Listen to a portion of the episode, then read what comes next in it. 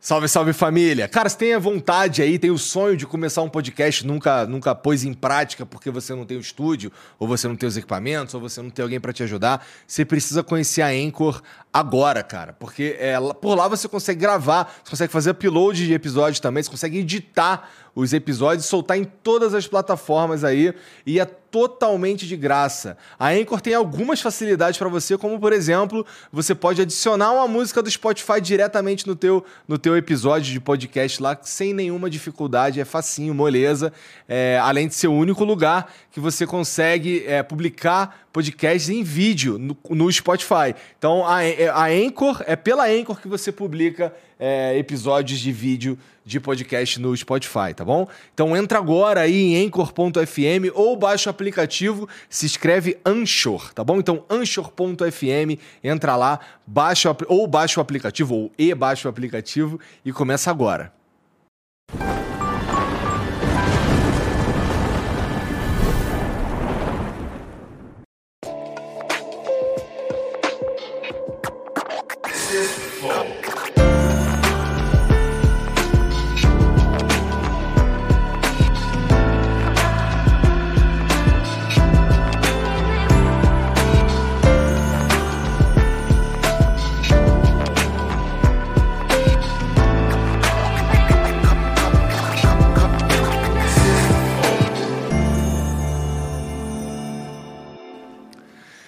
Salve, salve família, bem-vindos a mais um Flow. Eu sou o Igor.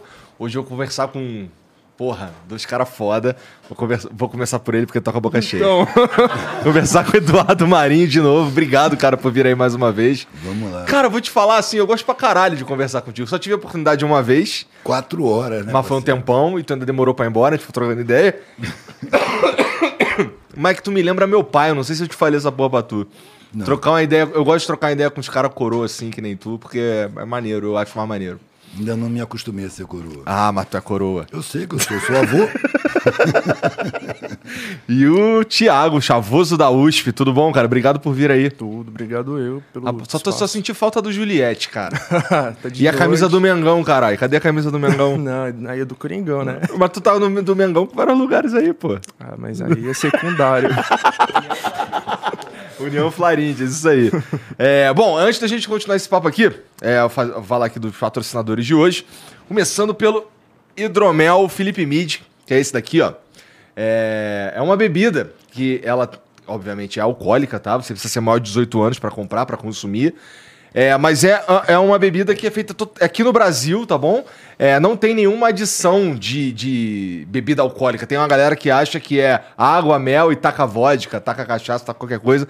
Mas não, é, é o jeito mais simples de explicar é como se fosse um vinho de mel tá bom? Em vez de usar uva, usa o mel para fermentar e sai o hidromel. Claro que não é só isso, né? Mas, mas é como se fosse.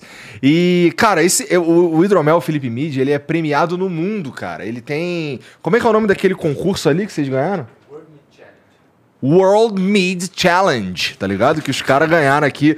Os quatro sabores são premiadíssimos, tá? Inclusive no Brasil também, né? Já perdeu a graça, porra, Felipe. Exato. Humildade é tudo. Mas ó, você pode ter, você pode experimentar aí qualquer um dos quatro sabores. Eu recomendo que você experimente os quatro para você saber qual é o seu favorito. Tem o tradicional, tem o Double Oak, que é, é, ele é um pouco mais seco, é o meu favorito. É, tem o Frutas Vermelhas, que é o favorito da galera aqui, todo mundo gosta desse. E tem o, o, o Oak Age, que é maturado com lascas de carvalho, meu irmão. Aí, esse daí é muito brabo, esse daí é é de burguês. Fala aí, Eduardo. a cara dele. Tem preconceito não, parceiro. então, ó, se liga. Tu vai ter oportunidade de experimentar quando você quiser aí, ó. Uh, presentinho. Irmão, que massa. Porra. Valeu, Sim, rapaziada. Valeu. Obrigado. E, pô, e quem quiser experimentar também é só entrar em philipmid.com.br, tá bom? O link tá aqui na descrição, tá no QR Code também. E faz lá a sua compra. Você precisa ser maior de 18 anos, isso é importante, tá bom? É, porque aparentemente quando você faz 18 anos, você magicamente fica inteligente e responsável, né? 18 anos, tá? É isso. É, você pode também usar lá o cupom Tem cupom? Tem cupom. Flow 10 para ganhar 10% de desconto na tua compra aí, tá bom? Então entra lá agora philipmid.com.br e pô, eu garanto que você não vai se arrepender porque eu já experimentei vários outros é, marcas de hidromel, várias outras, é, tem até uns aqui atrás aqui que, porra, esse aqui é muito melhor. Papo reto, papo reto. E cara, é Bom, não vou nem perguntar pro Eduardo, mas Tiagão, tu gosta, de, tu gosta de funk, tu não gosta de música eletrônica, né? não gosto. É. Bom, tudo bem, então Mas esquece nada esses cara. contra quem gosta, mas eu não. Esquece esses caras. Ó, o Vintage Culture, que é um DJ brasileiro, ele é um dos principais DJs do mundo. Ele tá participando do, da votação, é, o ranqueamento lá dos 100 melhores DJs da, pela revista DJ Mag, que é um como se fosse o Oscar para eles, tá? É uma, uma parada importante. E eu queria pedir a ajuda de vocês aí para votar no Vintage Culture. É muito simples, você só precisa clicar no link aqui embaixo também, é, ou no QR Code, apontar o celular pro QR Code, e você vai fazer um. O que é isso, cara? Porra. É que, é que você é o chatão, você faz um sinal, eu fico, caralho, o cara vai me mijar agora. Tá. Então, então é, tá tudo certo, é isso mesmo. Você vai entrar no, no link que tá aqui na descrição, tá bom? Vai fazer um login bem rápido lá. É, você pode usar Apple, pode usar Google, pode usar alguns outros aí. E você vai ter cinco espaços lá para você votar nas suas cinco opções. E as cinco opções que você tem são iguais, que é Vintage Culture. Você vai votar cinco vezes no Vintage, tá bom? Entra lá e escreve Vintage Culture cinco vezes. Vamos ajudar, vamos usar a força da internet brasileira para ajudar a ranquear o Vintage aí o melhor possível, tá? É, para quem tá só ouvindo, o, o, o site é vote.djmag.com, tá bom? Hoje não tem do, do, do Morro do Piolho, tá bom. Beleza. Então, porra, dá essa moral aí. Tem uma figurinha hoje, um emblema, aqui é emblema. Caralho, olha lá. Porra. Zica, hein? Caraca, Ficou maneiro isso daí, né? maneiro. Ficou hora, maneiro gostei. mesmo. Bom, e você que está assistindo, você pode é, resgatar esse emblema aí, totalmente de graça. Tudo que você precisa fazer é entrar em nv99.com.br barra resgatar e usar o código Chavoso Marinho, tá bom? A gente meio que... Os caras que não foram muito criativos nessa, não. Juntaram o meu nome ali. Chavoso Marinho. Mau gosto, hein? Pô, mas eu gosto do nome da tua filha, cara. Tem um nome, parece que foi... Parece que tu pensou numa, numa frase quando tu deu o nome dela. Brisa do outono. É, Marinho. Veio na minha cabeça, mano, na madrugada que ela nasceu. É. É. Que foi Mas- um problema ela nascer, né? Mas é brisa do outono marinho. É, porque Aí parece uma parada, parece que ele. Tá ligado? Velho, a mãe concordou em não botar o nome dela, velho. Que a- o sobrenome da mãe é Pereira Pinto. Aí Entendi. eu falei, se botar Pinto Marinho, é melhor botar logo galinha d'água. Ela concordou. Mas, pô, como- por que, que foi um problema pra ela nascer? Velho, eu não, não, não tinha documentos, não tinha. não pagava previdência, Ah, tá, não tinha isso. era hospital público. Pensei que fosse problema de saúde. Não, não, não, saúde perfeita, saúde É? perfeita. Mas eu tive que fazer ameaça para poder entrar no hospital. Caralho. Eu era indigente, né, mano? Cheguei lá, não tem vaga. Falei, minha mulher tá parindo. Eu queria fazer o parto em casa, mano. Ah, sabe que a minha, a minha mulher teve. Irresponsabilidade, que Eu nu- nunca tinha feito um parto, nunca tinha visto um Ah, parto tu queria fazer o parto? em casa. Caralho, mas aí tu é muito Começou, é, hardcore, começou a dar problema, ela tinha uma contração. A gente passou a noite inteira. Meu irmão, eu anotava os intervalos. Um minuto e meio. Um minuto. 50 segundos. Tá, tá se aproximando. tá, aí um minuto e meio de novo. Velho, foi a noite inteira, mano. A noite inteira. Aí de manhã, tipo umas 9 horas, ela tinha uma contração e depois ela pá, desfalecia. Aí eu reanimava ela, álcool no nariz. Falei, pô, tu tá desmaiando, cara. E ela, vamos, vamos tentar de novo. Aí vinha outra contração, ela desfalecia. Eu falei, cara, isso não vai dar certo, vamos pro hospital. Mas como que a gente vai pro hospital? Eu falei, não sei, vou dar meu jeito. Aí desci, eu morava num barraco de tábua. E saí andando por uma vilinha. É um lugar bem pobre em Cariacica, sacou? Tipo uma favela lá. lá. Aham. E fui andando, pedindo uma inspiração qualquer. De repente olho numa garagem assim, tem um fusquinha de chapa branca. Eu já bati palma na mesma hora. Esse carro é público. Esse carro é público. Aí apareceu assim, senhora, esse carro aqui é público, minha mulher está parindo, eu preciso levar ela para o hospital. Eu sei dirigir, eu levo ela. Ela foi lá, chamou o marido. O que é que está acontecendo? Eu falei, minha mulher está parindo, eu tenho que levar para o hospital. Esse carro é público, me empresta a chave que eu vou levar minha mulher no hospital. Ele, "Não, eu levo, eu levo. E levou a gente no hospital.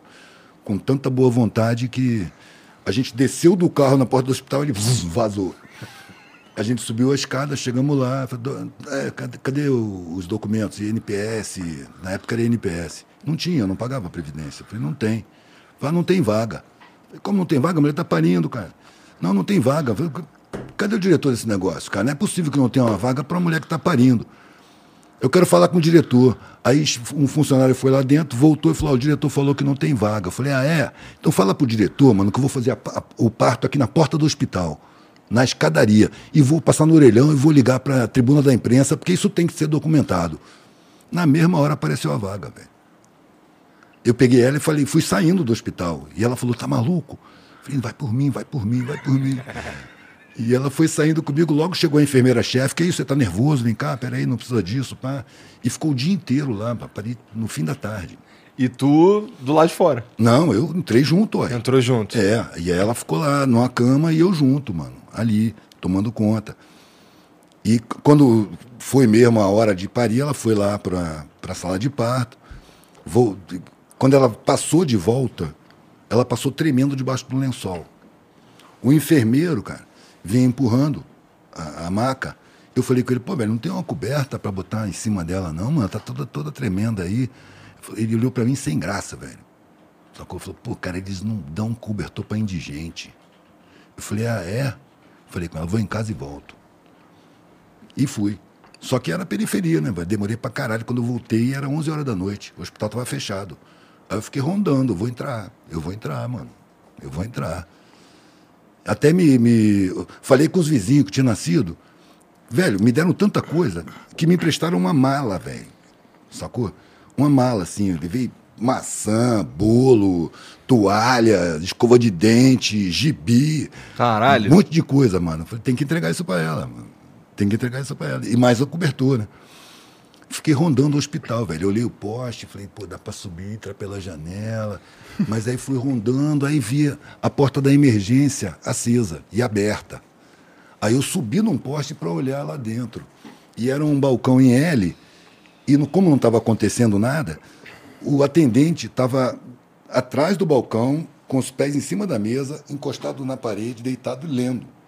Eu falei, é por ali mesmo. Eu de sandália havaiana, velho. Entrei abaixadinho, passei, ninguém me viu, pá, fui caminhando lá dentro, subi a escadaria para a maternidade. Cheguei lá, estava sentado assim, olhando para o nada. Olhou para mim, "Ué, como é que você entrou aqui? Eu falei, não interessa. Olha só, trouxe isso, trouxe isso, trouxe isso. Tinha até uma máquina de escrever, mano. Eu trouxe isso. Aí apareceu a enfermeira. Porra, a enfermeira fez um escândalo, velho. Ah, um homem aqui dentro. Eu, Isso aqui é um hospital, fala baixo. Aí lá vem a polícia, o sargento, essa coisa. Ah, Eu falei, falei com o sargento, pô, ela tava tremendo de frio, mano. Eles não dão cobertor pra indigente, mano. A gente tá nessa categoria aqui. Sabe, eu tinha que trazer mesmo. Não, tudo bem, mas você vai sair e tal. Aí apareceu o médico de plantão, com os olhos vermelhos, eu tava dormindo. Aí quando o médico apareceu, o sargento ainda estava um pouco agressivo comigo. Quando apareceu o médico, eu falei, tava dormindo, hein, doutor? O cara botou a mão na boca, começou a rir, porque no hospital ninguém fala assim, o médico é uma divindade, né, velho? E para mim não tem isso, não. Eu não tenho reverência nenhuma. E aí o, o- eu falei, pode deixar, sargento, eu vou sair. Por onde eu entrei, ele falou, não, senhor, você vai sair pela porta da frente. Abriu uma porta dessa grossura, meu irmão, alta pra caramba, pá, e me botou pra fora. E eu saí andando. Falei, vou fazer o que em casa? Vou, vou andar por aí. Aí fui na praça que eu expunha, a Praça Costa Pereira, no centro de Vitória. E sentei em frente ao Teatro Carlos Gomes, no chão. Fiquei pensando, né, cara? Eu tinha passado três anos no Nordeste e não sentia frio. E era 18 de março, sacou? Já estava ventando frio. Eu sentei no teatro, senti frio. Tinha muito tempo que eu não sentia frio. O vento bateu assim e as árvores inclinaram, sacou? Aí eu falei, pô, acabou o verão, mano. Essa já é a brisa do outono. Quando eu falei essa frase, mano, quando eu pensei essa frase, acendeu em neon na minha mente, assim, brisa do outono. Pá, pá. Falei, putz, esse é o nome. No dia seguinte, eu cheguei no hospital e falei com a mãe. Cara, brisa do outono veio na minha cabeça. Nossa, que lindo. Eu falei, é esse.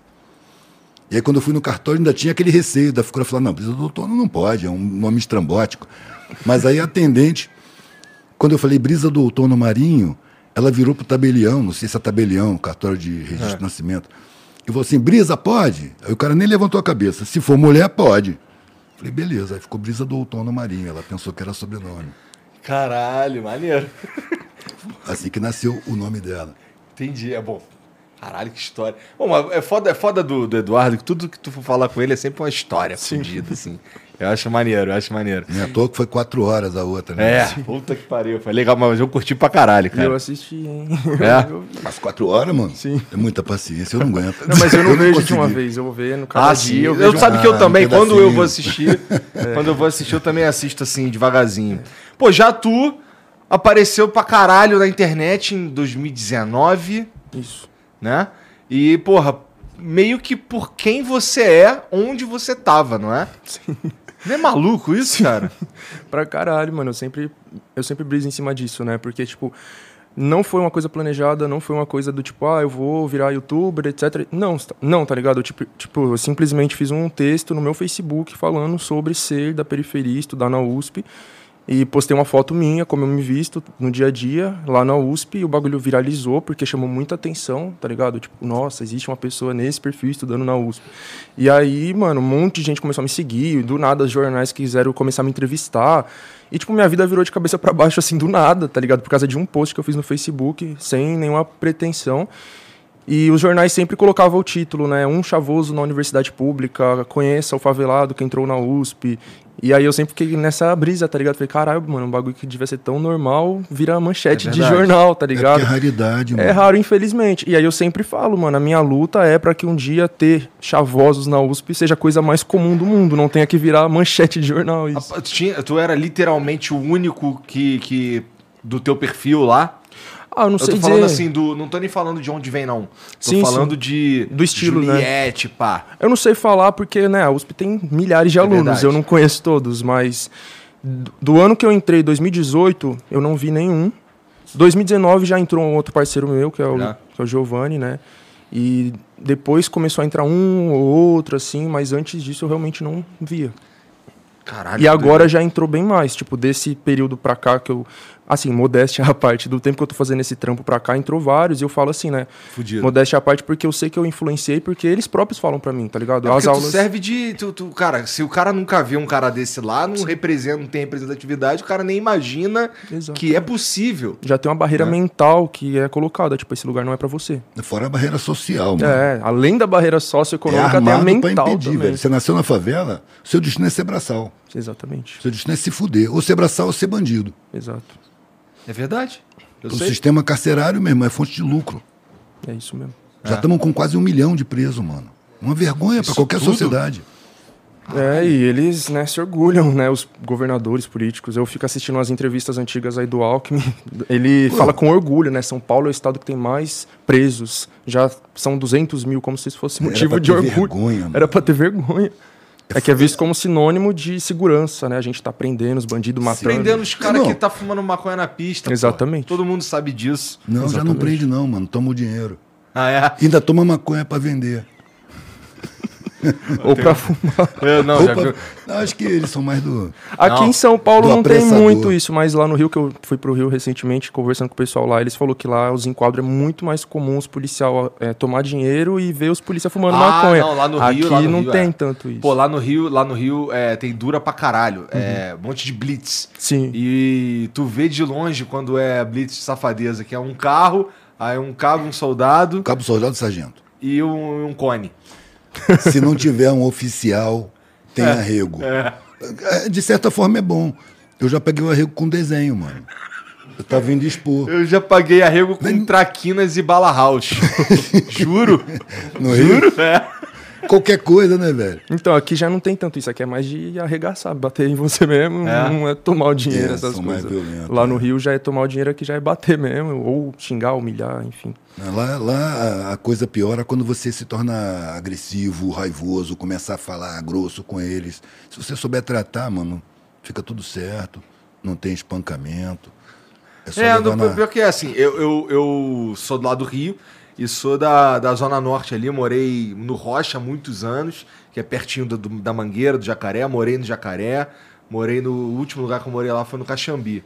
E, pô, em quadro, quando jovem, assim, 15 anos, 16, não sei o que, eu andava que, sei lá, eu ia pro trabalho andando, sabe? E aí eu- o caminho pro meu trabalho eu passava por dentro do jacarezinho mesmo, da favela.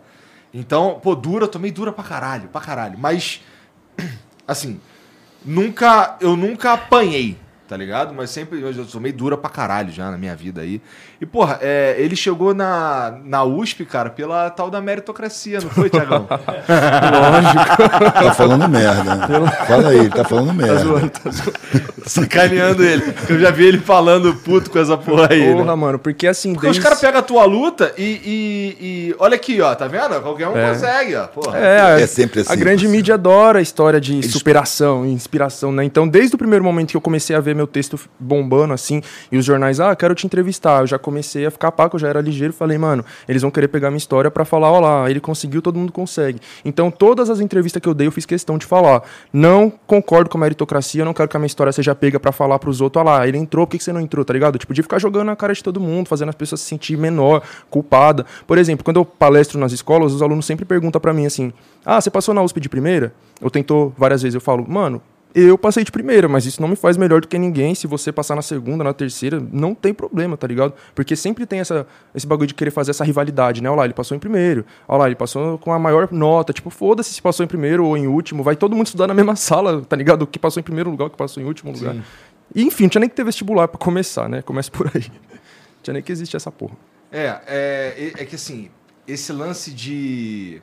Eu já vi você falando que assim, porra, é, por mais que você veio de onde veio, Brasilândia, né? Sim.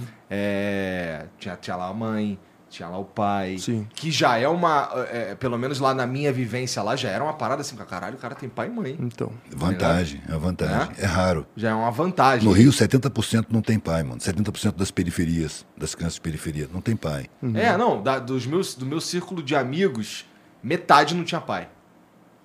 Então é, é, É isso é bem isso mesmo. A, a Almarada não tem defesa, parceiro. Não tem defesa. Desde muito cedo que eu não me sinto parte de, do- daquela parada do nós homens. Nunca, velho. Eu não faço parte desse grupo. Faço parte do grupo humano. Sacou? E quando eu fiquei sozinho com três crianças, eu percebi que eu precisava desenvolver um lado feminino. E desenvolvi, comecei a enxergar exatamente pela carência de mãe que eu via nos meus filhos. A carência feminina que eu via nos meus filhos. Toda vez que, ela, que eles encontravam uma mulher dessas mais maternas, eles grudavam nelas, queriam levar para as cachoeiras. Eu morava em Visconde de Mauá com eles. Aí eu comecei a perceber o meu comportamento. Eu vivia de artesanato, só artesanato. Então trabalhava pra caralho o tempo todo, o tempo todo. Aí de repente eles estão ali brincando e brigam. Brá! Aí qual é a atitude masculina? Aí, o seguinte, você pra lá, você pra lá. Não quero ver vocês perto um do outro. E continuo trabalhando. Qual a atitude feminina? Lá o que você tá fazendo, mano. Vai lá. O que que tá acontecendo? Não, porque ele pegou essa peça, o aí você, então vamos fazer assim, cria uma justiça ali. Quando você volta pro trabalho, eles continuam brincando. Isso é feminino. Não é um atributo exclusivo da mulher, sacou? É uma necessidade do planeta, mano. Desenvolver o feminino. É preciso parar de acreditar em Deus Pai, mano. Que isso aí é a legitimação do, do machismo. Que Deus Pai, mano. Esse negócio de macho e fêmea é coisa de bicho. Pra pro- procriar. Sacou? Como é que você vai imaginar que uma divindade tem um gênero? Não tem gênero, velho. É alguma coisa acima do que a gente pode compreender. A gente tem uma, uma crença muito primitiva. A gente mantém a crença de milhares de anos atrás. A gente já está vendo outros planetas, já está vendo outras estrelas. Cada estrela é um sol. A gente já está supondo, supondo ou intuindo a quantidade de civilizações que tem no universo, mano. A gente não conhece nem o universo. Como é que vai conhecer o criador do universo que toma conta do que tu pensa dentro do banheiro? É ridicularizar a própria divindade. Uma vez me perguntaram, você acha que o machismo um dia vai acabar? Falei, enquanto Deus for pai, mano, não. Não, é preciso perceber que é alguma coisa acima disso. A gente não tem a humildade de assumir a nossa própria ignorância. Então a gente fica concebendo o inconcebível, explicando o inexplicável. A gente não tem capacidade de compreensão suficiente para perceber o todo universal, velho. Eu sinto a espiritualidade, mas eu não permito que minha razão se meta nisso. Não tem que explicar, não tem que entender, basta eu sentir. Até porque é, tudo que a gente tem de ciência hoje não chega nem perto de explicar porra nenhuma. É, existem números aí que a gente conhece 5% do, do, do, do que a gente consegue. A gente consegue observar 5%. Caralho, agora fudeu. 5% de quê? É uma porra do. Não, não, não, não. Tô falando do universo, assim, tá ligado? Que 5%? Que pretensão é essa? Não, não, é. é É parece do que- oceano. Não, é- eu sou Porque o oceano cara. também, eu não sei qual é o dado, mas é um bagulho que, tipo, só é conhecido uma parte minúscula. A gente assim. não consegue nem Então, ver o fundo próprio do mar, fundo né? do oceano não é conhecido, quem dirá o universo. Pois é, né? 5% do universo, acho que é, o universo muito. demais. Acho que a gente não chegou Não lá. chegou né? a 1%. Eu, não, não, há pouco tempo atrás eu, eu ouvi uma É? ideia que eu, que, que eu achei muito interessante, velho. É, existem outros seres de outras civilizações participando aqui da nossa evolução, mas que não se apresentam. E por que, que não se apresentam? Porque a gente tem preconceito até com nossos semelhantes, velho. Basta você ter uma cor escura e você é marginalizado, sacou? Estamos cheios de preconceito. Imagina se se apresenta um outro ser de um, um outro lugar, de um outro planeta com aparência totalmente diferente. É preciso primeiro a gente se harmonizar, a gente se respeitar, para poder ter contato com outras civilizações. Isso aí que tu tá falando tem a ver com a doutrina espírita, não é? Não, pode até ser, pode até ser, mano, mas não não tô preso nela. A doutrina espírita acredita num Deus que tem sentimentos humanos. É misericordioso, é justo, saca? Na teoria, não, né? Eu falo assim, que eu sou espírita, né? E... Cadecista? É, eu não gosto desse termo, né? Porque dá a impressão de que a gente segue as ideias do Kardec, mas o Kardec ele só foi um instrumento um usado ali para passar um a visão, né? E tipo, também não concordo com tudo. Tenho muita, muita crítica dentro do movimento espírita, já discuti com palestrante dentro da palestra, mas enfim. Mas em tese, né, o livro dos espíritos fala, Deus não é alguém, ele é algo, né? A pergunta que Kardec faz é: o que é Deus? E aí os espí- os espíritos respondem que é a inteligência suprema do universo e causa primária de todas as coisas. Aí, enfim, né, o espiritismo vem para o Brasil, começa a se misturar com o catolicismo e vira, de fato, esse Deus é, humano, né, com sentimentos, com gênero masculino, enfim, acabou virando uma grande mistureba aqui no Brasil e se Sim. distanciou É como muito tudo, né? do que era na, na origem ali. Não que a origem fosse perfeita de jeito nenhum, mas Não, acabou mano, se distanciando A explicação bastante. vem para o nosso nível de compreensão. É. Não tem como explicar o que é Deus para um ser humano, velho. Sim, O ser humano não tem capacidade de compreensão suficiente para isso. É muita coisa, mano. Vamos evoluindo aos pouquinhos. À medida que a gente for evoluindo, a gente vai aumentando a nossa capacidade de compreensão. Exatamente. Então, vamos ter humildade de ir aprendendo aos poucos.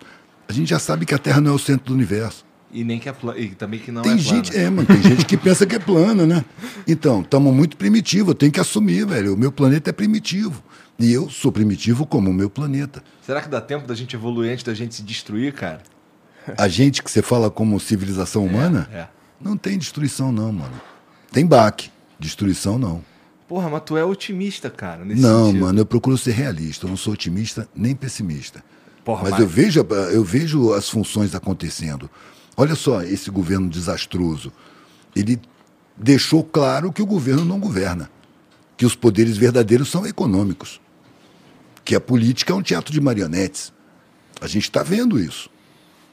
Sacou? Então está é mesmo? esclarecendo muita coisa, mano.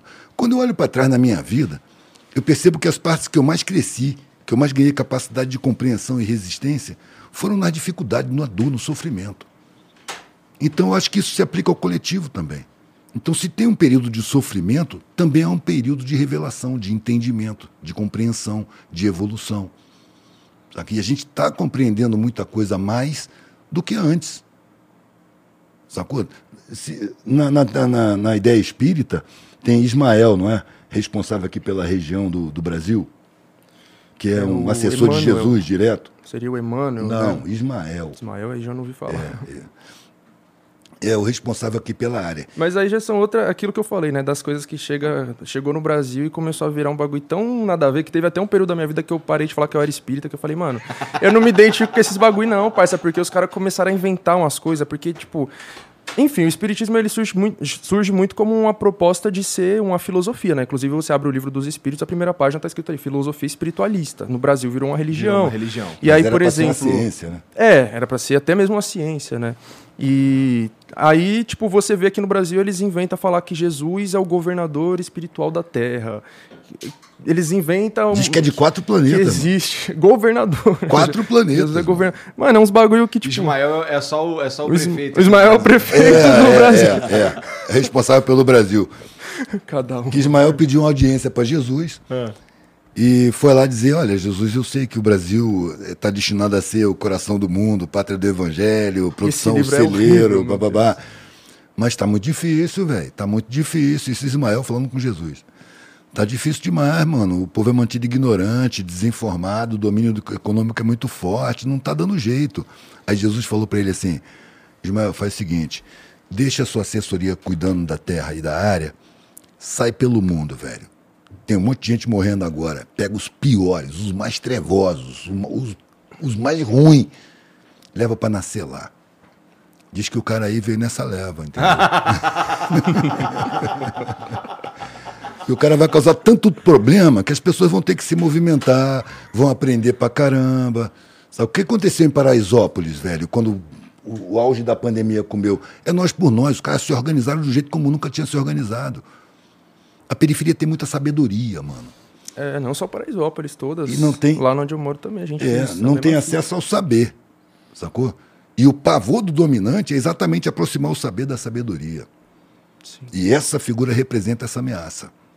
É o saber chegando junto da sabedoria. E tu pretende, inclusive, espalhar essa ameaça que eu vi tu falando que quer ser professor, Sim. né? É uma E- espécie e- e de não- obrigação já- moral. É, né? Meu irmão, quando você vive na miséria, mano, você pode sair da miséria, mas assim, a miséria não vai sair de você. Toda vez que você vê o sofrimento que você viveu, vai doer no seu coração, a não ser que você transforme o seu coração numa pedra. Exatamente. Sacou? Isso que acontece com esse candidato novo aí. Novo não, né? O Lula. Ele passou pela miséria. Então a miséria dói nele. Sabe quanto que ele aplicou, mano? No, na- no Bolsa Família, que matou a fome de 39 milhões de pessoas? 0,5% do orçamento. 0,5% do orçamento. Os bancos, a dívida pública, leva 50% do orçamento, mano. 50% do orçamento. Gente podre de rica, mano, de barriga cheia, que não precisa dessa grana toda. E a gente tem que conviver com gente igual lixo na rua. É um disparate completo, é uma desumanidade completa. Então eu digo, a sociedade ainda não é humana. Ela está em processo de humanização e nós é que vamos fazer isso. E tem que partir da periferia. Quem pode construir uma sociedade justa é exatamente a galera que constrói a sociedade injusta, sem ter consciência. O problema é isso, o nível de consciência. É a galera que pega no pesado, que costura todas as roupas, que planta, que colhe, que mete a mão na massa, que levanta as universidades, os hospitais, as mansões, os barracos. Se esses caras ficar puto, fudeu, né? Meu irmão, no dia que a periferia não vier para o centro, no dia que o morro não descer para asfalto, a sociedade para. Ela depende da periferia, depende dos pobres, mano. Que é quem paga mais imposto. Banca, financia o Estado. Isso, isso realmente é uma maluquice mesmo, uma das Não piores é maluquice, não, é perversidade. É verdade. É É verdade. porque é intencional. É intencional, é Toda vez que eu calculado. converso com os caras assim, é, todo mundo fala que é intencional, cara. Eu vi lá que tu, no teu perfil lá, tu cita o Sérgio Vaz. Eu gosto pra caralho do Sérgio Vaz também. Nunca conversei com ele, mas eu, eu já li algumas coisas dele. E, e eu converso bastante com o Ferrez. E o Ferrez fala isso aí também. Cara, isso aí é tudo de propósito. Sim, tenho é dúvidas. calculado, velho. Tudo controlado. Por que, que tu acha que mataram o John Lennon? Caralho, agora tu deu um salto, hein? Por que, que tu acha que mataram John Lennon? Tu já pegou as entrevistas que ele estava dando naquela época? Os banqueiros são loucos, são desvairados, eles dominam o mundo. John Lennon, ícone mundial, tinha que ser morto, mano. Aí pegaram um, um, um fã dele, que era, não posso dizer bolsonarista, porque ele era estadunidense, né? Mas era no mesmo estilo, sacou? E, e um agente da CIA convenceu o cara de que John Lennon estava estragando a carreira dele, está acabando com o histórico dele, velho. Ele, ele era Beatles, ele, pá, ele tá est- estragando a biografia dele, ele tem que ser morto. O cara matou ele, mano, para salvar a biografia dele. Que ele estava virando comunista. Virar Comunista virou- é um puta crime, né? É, cara? comunista virou um xingamento. As pessoas não sabem o que é, co- que é comunista. Não, eles não sabem o que é muita coisa, assim. Eu vejo uma galera xingando, por exemplo, é. Ah, você é um esquerdista. Não sabe nem o que isso quer dizer. Isso é colonização mental, parceiro. Mas do outro lado também. Você é direitista, você é, sei lá o Mas, quê. onde é que nasceu direita e esquerda? Na França. num parlamento francês, num país colonizador. Por que, que a gente está se referindo a isso até hoje, mano? De um lado eram os aristocratas, os sangue azul, os nobres. Do outro lado eram os burgueses cheios de grana. Não era o povo pobre. Mas aí ficava na direita e na esquerda. E até hoje a gente usa direita e esquerda. Por quê? Colonialismo mental, mano. Nós não estamos entre capitalismo e, e- e- não estamos en- entre direita e esquerda. Nós estamos entre empresarismo e humanismo. Nós temos uma sociedade que tem um interesse econômico no seu centro maior de importância. E a gente quer uma sociedade que tem o ser humano no seu centro maior de importância. Então nós estamos entre empresarismo e humanismo. Esse troço de esquerda e direita é colonialismo mental. Eu eu tô muito de acordo com a fala do Galo, né? O Galo de luta, mano, ele resumiu o seguinte, mano, que é os de baixo contra os de cima. Quando ele falou isso para mim, virou uma chave na minha cabeça que fez muito mais sentido, tá ligado? Porque, tipo, é isso que a gente fica preso nessa, nesse negócio de esquerda, direita, esquerda, direita. Aí você vê duas pessoas dentro de uma mesma favela que moram um do lado do outro e se odeiam porque você é Bolsonaro, você é Lula, você é esquerda, você é direita. Aí eu olho e falo, caralho, mano, a gente tá aqui um do lado do outro se fudendo, passando pelo mesmo problema, os caras estão lá em cima, ricos, estão tacando foda-se pra nós e nós estamos aqui se matando. Quanto que isso é benéfico e vantajoso, sabe? Não, pra, pra, pra, pra quem tá aqui é só a derrota. Não, mas então... isso é estimulado, velho. Total. Isso é então, é, Não pode haver união. Exato. Então você vê agora, nesse período eleitoral, a partir do momento que a, as grandes mídias elas instigam essa visão no povo de que só existe Lula e Bolsonaro como candidato, é porque eles estão pregando isso, tá ligado? Então, quantos lugares que eu chego hoje em dia que as pessoas já perguntam, é Lula ou Bolsonaro? Eu falo, nenhum dos dois. Léo Pérez. A gente fala, quê? Que que é? Quem é Léo Pérez? Eu falo, mano, são 12 candidatos que tem, não é só dois. E quem sabe que são 12? Tá ligado? Eles não querem, eles, eu digo, né, quem controla a informação, não quer que o povo saiba. Porque esse povo tá ali se perdendo tempo discutindo Lula, Bolsonaro, Lula, Bolsonaro. No final das contas, qualquer um que ganhar vai beneficiar essa elite.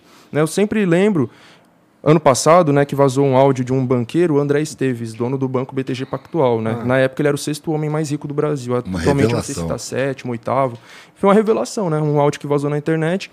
Não, onde ele falava assim, em outras palavras, né? Não exatamente assim, mas ele falava assim, sobre as eleições esse ano, né?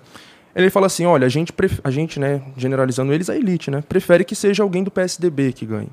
Mas se não for, for Lula ou Bolsonaro, tanto faz. Desde que, né, ele fala alguns critérios, desde que o Bolsonaro fique mais calado, né, pare de ser essa besta selvagem que ele é, fala, fala tanta merda, né? E o Lula, desde que ele vá mais para o centro, coloque um vice do tipo Kassab e no Banco Central alguém tipo Henrique Meirelles. Aí vocês veem, o Lula fez exatamente isso e pior, né? Porque em vez de botar um Kassab, ele botou o Alckmin, que é mais direitista ainda do que o Kassab. Em vez de falar que vai botar o Henrique Meirelles, ele falou que vai manter o atual presidente do Banco Central, que o Bolsonaro colocou lá, que é mais direitista e mais liberal ainda do que o Henrique Meirelles. Então você vê os políticos, os candidatos, quem quer se eleger, eles vão ver o que, a elite está querendo, o que, os banqueiros estão falando e vão seguir na linha e vão ser eleitos e vão beneficiar esses caras. Então, para eles, tanto faz se vai ser Lula, se vai ser Bolsonaro, como ele falou, né? Melhor ser alguém do PSDB. Porque o PSDB é o partido preferido aí da elite, principalmente aqui em São Paulo, não é à toa que eles ganham eleições há 26 anos, não é porque o povo gosta do PSDB, porque a grande mídia gosta, a Folha de São Paulo gosta, a Veja gosta, e bombardeia esses candidatos na cabeça da população e só conhece eles. E aí eles vão se reelegendo, eles vão fazer a mesma política econômica que o Bolsonaro, só que com esse ar é, intelectual. Né? Por isso que hoje em dia eu bato tanto na figura do Alckmin, porque para mim ele é igual ao Bolsonaro. O que diferencia é a aparência, não é a essência, tá ligado? Ele, durante todos esses 14 anos que ele teve no governo do estado de São Paulo, ele fez as mesmas coisas que o Bolsonaro vem fazendo, só que direcionado especificamente para a periferia e falando bonito, né? Fala francês, ele entende de filosofia, é um cara que fez faculdade. É isso que diferencia ele do Bolsonaro, né? Que ele toma banho, usa perfume, come de garfo e faca, enquanto que o Bolsonaro é essa besta fera aí. Porra, é... mas assim, tu, tá, tu me falou que. É...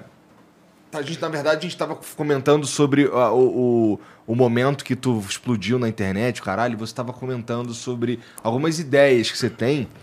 Que, porra, é, eu, você tinha o quê? 19 anos? Sim. Parada assim, né? De onde veio essas ideias, cara? Porque tu, tu segue uma linha mais é, marxista. Sim. Sim. De onde vem isso?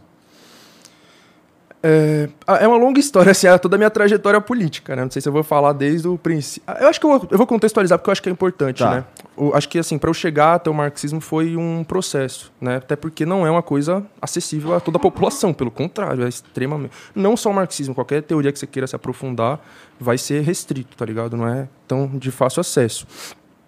As teorias mais liberais, mais direitistas, são mais fáceis de chegar até a população, porque é o que eu estou falando. As grandes mídias são liberais, né? por aí vai, os grandes meios de comunicação aí estão todo momento difundindo ideias direitistas e liberais na cabeça da população, enquanto que a gente que é marxista, hoje em dia a gente tem alguns canais aí com algumas centenas de milhares de inscritos, então a gente ainda está engatinhando.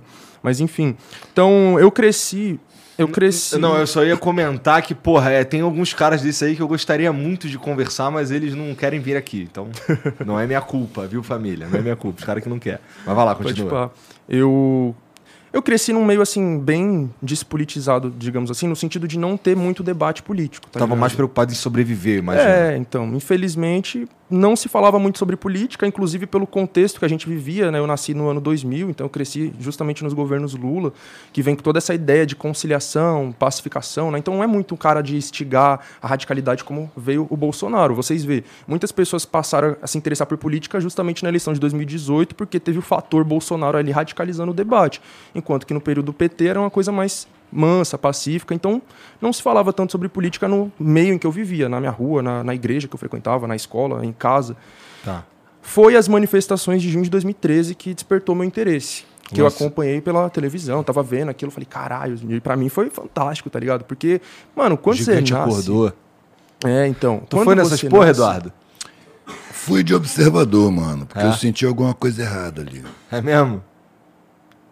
É porque assim, Era ele começa... preciso desmoralizar um governo que estava botando periférico na universidade. Era preciso obrigar esse governo a reprimir o povo.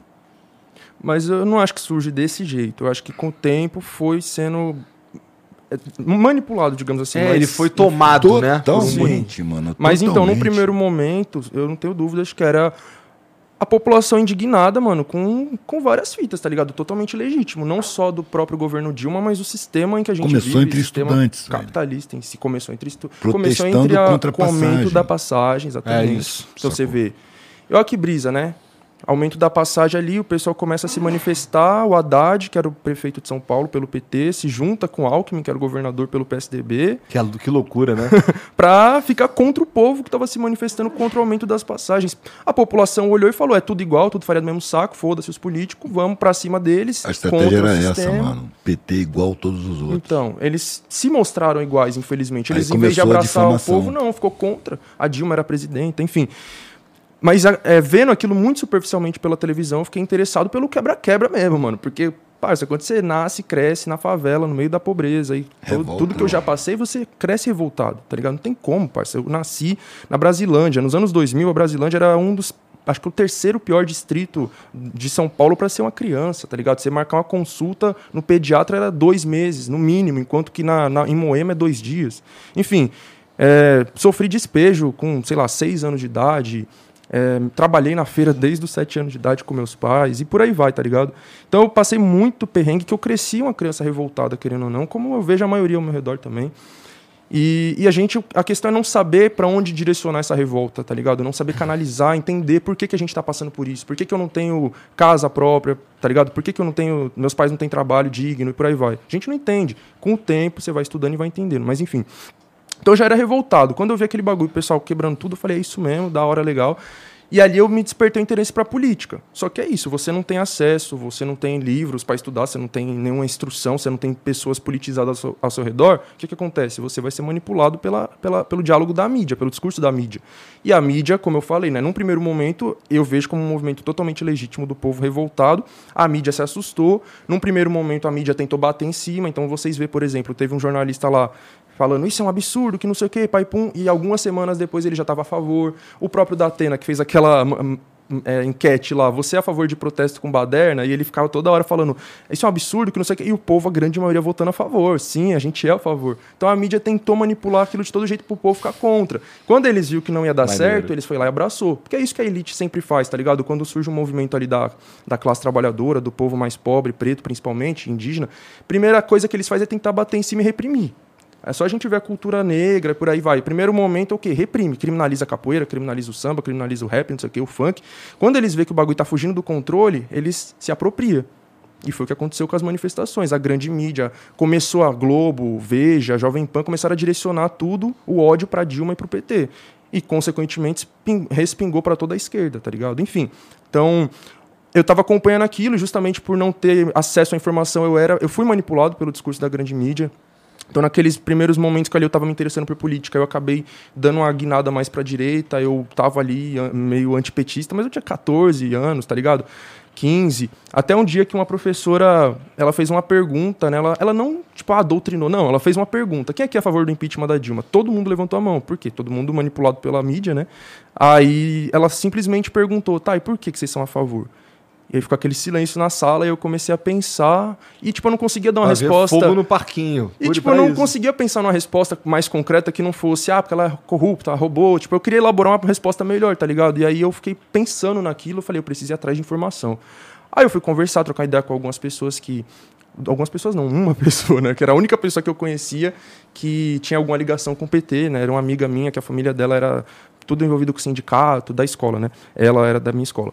Ela é filiada ao PT. Aí ela fui trocar ideia com ela, porque ela sempre falava que era um golpe, golpe, golpe. Nisso que eu troquei ideia com ela, eu realmente entendi. Falei, caralho, mano, faz sentido isso. É um golpe essa porra. Ali eu já comecei a me afastar daquelas ideias liberal que eu tava tendo, já fui me aproximando mais da esquerda, só que aí entra um outro ponto importante. A esquerda, quando a gente fala esquerda pro povão, é o PT e ponto final. É Lula verdade. e PT, tá É ligado? verdade. Não existe uma compreensão de que existem outras coisas para além disso, né? E eu passei por isso. Então, quando eu comecei a me aproximar da esquerda, para mim era só Lula e PT. Até porque eu fui no último ano do ensino médio eu comecei a fazer um cursinho popular, né, para me preparar para o ENEM, e, e era um cursinho popular que era tocado por pessoas do PT, inclusive vereadores do PT, etc. Então, tipo, eu tive aquele contato ali, eu, eu tive um período muito petista, muito lulista, assim, da minha vida, que enfim, tá nessa região de centro, centro-esquerda, centro-direita, né? Uma coisa que fica sambando meio pra lá e pra cá. E aí você não consegue ter uma perspectiva de que tem coisa para além disso, tá ligado? Eu só consegui ter essa perspectiva mesmo quando eu entrei na USP. Porque quando você entra na USP, mano, principalmente na FEFELESH, que é onde eu estudo, a Faculdade de Filosofia, Letras e Ciências Humanas, ali é o centro do debate político e sociológico no país, tá ligado? Praticamente qualquer lugar do Brasil que as pessoas quisessem referenciar no debate político vai citar algum professor, autor, não sei o que, da FEFELESH. E aí, quando eu pisei o pé naquele lugar, que eu nunca tinha ido na USP na minha vida, foi a primeira vez, foi no dia da matrícula, assim, eu fiquei horrorizado, que é uma cidade ali onde eu estudo, a cidade universitária, você tem que pegar ônibus para andar ali dentro. Enfim. E ali dentro eu vi que existia PSOL, PCB, é, PCdoB, é, e etc, PSTU, PCO. Eu falei, que desgrama, eu não conhecia nada disso, nada, nada, nada. Eu nunca tinha ouvido falar nessas, nessas. No máximo, já tinha ouvido falar no PSOL, mas ainda não tinha nenhum contato, não conhecia ninguém do PSOL. E aí eu comecei a ver, falei, mano, existe um monte de coisa para além do PT, tá ligado? E aí eu fui conhecer. Aí eu fui numa, numa mesa de debate que o pessoal do, do pessoal tinha organizado lá, né? Sentei lá para assistir. E o cara desceu a lenha no PT de um jeito que eu fiquei chocado, porque eu nunca tinha visto alguém que se denomina de esquerda descendo a lenha no PT, tá ligado? Só que são as críticas pela esquerda, não pela direita. Porque se você for ver a direita criticando o Lula e o PT, o que? Ah, o Lula é um pingunço, analfabeto, bandido, não sei o quê. Agora, você vai ver as críticas pela esquerda, é o quê? É, por exemplo, o que ele citou de que foi 0,5% para Bolsa Família e 50% para os banqueiros da dívida pública, tá ligado? Quanto que o o Lula se orgulha de que os banqueiros lucraram como nunca no governo dele, conciliação de classes, alianças extremamente conservadoras que eles fizeram, a própria repressão a junho de 2013, lei de drogas que o Lula assinou, intervenção no Haiti, intervenção na favela do Rio de Janeiro e por aí vai. Tantas e tantas e tantas coisas absurdas que vai ser feitas a partir de críticas à esquerda. E eu vi tudo aquilo naquela mesa. Eu fiquei assim, minha cabeça explodiu naquele momento. Eu comecei a me é, radicalizar teoricamente, né? Porque na vivência eu já estava radicalizado, tá ligado? Eu já estava falando, mano, isso aqui tá uma desgraça, tem que acabar com tudo, começar de novo, tá tudo errado. Mas você não tem a teoria. E aí, nesse contato, conhecendo um aqui, conhecendo outro ali, é, estudando, né, indo em mesa de debate, grupo de estudos, né? Aí eu fui conhecendo, de fato, a teoria marxista, né? E só para concluir, é, eu acho importante ressaltar que, tipo, porque sempre que eu falo isso, aparece aquele pessoal que fala ali, ah, tá vendo, eu falei que a USP é esquerdista, tem doutrinação marxista, não sei o quê. Não, isso aí foi a partir de coletivos que atuam lá dentro de forma independente, sem nenhuma ligação com a burocracia universitária. A grande maioria dos professores que eu tenho ali na- nas ciências sociais são liberais, são de centro, são um bagulho que nós chamamos que é weberiano. Então, é um pessoal muito mais centrista, muito ah, defesa das leis, das instituições, do STF, parará, tipo, aquela carta lá em defesa do Estado de Direito. Aquilo ali não é coisa de marxista, não é coisa de pessoas de esquerda radical. Aquilo ali é coisa de gente mais centrista, tá ligado? Que acredita no, no sistema, na, na institucionalidade. E aquilo ali é o padrão USP, tá ligado? É acreditar no sistema, nas instituições e defender essa democracia falsa que a gente vive. Mas, enfim, então foi nesse bagulho paralelo, tá ligado? Em contato com essas organizações ali que estão dentro da USP, mas que não estão fora dela. Quer dizer, estão fora dela, mas não estão na periferia, né? Que é o que eu falei. Infelizmente, o que chegou até mim foi o PT. As outras nunca chegou, né? Mas dentro da USP eles estão ali há milhões de anos e pretendem continuar. Parece que eles acham que a revolução vai sair de dentro da, da Fefeleche. Mas, pô, mas vocês sugeririam um, um regime diferente do que a gente vive? Porque, vamos lá, só não é. Eu, eu não acredito que seja. E eu espero que vocês discordem, que é para a gente poder conversar sobre isso. É, eu imagino que não seja possível a implementação no Brasil de um sistema que não seja o capitalismo. Por quê? Porque, cara, por todo o contexto mundial, a gente. É, é, o comércio, as coisas que a gente faz, não sei o quê, o sistema capitalista é, é, é, é como se fosse o, o dólar. É, é, é, como, é, é como o mundo funciona. Como é que a gente faria isso? Como é que a gente transformaria ou usaria um outro sistema no Brasil? Como é que vocês enxergam Eu essa acho que possibilidade? essa visão é precária, mano. É Por bem quê? precária. Porque é imposição externa. Sim. É preciso criar consciência popular, mano. E desse, eu não posso dizer para você qual o sistema que funciona. Eu não sei qual o sistema que funciona. Eu mas é preciso criar funciona. consciência popular. É, esse cria miséria. Esse cria sofrimento. Esse abandona pessoas. Esse é perverso, injusto, covarde. Ainda é suicida, mano. Porque envenena a água, envenena a terra, envenena. causa genocídio indígena, causa genocídio nos quilombola, mata preto pra caralho nas periferias. É um sistema criminoso, mano. É preciso criar consciência popular. Eu não tenho a pretensão de sugerir um sistema melhor do que esse, mano. Mas é preciso consciência popular. É preciso ensinar a Constituição para as crianças. É preciso discutir o Estado nas escolas. Formar a população desde a infância discutindo a sociedade. Isso não é feito, mano. Eu sei que não. Você que tem acesso a todas as informações sobre o seu time de futebol, mas sobre a sua sociedade não. Você não tem acesso, velho. Qual é o salário do Estado? Quem paga o salário do Estado, mano? É o pobre, mas ninguém sabe disso. Porque os de cima, velho, eles têm isenção, eles têm um monte de regalia. Mas quem sustenta o Estado? É a população, velho. A massa tributária está em cima dos produtos de primeira necessidade. E se você olhar a cidade em qualquer lugar, mano, em qualquer lugar, tudo que você vê construído foi mão de pobre, mano. Você não vê um milímetro que não foi mão de pobre que botou ali. A comida que você comeu, quem plantou? Quem colheu? Tudo é pobre que faz, velho. Cada tênis desse aí, se for de marca, é trabalho escravo. É uma coisa tão deturpada, velho, que você usa o trabalho escravo e tem orgulho disso. Porque você é induzido a achar que marca te valoriza como pessoa dentro da sociedade e realmente valoriza. Porque a mentalidade é criada assim. O que é motivo para vergonha, na verdade, é, o- é um orgulho. Né? Você convence o moleque periférico que se ele não tiver uma roupa de marca, ele não vale nada. Não é pelo sentimento dele, não é pela solidariedade dele, não é pela criatividade dele, é pelo externo, pelo que ele está usando, é pela aparência dele. Nós estamos na sociedade da superficialidade, é preciso criar aprofundamento nas mentalidades. É preciso discutir a sociedade nas escolas, velho. Mas isso é proibido, simplesmente proibido. Qualquer, qualquer governante que investiu seriamente em educação foi atacado violentamente pela mídia, que é a boca do mercado, como diz o Gessé Souza. É a boca do interesse econômico. A gente tem as comunicações entregues para empresas, velho, para quem o lucro é mais importante do que a verdade. Então, quando a verdade ameaça os interesses econômicos, eles mentem simplesmente. A obrigação deles é essa. A obrigação criada pelos poderes econômicos. E aí é uma, é uma sinuca de bico, porque a arma que a gente tem é a educação. Mas ao mesmo tempo a gente não tem essa arma. Mano, eu não, eu não posso mudar isso, entendeu? Mas eu posso colocar minha vida a serviço. Então eu trabalho com conscientização, velho. Eu trabalho com questionamento. Eu, eu saí da faculdade decepcionado com as propostas dos universitários, porque aqueles caras não tinham condição de fazer nada.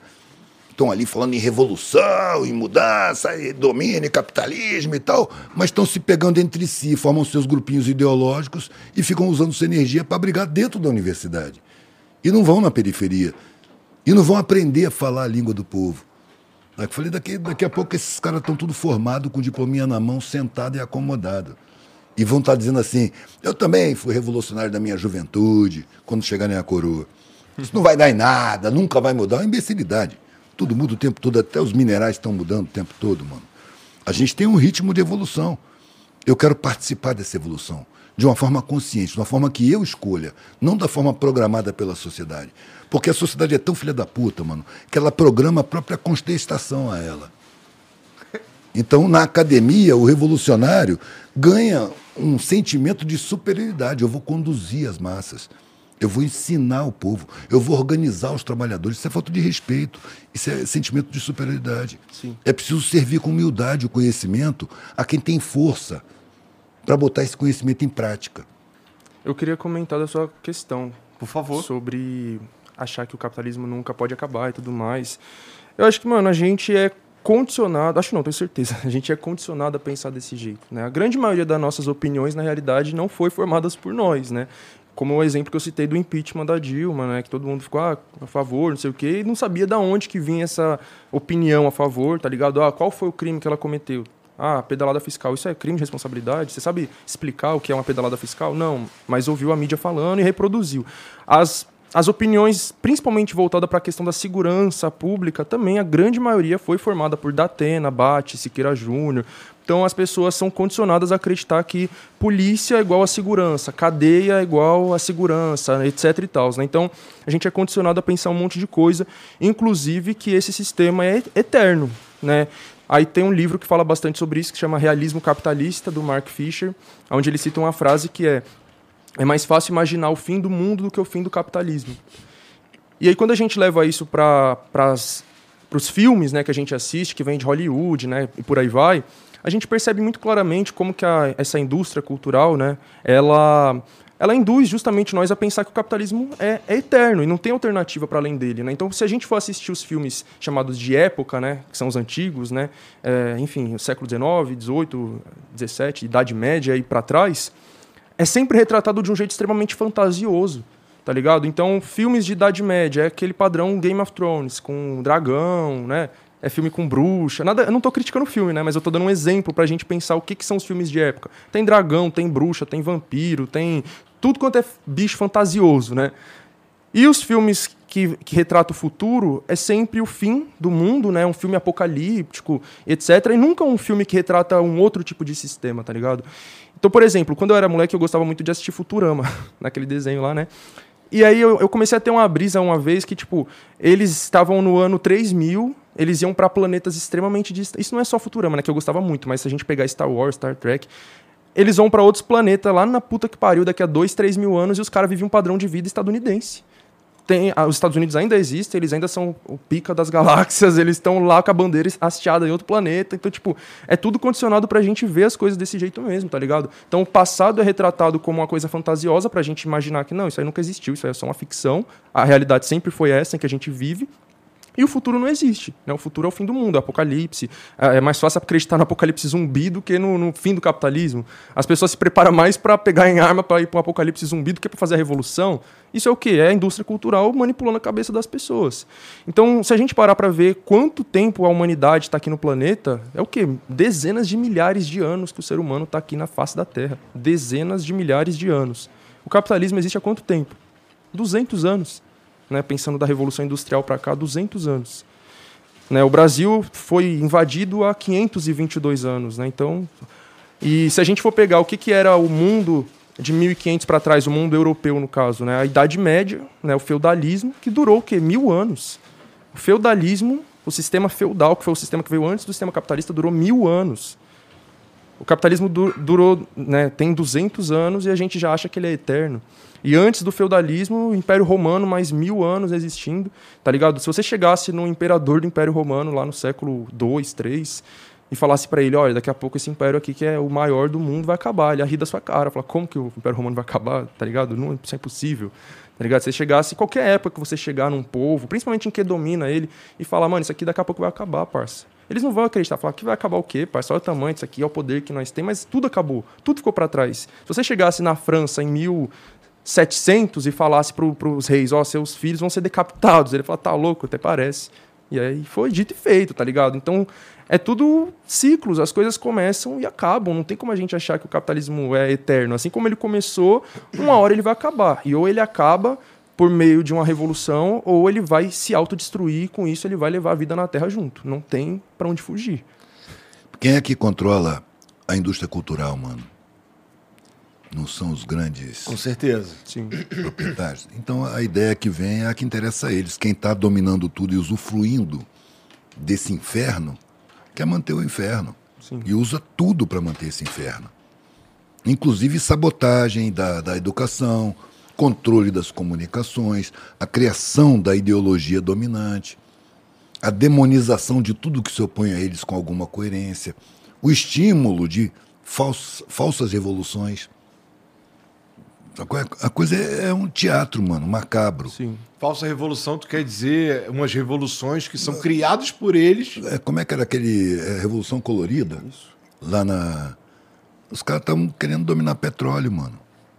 Ah, Gaddafi é um, é um ditador. Pode até ser, mano, mas o índice de desenvolvimento humano da, da Líbia era o maior da África, era maior do que o do Brasil. Ele era amado ali. Mas o que, que ele fez? Ele cotou o petróleo.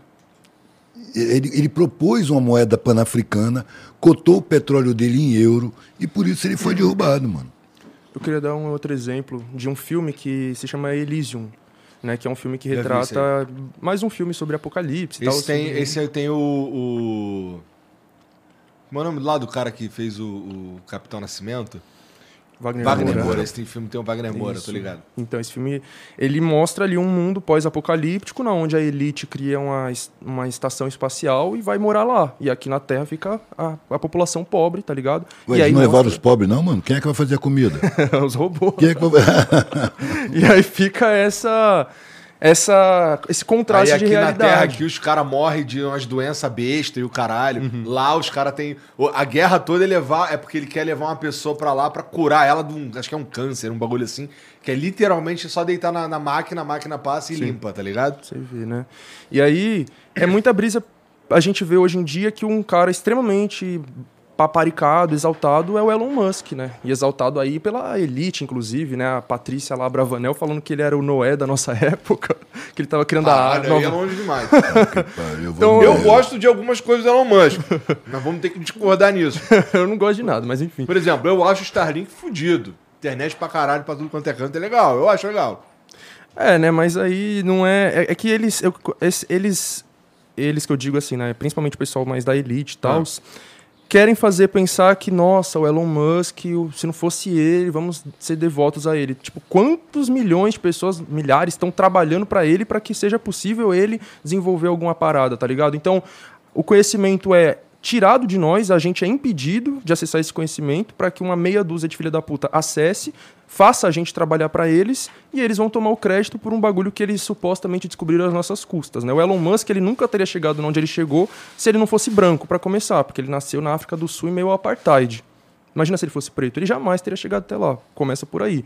Quantos gênios e, enfim, né, descobridores das coisas não estão aí morrendo na, na, na mão da polícia hoje em dia? Que poderia estar estudando, fazendo a faculdade, se formando, se, virando um cientista, e não pode porque a polícia matou, porque não tem comida e tá tendo que Eu mendigar. concordo, eu acho que esse daí é um, uma dos principais. É meio óbvio isso que eu vou falar, mas assim, esse eu acredito que é um dos principais. O principal problema da nossa sociedade, mas é por uma. Um, tem um, um viés que é. Que assim, que eu penso que, cara, é, é, é uma puta burrice, porque é um senhor desperdício de, de capacidade, de potencial humano. É tipo, é, tem gente muito. Não é possível que, que, que, que não tenha gente muito foda pra caralho, pique, porra, gênio da ciência ali, tá ligado? É só que esses caras, eles, não, eles só não conseguem chegar. A gente Sim. sabe disso, assim, né? De cadeira, inclusive, né? É, Os caras- mas é, é coisa do sistema capitalista mesmo. O capitalismo é um sistema feito para poucos, para minoria, tá ligado? Porque a ideia, inclusive, do socialismo é justamente que todo mundo possa ter condições de desenvolver suas potencialidades. Então imagina se toda essa população, nós que estamos nas favelas ali ralando, né, tipo, principalmente as pessoas que estão na condição ainda mais precária, que estão uma hora dessa ou pedalando aí para trabalhar para esses aplicativos de merda, ou que estão no farol, né, tendo que vender bala. Imagina, tipo, toda essa massa de pessoas, mano, se tivesse essa as coisas mais básicas garantidas para começar, né? Porque a Constituição que está aí de fachada, ela fala que todo mundo tem direito à educação, saúde, moradia, não sei o que lá, né? Segundo o DIEESE, se isso tudo fosse levado ao pé da letra, o salário mínimo atual deveria ser R$ 6.500, mais ou menos. Então tá todo mundo aí ou desempregado ou é, empregos dólares, precários. É. É, principalmente depois da reforma trabalhista do Temer, essa desgraça que tinha que ser revogada, né? Mas enfim. Então tá todo mundo numa condição ainda pior do que já estava antes.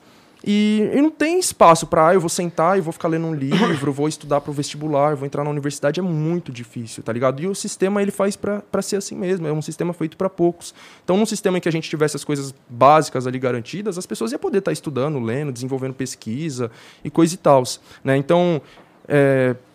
O problema Enfim, do comunismo, esqueci o que eu estava falando antes. É, é, é que alguém precisa liderar, né? E esse alguém é um ser humano, e o ser humano é foda. Então, na realidade, não. É que assim, né? a ideia comunista, marxista, etc., você vai achar muitas vertentes, né? Se você for ver de dentro do, do bagulho, mano, você vai ver que os comunistas estão mais discordando entre si do que concordando, né?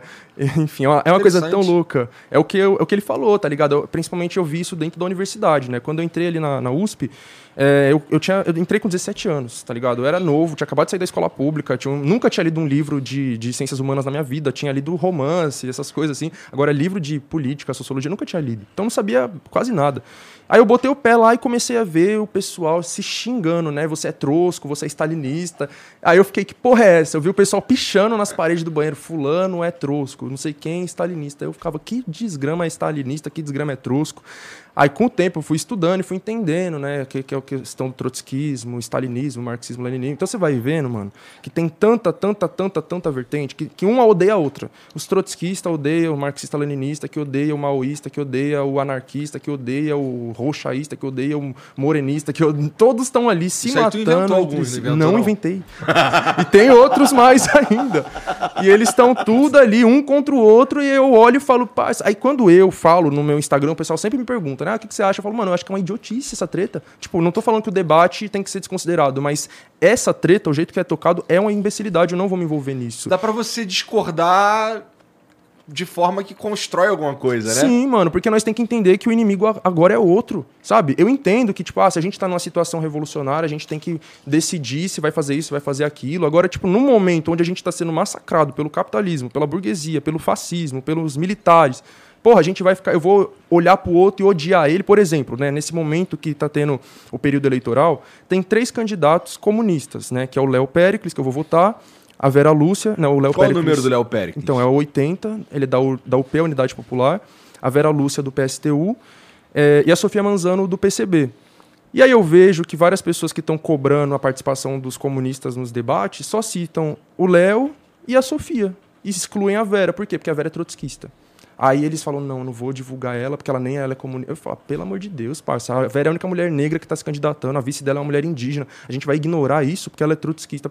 Tomar no cu, parça. Sabe? No meio de 10 candidatos, 10 não, 9 candidatos da burguesia que defende 50 tons de liberalismo, a gente vai querer excluir uma pessoa ali porque, ah, porque é trotskista, porque... ou então o contrário também acontece, né? Porque a partir do momento que eu declarei meu voto no Léo Pericles, o que veio de trotskista falar, ah, você vai votar no stalinista, falar, ah, tomar no cu, parça. O cara é um homem preto, mora em favela, mora em ocupação, já fui na casa dele, já conheci toda a quebrada dele, a luta que eles faz lá há 10 anos, os caras sequestrou o caminhão de, de água que a, o governo não queria liberar água para favela, os caras se, sequestrou entre né? Eles seguraram o caminhão lá e falou para a empresa, nós não vai devolver o caminhão enquanto vocês não ligar nossa água e conseguiram a água de volta.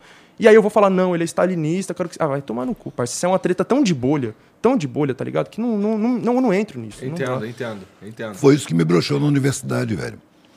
Mas eu acho o seguinte, a luta real na rua com a população é muito mais arriscada, é muito mais desconfortável. E essa galera tá acostumada com conforto, mano. Então é mais confortável brigar entre si, dentro da universidade, sem lá fora. Ou no Twitter. pois é. Sacou? Uhum. Não, aí eu desisti, mano. Falei, não, esses caras não vão a lugar nenhum, mano. Isso em 1980. Os caras não vão E a lugar agora nenhum. continua igual. Porque eu entrei no movimento estudantil, eu fiz parte durante um tempo do movimento estudantil ali nas sociais. Até que chegou um momento que eu falei, mano, isso aqui não faz sentido nenhum pra mim, sabe? Tipo, é ficar indo em reunião ali pra ficar numa punhetagem intelectual, falando a mesma coisa sempre pros Sem ação. mesmos.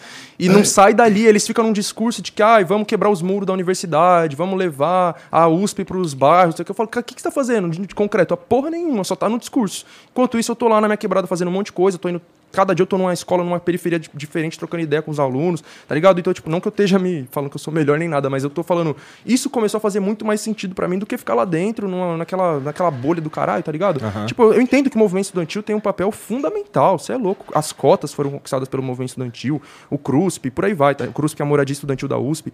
Tem um papel importante, né? A luta contra a ditadura militar, contra o Collor, por aí vai. Mas é, nesse ponto, mano, de, de ser um bagulho totalmente dominado por gente branca de classe média, que fica ali naquela discussãozinha de ah, eu prefiro esse, eu prefiro aquele, ah, porque seu partido isso, seu partido aquilo, aquilo ali pra mim não tava fazendo sentido. Eu falei, eu vou um movimento social que tá na base mesmo e aqui dentro eu deixo pra quem tem estômago, porque pra mim eu não tenho. A mesma coisa a relação da política institucional, né? Que sempre perguntam pra mim, ah, você vai se candidatar, você vai se candidatar? Eu falo, não vou me candidatar, parça. Não vou, não tenho pretensão, não tenho essa intenção, porque pra mim é uma luta que não faz sentido, tá ligado? Na minha vida, tá ligado? Quem tá lá dentro, por exemplo, Léo Péricles, que eu vou voltar pra governador, Altino, que eu vou voltar para, aliás, para presidente o Léo, Altino para governador, o a esqueci o nome dos outros, mas enfim, a Vivian para senadora, da UP também. É, então, essas pessoas, eu falo, mano, da hora, você faz uma luta da hora que eu, inclusive, conheço de perto. Se você conseguir entrar lá, você vai representar nós, vai fazer uma luta da hora. É isso, apoio. Mas eu entrar lá, eu não quero entrar, porque ali é um teatro, tá ligado? A política institucional, e quando eu falo política institucional, essa que é feita dentro das instituições, né? Parlamentos, é, governo, por aí vai. É um teatro, tá ligado?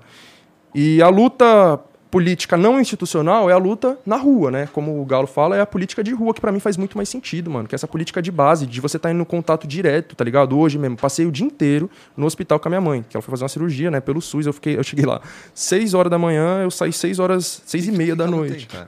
É uma cirurgia simples de catarata, Ah, mas ficou o dia inteiro pra poder fazer a cirurgia, né? Tinha, tipo, três pessoas pra fazer a cirurgia e levou 12 horas. E nesse, nessas 12 horas e meia que eu passei ali no hospital, parceiro, é louco. Hospital público é uma loucura, de tanto que, que, tipo, ninguém consegue ficar ali calado, né? Imagina, você ficar 12 horas ali calado, cada um na sua. Não, você vai. Todo mundo começa a trocar ideia. E você vai trocando ideia com um, trocando ideia com outro. E daqui a pouco já tá falando de política, e o pessoal já começa a atacar o pau no Bolsonaro. Tipo, a maioria, todo mundo revoltado, e o pessoal já falando, mano, e ele quer acabar com o SUS, imagina, o SUS já é ruim. Se acabar, piorou. Com o SUS já tá ruim, imagina assim, ele não tem nada, e nós morre de vez, né? E eu, e eu só instigando, é isso mesmo, isso mesmo, isso mesmo. E, tipo, é uma loucura. E isso é uma coisa da hora, tá ligado, mano? É da hora você estar conversando diretamente com a população, porque o que me incomoda muito, assim, né, em boa parte da esquerda, é esse negócio de ficar na, no- na torre de marfim teorizando sobre o pobre. Ah, porque o pobre isso, o pobre aquilo, o pobre não sei o que, tipo, parça, Sem sabe? nenhum É conhecimento sobre o pobre, porque não chega nem perto. Se chegar na perto de uma favela, fica com medo. Sim. Se vê. é, é, Mano, o pessoal vê eu na USP, eu juro pra você, eles escondem o celular, eles escondem a bolsa, e depois fica lá fingindo que são pobres, né? Porque quando passa um pobre de verdade por eles, eles escondem o celular, escondem a bolsa. Agora eles, na hora de ficar ouvindo funk e racionais e fumando maconha e falando que eles são favelados, eu falo, que favela que você é, parça? Do Jardins, vai tomar no seu cu. Enfim, aí eles ficam lá falando. Eles têm uma visão tão estereotipada sobre a favela, mano, que tipo. E assim, eu não tô falando só da esquerda, são pessoas de classe média de, média de um modo geral, tá ligado? Que acham que, ah, tá na favela, tá todo mundo passando fome na beira de um barraco ali, não sei o que lá. E aí, consequentemente, todos esses famintos aí da favela idolatram o Lula, porque o Lula tirou o Brasil do mapa da fome, não sei o que, tipo, mano. Aí quando você vai de fato pra base trocar ideia com as pessoas, como eu tô, eu tô fazendo um vídeo, né? Tipo um mini documentário pro meu canal, eu pretendo soltar ainda esse mês, assim, né? Que eu vou editar ainda, entrevistando, porque, tipo, de tanto que eu ouvi o pessoal falando pra mim, ah, não, porque o pobre isso, pobre aquilo, pobre isso, eu falo, pai, você, que conhecimento você tem, tá ligado? Sobre nós? Falei, então pronto, eu vou pegar, vou começar a entrevistar uma galera, né, que convive comigo no dia a dia, todos os pessoal de favela. E é isso, fazendo perguntas sobre a política, coisa que nunca chega alguém na, na, na, na casa das pessoas na favela e fala, ah, eu quero né, entrevistar você pro meu canal. Enfim, né? Por exemplo, a questão de podcasts, canais, não são chamadas pessoas comuns, é sempre pessoas que são famosas, que têm alguma notoriedade.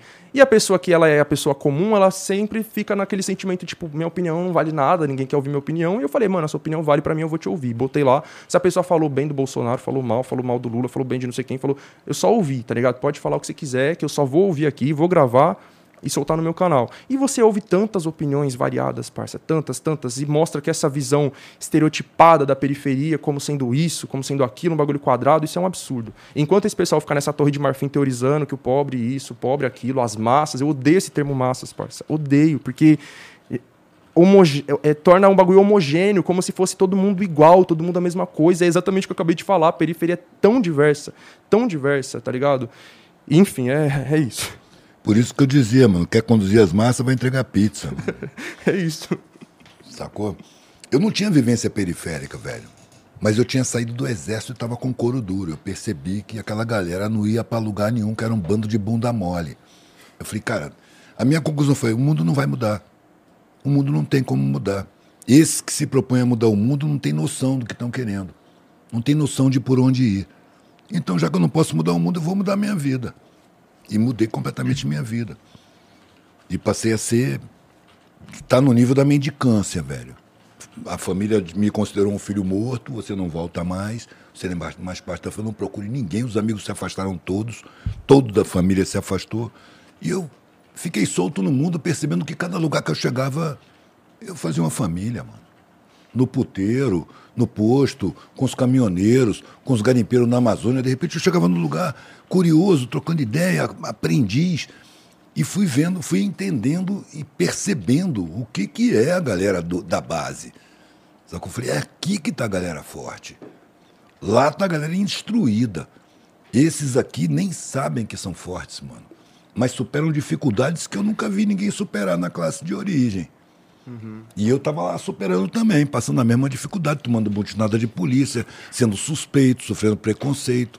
Mas estava tão interessante, tão rica ficou minha vida, velho, que era um preço barato para pagar. Sacou? Tem um pra, documentário. Desculpa, pode falar. Para manter os meus privilégios, minha consideração social, é, é, as garantias, a proteção, eu tinha que violar minha consciência e massacrar minha sensibilidade.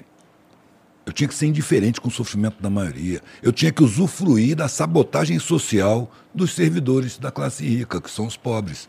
Eles são sabotados em educação, sabotados em informação, sabotados em tudo, em cidadania, para se tornarem mão de obra barata para servir as classes de cima. Eu vou querer usufruir disso, mano? Eu tenho que abrir mão da minha consciência. Eu tenho que abrir mão da minha sensibilidade. Eu tenho que conviver com as. Não, não quero, mano. A vida é curta. Eu quero ter orgulho da minha vida, não quero ter vergonha. E aí a vida ficou rica, mano. E eu fui percebendo. Durante dois anos, velho, eu não vi mais universitário, eu não vi mais gente politizada, politizada a nível partidário. Até que quando nasceu minha filha, eu tinha que ter um nível de trabalho melhor, porque eu já podia, já precisava comprar um alimento decente, sacou? Orgânico, nada de industrial, o alimento era caro. Eu podia morar na rua, velho, mas meus filhos comiam arroz integral. Sacou? Aí o meu trabalho foi evoluindo. E eu já estava formando uma visão sobre o mundo. Sacou? Eu falei, pô, preciso colocar no meu trabalho o que eu estou pensando, o que eu estou vendo, o que eu estou sentindo. Aí eu aprendi gravura em metal, com corrosivo. Aí eu comecei a fazer frases. É aquilo que eu te falei, mano. A primeira uhum. frase que eu fiz, por tão poucos terem tanto, é que tantos têm tão pouco. Isso foi observando os prefeitos, fechando com os fazendeiros, com o juiz, com o delegado, com os ricos, com os industriais. Eu fui vendo, porra, o poder político é conivente do poder econômico. Isso a nível de prefeitura, a nível de Estado e a nível nacional. Quais são os mais ricos? Os banqueiros. Então são eles que mandam. E a minha observação na prática só foi confirmando, velho. Banqueiro não se toca, banqueiro não se fala, ele domina a mídia. Que nem o André Esteves, que, que chegou atrasado na reunião de acionistas e na explicação ele disse que teve que dar explicações para os juízes do Supremo Tribunal sobre a necessidade do Banco Central ser independente. Ele, banqueiro, mano. Aí você vê, cara, quem controla essa porra toda uhum. são gente podre de rica, mano. Sim. Que coopta a mentalidade da classe média, que admira essa galera demais e despreza a galera do, do, povo. Sim. Agem como traidores da sua nação, velho. Entregam para os saqueadores, para os colonizadores e fodem com o povo, mano. Traem o seu próprio povo sem ter consciência disso. Isso é que eu chamo de colonialismo mental. E isso está impregnado dentro da academia. Por que, que a referência filosófica lá é a Grécia, mano? Se a China, 10 mil anos antes, já tinha sua filosofia, já tinha história escrita, e o grego estava batendo pedra para acender fogueira dentro de caverna. Mas começou ali. Por que, que não fala dos sumérios na África? Sacou? Tem os fenícios. Tudo tinha. Antes da Europa, tinha muita filosofia no mundo. Egípcios. Tinha os egípcios. Se coloca em segundo plano, mano. O top de linha da filosofia são os gregos, europeus. Isso é manutenção de colonialismo mental. Sim, e, e, nossa, muita brisa, porque, tipo, na hora que eu tava dando a minha resposta lá sobre a questão do comunismo, que eu falei que o pessoal fica nessa de, ah, porque a USP é doutrinadora, esquerdista, comunista, para. Antes fosse, mano. Pelo contrário, tá ligado? As universidades, de um modo geral, também são instituições controladas por essas elites, por essas classes dominantes. E a visão que eles vão passar para nós é essa visão colonizadora, é uma visão liberal para a gente se conformar com o sistema, aceitar as coisas, aceitar esse status quo, né? Então, por exemplo, o meu curso, né, de ciências sociais, eu faço o bacharelado e a licenciatura. Eu vou sair com diploma de bacharel em ciências sociais e licenciado para dar aula, né? O bacharelado, assim, né, em tese, são, dois, é, são quatro anos, né, o período ideal que eles calculam. Dos quatro anos, são dois anos de matérias obrigatórias e dois anos de matérias optativas. Quando eu terminei meus dois anos de matérias obrigatórias, eu fiz um levantamento de todos os autores que a gente leu, que foram, sei lá, acho que mais de 100 nesses dois anos, e não tinha nenhum autor negro, nenhum. Eram, tipo, 100, é, não, eram quase todos brancos, tinha um autor indígena que a gente leu em antropologia, um indígena e, tipo, 130 brancos, e 60% eram homens, 40% eram mulheres, 80% eram estrangeiros e tipo 20% brasileiros, eram a maioria europeus ou dos Estados Unidos.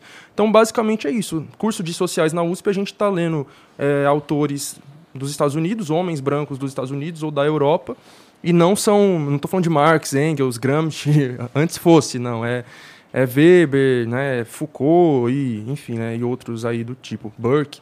E então é isso, tá ligado? Que a gente lá dentro está sendo formado para ter essa mentalidade, manter essa mentalidade colonizada, acreditar que a população negra, a população indígena, etc., não produz nada, tá ligado? Não tem intelectualidade.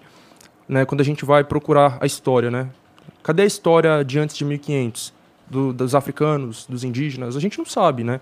É mundo antes de história, né? História do mundo antes de 1500, a gente fala, tá falando exatamente feudalismo, Idade Média, ou seja, é só a Europa, tá ligado? Então é, é uma merda, mano. Mas enfim, eu queria voltar rapidinho numa coisa que você tava falando, que eu ia comentar de um documentário que eu sempre recomendo, mano, que eu adoro esse documentário que se chama A Ponte. Tem a participação do Ferrez, tem a participação do Mano Brown. É lá de 2007, se eu não me engano.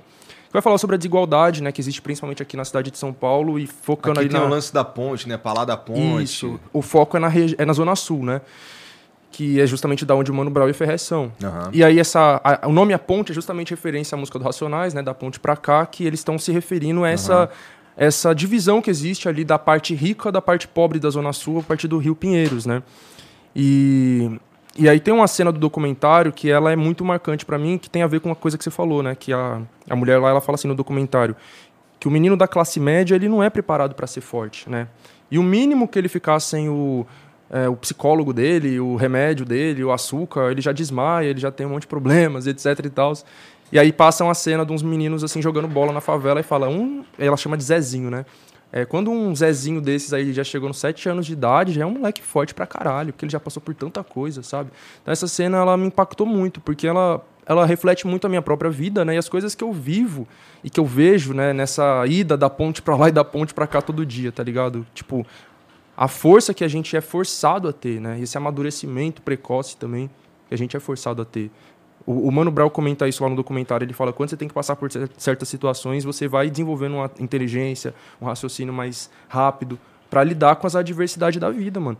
Então é exatamente o que ele falou. A única coisa que está faltando é esse acesso a esse conhecimento mais teórico, né? Porque o conhecimento prático de vida de rua nós tem e você é louco. O quanto que isso vale também, tá ligado?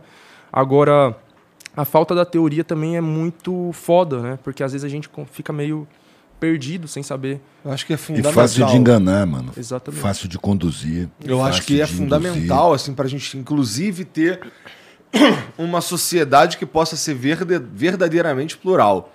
Porque eu imagino que vocês não são. E, e, talvez esteja enganado, mas eu imagino que vocês não são absolutamente contra a existência de uma corrente de pensamento que seja diferente da, da pensa, do, corrente pensa, do corrente de pensamento que vocês têm.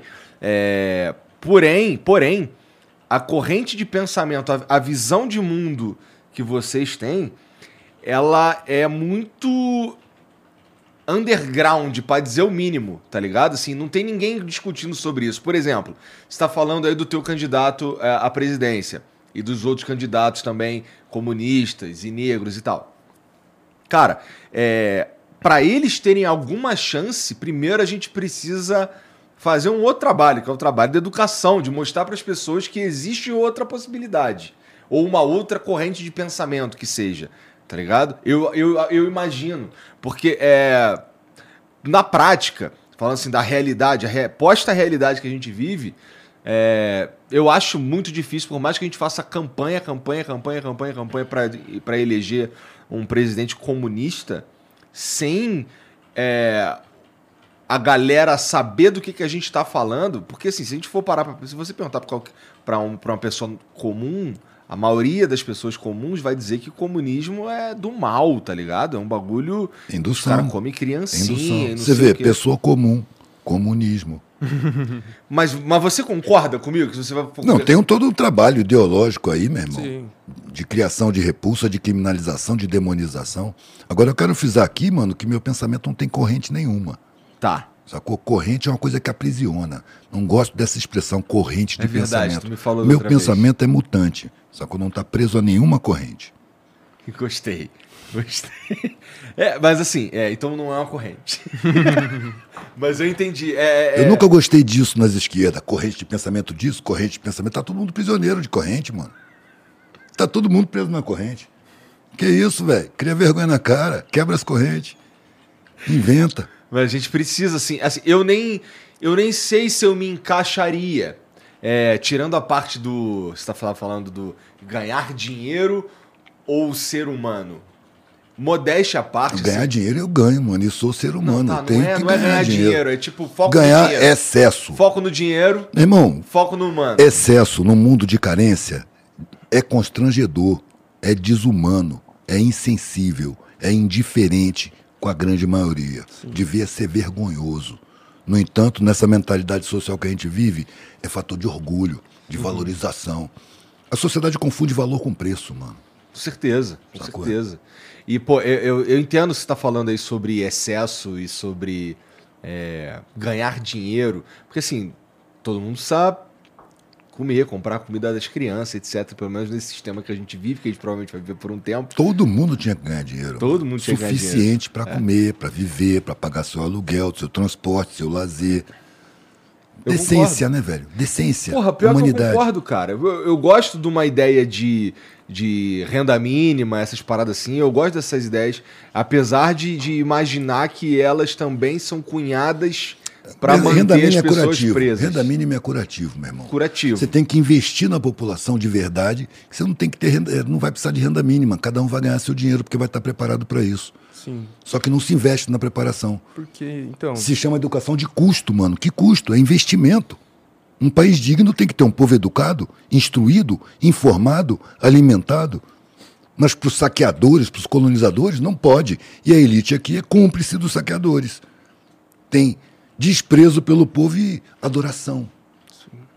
E o que, que, a gente faz, cara? A gente tá fudido, né? O que a gente faz? Enxerga em primeiro lugar. e fala, não é? Mano, se as pessoas não estão é enxergando, um... primeiro é preciso enxergar. Sim. Enxergar e depois deixa, Valo, que, que, as pessoas enxergando vai surgir soluções. E não é uma solução, vão surgir várias. É dar condição para as pessoas. Eu não posso trazer solução, eu, para o coletivo, mano. Que pretensão é essa? Que arrogância é essa? Um mínimo de humildade para não cair no ridículo. Uhum é oferecer condição para que as pessoas resolvam os problemas. Você chegar para apresentar soluções é uma, de uma arrogância ridícula, mano. É de uma arrogância europeia. Quando, quando assim. a gente fala sobre qualquer problema socioeconômico no Brasil, falta de moradia, falta de trabalho, trabalho precário, baixo salário, baixa renda, escolaridade, analfabetismo, todos, todos, todos, quem é a grande maioria da população que está enfrentando esses problemas? É a população negra. Então a gente tem que olhar para a história do Brasil e entender como que a gente chegou nisso. Porque a gente vive num país em que Milhões de imigrantes pobres entraram aqui no final do século XIX, começo do século XX, vindo da Itália, Itália, vindo da Alemanha, vindo de, da Espanha, etc. E hoje ascenderam para a classe média, vindo do Japão, e hoje ascenderam para a classe média. Enquanto que tem uma população negra que está aqui há 500 anos e não saiu da pobreza extrema. O que, que, que, que acontece, tá ligado? Como que essa população que chegou aqui mais recentemente rapidamente ascendeu para a classe média, a maioria deles, e a população que estava aqui há tanto tempo não saiu da pobreza extrema? Porque é o Estado burguês em que a gente vive, como ele é organizado, ele agiu intencionalmente, aquilo que nós estávamos falando antes, sobre a intenção de que isso acontecesse.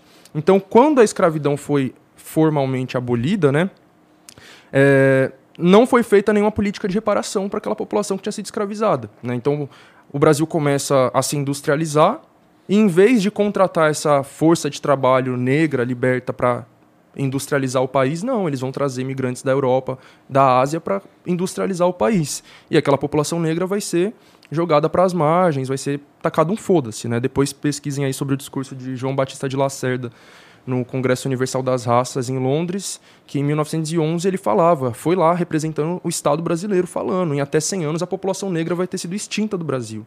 Era a intenção do Estado brasileiro, isso foi uma política intencional de exterminar a população negra e, e não de inclusão na sociedade. Né? Então, ao mesmo tempo que o Estado tacou foda-se para a população negra, não fez nenhuma política de reparação, sendo que a principal delas teria que ter sido a reforma agrária, eles bancaram a vinda né, de vários imigrantes brancos para cá, da Europa, para né, colonizar e industrializar o país. Deram terras, deram tudo quanto é coisa.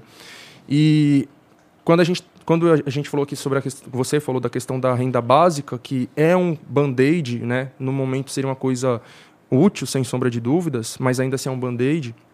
E aí o Eduardo falou que o ideal seria que não fosse necessário, eu concordo totalmente, assim como eu concordo que as cotas são um band-aid, que não deveria ser necessário, mas no momento é. é eu acredito que grande parte da, da solução dos nossos problemas gira em torno da reforma agrária, mano. Porque nada mais é do que a gente dividir esses imensos latifúndios que estão aí desde o período colonial, terras imensas na mão de meia dúzia de pessoas, enquanto que a imensa maioria não tem um, um quadrado, um metro quadrado para morar e aí ou mora de aluguel e aí é, sofre despejo, ou mora na rua, ou vai para albergue, ou vai para ocupação. Enquanto que tem gente com milhões de metros quadrados sem fazer nada, tá ligado? E aí essa falta de reforma agrária gera a falta de moradia, gera a falta de trabalho, gera a falta de alimento, inclusive, e vários outros problemas, né? Então acho que, mano, a grande pauta para é, começar de fato a combater a desigualdade no Brasil é pautar isso. E vale lembrar que os dois golpes militares que aconteceram no Brasil, em 1964 e em 1989, foi justamente para impedir que acontecesse uma reforma agrária. A República ela surge a partir de um golpe militar, em 1889, um ano depois da abolição da escravidão, porque começava a circular ideias de se fazer algum tipo de reforma agrária e já meteu um golpe ali para impedir que isso acontecesse. 1964 é a mesma coisa. João Goulart falava sobre reforma agrária, tiraram o cara e deu no que deu esse essa ditadura aí de vinte e tantos anos, né? Então a gente vê que o que mais assusta essa elite brasileira é pautar isso, né? É pautar mexer na, na propriedade deles.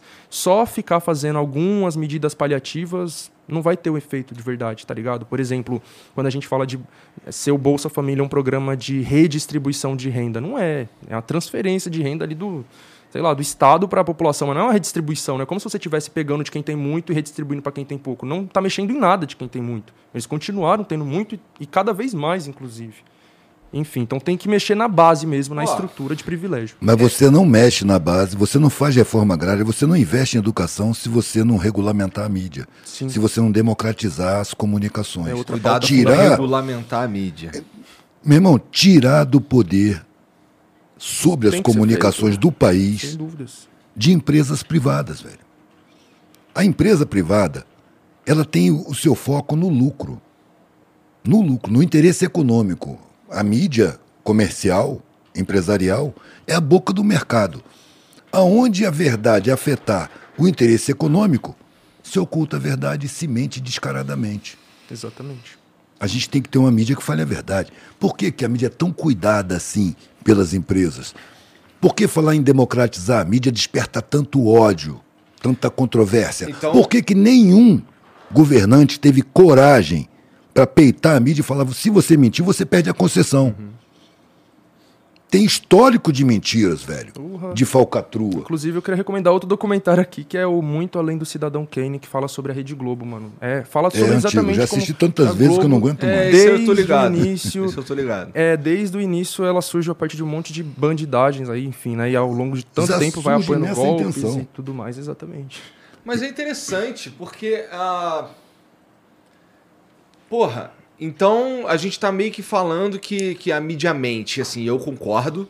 É, eu, nos últimos seis meses aí, o, o Flow e a nossa parada aqui foi alvo de várias mentiras mesmo, que a gente ficava olhando assim, caralho, Como é que pode? porra, sacanagem isso aí, cara. Pô, dá pra me bater falando a verdade.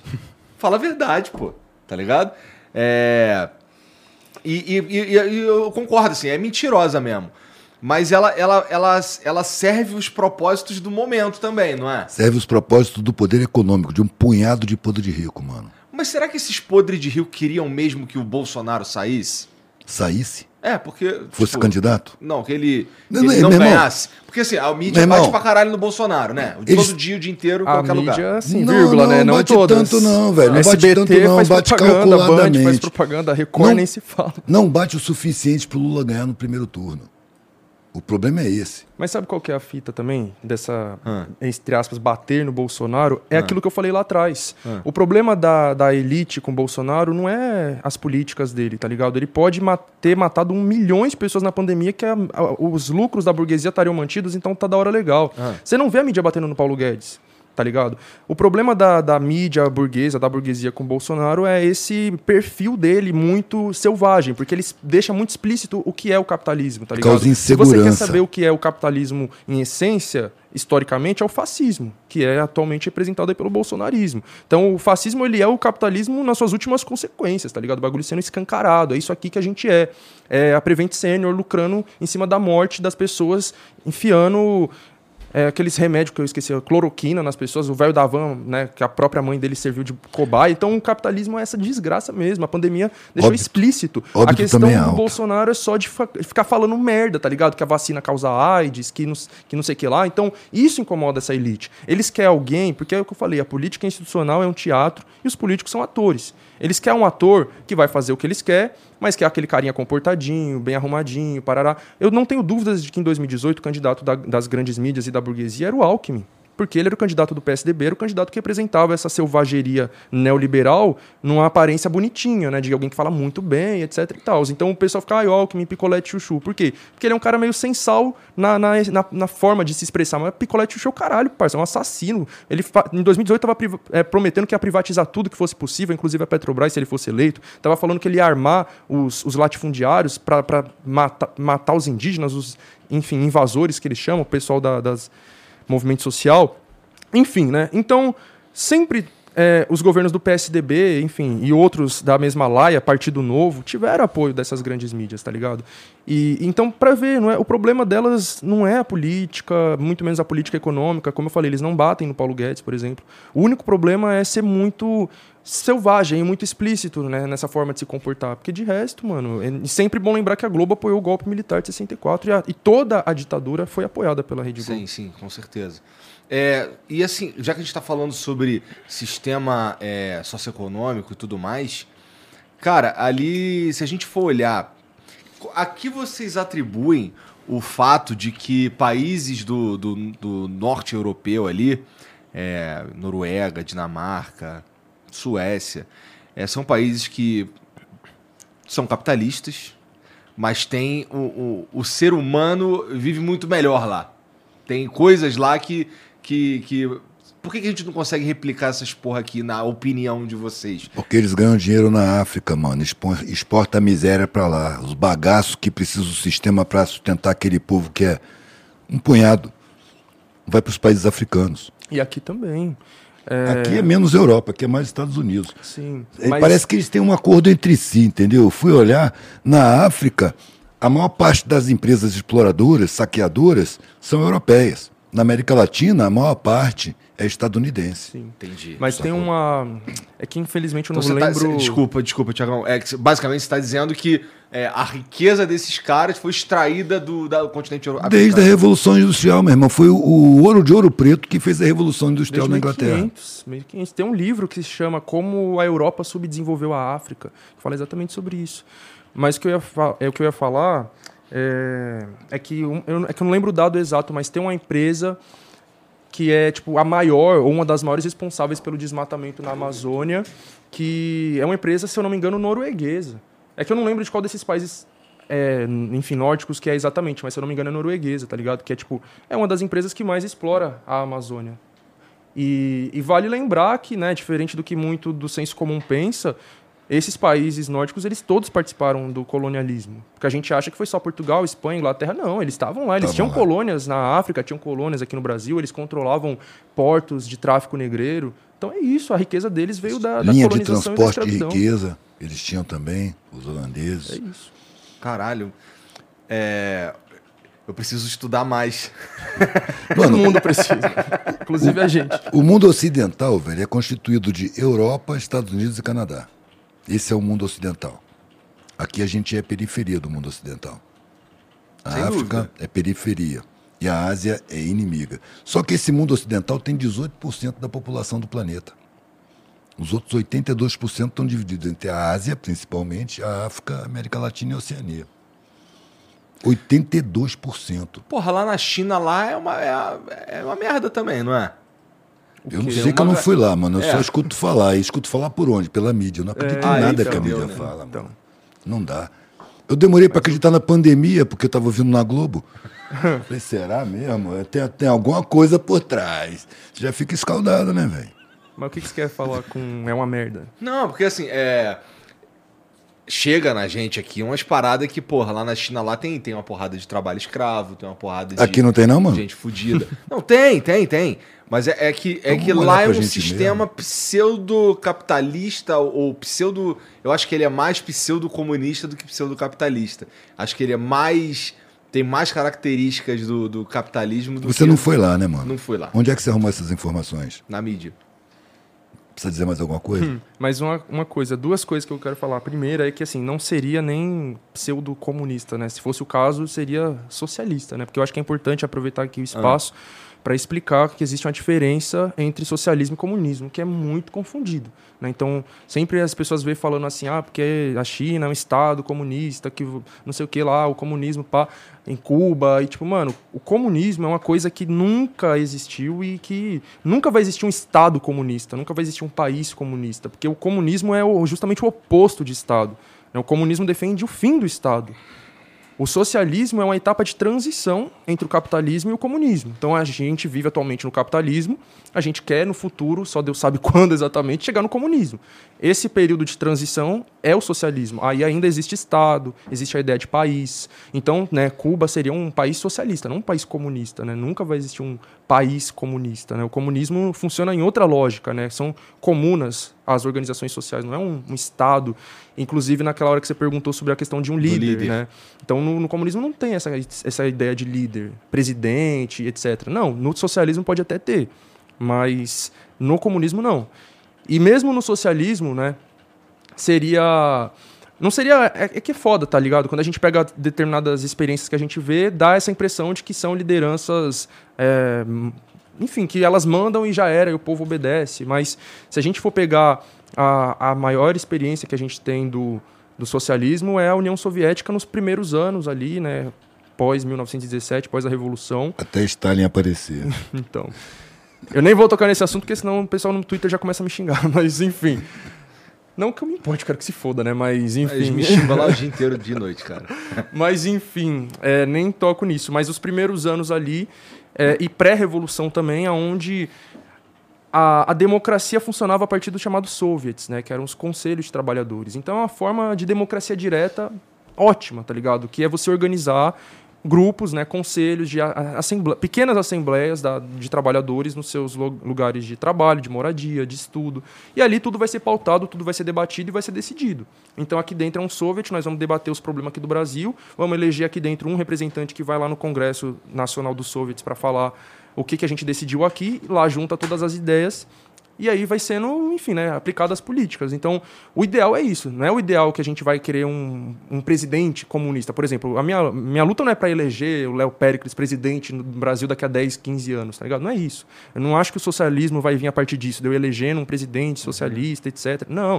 O socialismo é o povo como um todo é, não necessariamente todo mundo, que é bem difícil todo mundo pensar assim, né? mas a uhum. maioria, pelo menos, querendo que isso aconteça.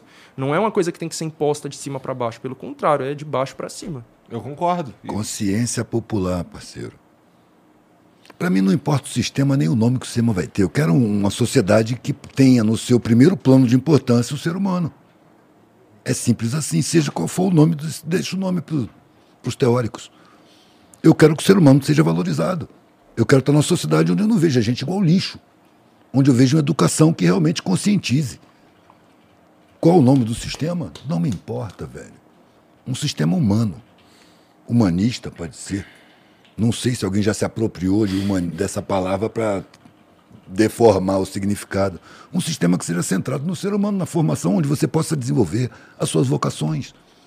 Onde você, você tem estímulo para se desenvolver Sacou? Onde não, não haja exploração de um pelo outro. Onde as pessoas resolvam as coisas por consenso, não por votação. A votação gera uma minoria insatisfeita. O consenso não deixa ninguém ficar insatisfeito. Todo mundo tem que concordar. Enquanto não chegar no consenso, não se toma decisão. Aqueles que vão se convencendo do que está sendo proposto vão convencendo os recalcitrantes, os que não concordam. Vamos debatendo, vamos debatendo até todo mundo concordar. Todo mundo concordou? Agora se aplica. Mas, porra, isso daí, isso. É. Nem acho que isso seja possível. Agora não é, mano. É preciso desenvolver. Num país de 210 milhões de habitantes. Eu acho que é possível num planeta de 8 bilhões de habitantes. Só que a gente vai ter que evoluir muito em consciência. Eu acho que Sacou? isso é uma coisa muito importante. As, as fronteiras e os países, não são exatamente o que falou o Raul Seixas. São cercas embandeiradas que separam quintais para elites locais. Sacou? É preciso derrubar as fronteiras, mano. Mas isso é um, um processo que está acontecendo que eu acho que vai demorar gerações e gerações para chegar. Sim. A gente tem milhares, centenas de milhares de anos para trás. Sim. A gente tem milhares, centenas de milhares de anos para frente. Uhum. A gente está num momento da história. A gente está numa caminhada que a gente não sabe muito bem onde começou e não enxerga onde vai terminar. Cada vida é um passo nessa caminhada. Um passo numa caminhada infinita, mano. Então eu não tenho grandes pretensões. Eu não vou ver o mundo justo. Mas se o meu passo não for dado na direção de um mundo justo, minha vida não vai me satisfazer. Sim. Então, uma vez você falou um bagulho que eu achei muito interessante. muito interessante a frase que você falou assim: Eu não quero mudar o mundo, eu quero fazer parte da mudança. Eu acho que é essa Mas frase... da forma que eu escolhi, não da forma que eu fui condicionado. Sim, sim, com certeza. Eu acho que é isso mesmo, tá ligado? É entender que a mudança ela tá acontecendo, não, não é para. que ai, não, ah, tipo, ou então quando a gente fala da revolução mesmo, tá ligado? A revolução é vista como um, um bagulho pontual que daqui a 15 anos, daqui a 20 anos, às 3 horas da tarde vai começar a revolução. Não, ela já tá acontecendo. Desde, como diz o Galo, desde Palmares a revolução já tá acontecendo, entendeu? E todos os processos que foi passando né, Revolta dos Malês e tantas outras lutas aí ao longo da nossa história, é a revolução acontecendo. Hoje, quando a gente está nos nossos movimentos sociais de base, nas nossas organizações ali, é, enfim, fazendo a nossa política de base, a gente está fazendo a revolução acontecer. Que é uma coisa que vai acontecer aos poucos, tá ligado? E, e, tem essa tendência de ver como, ah, eu não acredito nisso, é utopia, porque a gente acha que se não acontecer amanhã, não acontece nunca, tá ligado? Eu também tenho essa visão. Eu provavelmente não vou ver isso acontecendo, tá ligado? Vai ser que a gente está deixando aí para o futuro, mas a gente tem que querer deixar alguma coisa melhor para o futuro, tá ligado? Não pode ter essa visão egoísta de que ah, só quero pensar no hoje e na minha vida e ponto final, tá ligado? Porque para a gente conseguir chegar na a gente que eu digo, né, população negra, chegar onde nós chegou, que teve de outros que morreram lá atrás lutando, sabe? Ou então para eu entrar na USP hoje, quantas pessoas negras, pobres, periféricas ralaram lá dentro daquela universidade, sofreram ali dentro Tá ligado? Se hoje, ainda hoje, com cotas, eu entro numa sala que tem 40 pessoas brancas e duas pessoas negras, imagina o que era isso 10 anos atrás, sem as cotas. Como que era opressor aquele espaço? Essas pessoas resistiam lá dentro e mais do que resistir, elas lutaram para conquistar as cotas, lutaram para conquistar o CRUSP, né? A moradia estudantil da USP é fruto de uma ocupação, não é benevolência da, da universidade, é uma ocupação, tá ligado, que foi feita. Então, teve muita luta que veio antes que possibilitou a gente viver como a gente vive hoje, que não tá bom, obviamente, tá ligado? E mesmo. Mas já tá melhor do que 10 anos É, atrás. tá, tá menos pior, né? Por exemplo. E, e outra, né? Ver o. Infelizmente, que muitas coisas elas estão retrocedendo porque a luta esfriou um pouco também, tá ligado? Então, se a gente vê a, a- a reforma trabalhista que eu citei, a reforma trabalhista do Temer de 2017 fez o Brasil retroceder 100 anos. É coisa de 100 anos atrás, tá ligado? De tipo, o patrão pode contratar você o tempo para trabalhar o tempo que ele quiser e pagar o salário que ele quiser, te demite a hora que ele quiser e já era. Aí vem a consolidação das leis trabalhistas, a CLT, né, nos anos 30, e começa a regulamentar como que vai ser o trabalho. Tipo, não, você não pode botar uma criança para trabalhar, você não pode botar uma mulher grávida para trabalhar. E aí vem o Temer e joga isso tudo no buraco e acabou, tá ligado? A gente retrocedeu. E o governo Temer, que chega como consequência do golpe de 2016, ele chega justamente desse momento em que as lutas é, antes tinham se esfriado, né? porque quando essa esquerda chega no governo, se afasta da base e começa a se burocratizar lá em cima, e enfim, né, no- deu no que deu. Aí vem junho de 2013, que eu já falei aqui, Aham. né, que as lutas elas começam a crescer de novo, né? Os anos pré-2016 estava tendo recordes de greves, tá ligado? De trabalhadores. E aí isso já dá um medo ali na burguesia, eles já falam, mano, nós tem que desarticular essas lutas, etc. Enfim, né? Aí vai vindo várias, várias outros 500 aí. Mas, né, concluindo, é o que tava falando, é, é ter essa, essa visão histórica, tá ligado, mano? De, de ver o que, que veio antes, o que possibilitou a gente chegar onde nós chegou e o que, que a gente precisa fazer para pensar no futuro, tá ligado? Porque é, é isso, o presente é consequência do passado e o futuro é consequência do presente. O que a gente quer ver no futuro, a gente tem que fazer hoje. Né? Quem era que esperava pela revolução que ela viesse automaticamente eram os socialistas utópicos de antes de Marx. né? Então Marx e Engels eles vêm fundar o socialismo científico de que não, o socialismo ele não vai cair do céu num passe de mágica. Né? É, se a gente não atuar para que essa revolução se concretize, ela não vai se concretizar mesmo. Então cada vez que a gente escolhe é, votar no menos pior porque é o que tem para hoje, é, fazer isso porque é o que dá no momento, a gente está atrasando a revolução. Porque a gente não está pensando no futuro, a gente está pensando só no agora. Tipo, ah, no momento é isso. E, e cada vez esse menos pior vai sendo pior, tá ligado? Então, ah, é o que tem para hoje, é o que tem para hoje, é o que tem para hoje. De é o que tem para hoje em o que tem para hoje, chega um momento que a gente não tem pauta nenhuma sendo levantada, bandeira nenhuma sendo defendida, que é exatamente o que está acontecendo nesse momento. Ah, é o que tem para hoje. E o que tem para hoje é literalmente nada.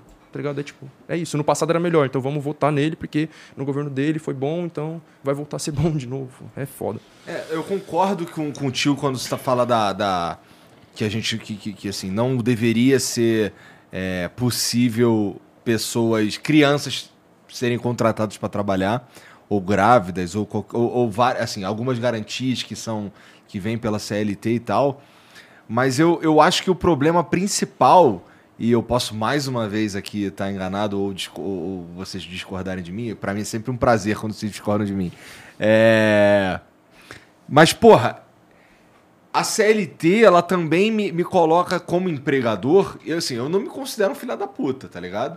Pelo contrário. É...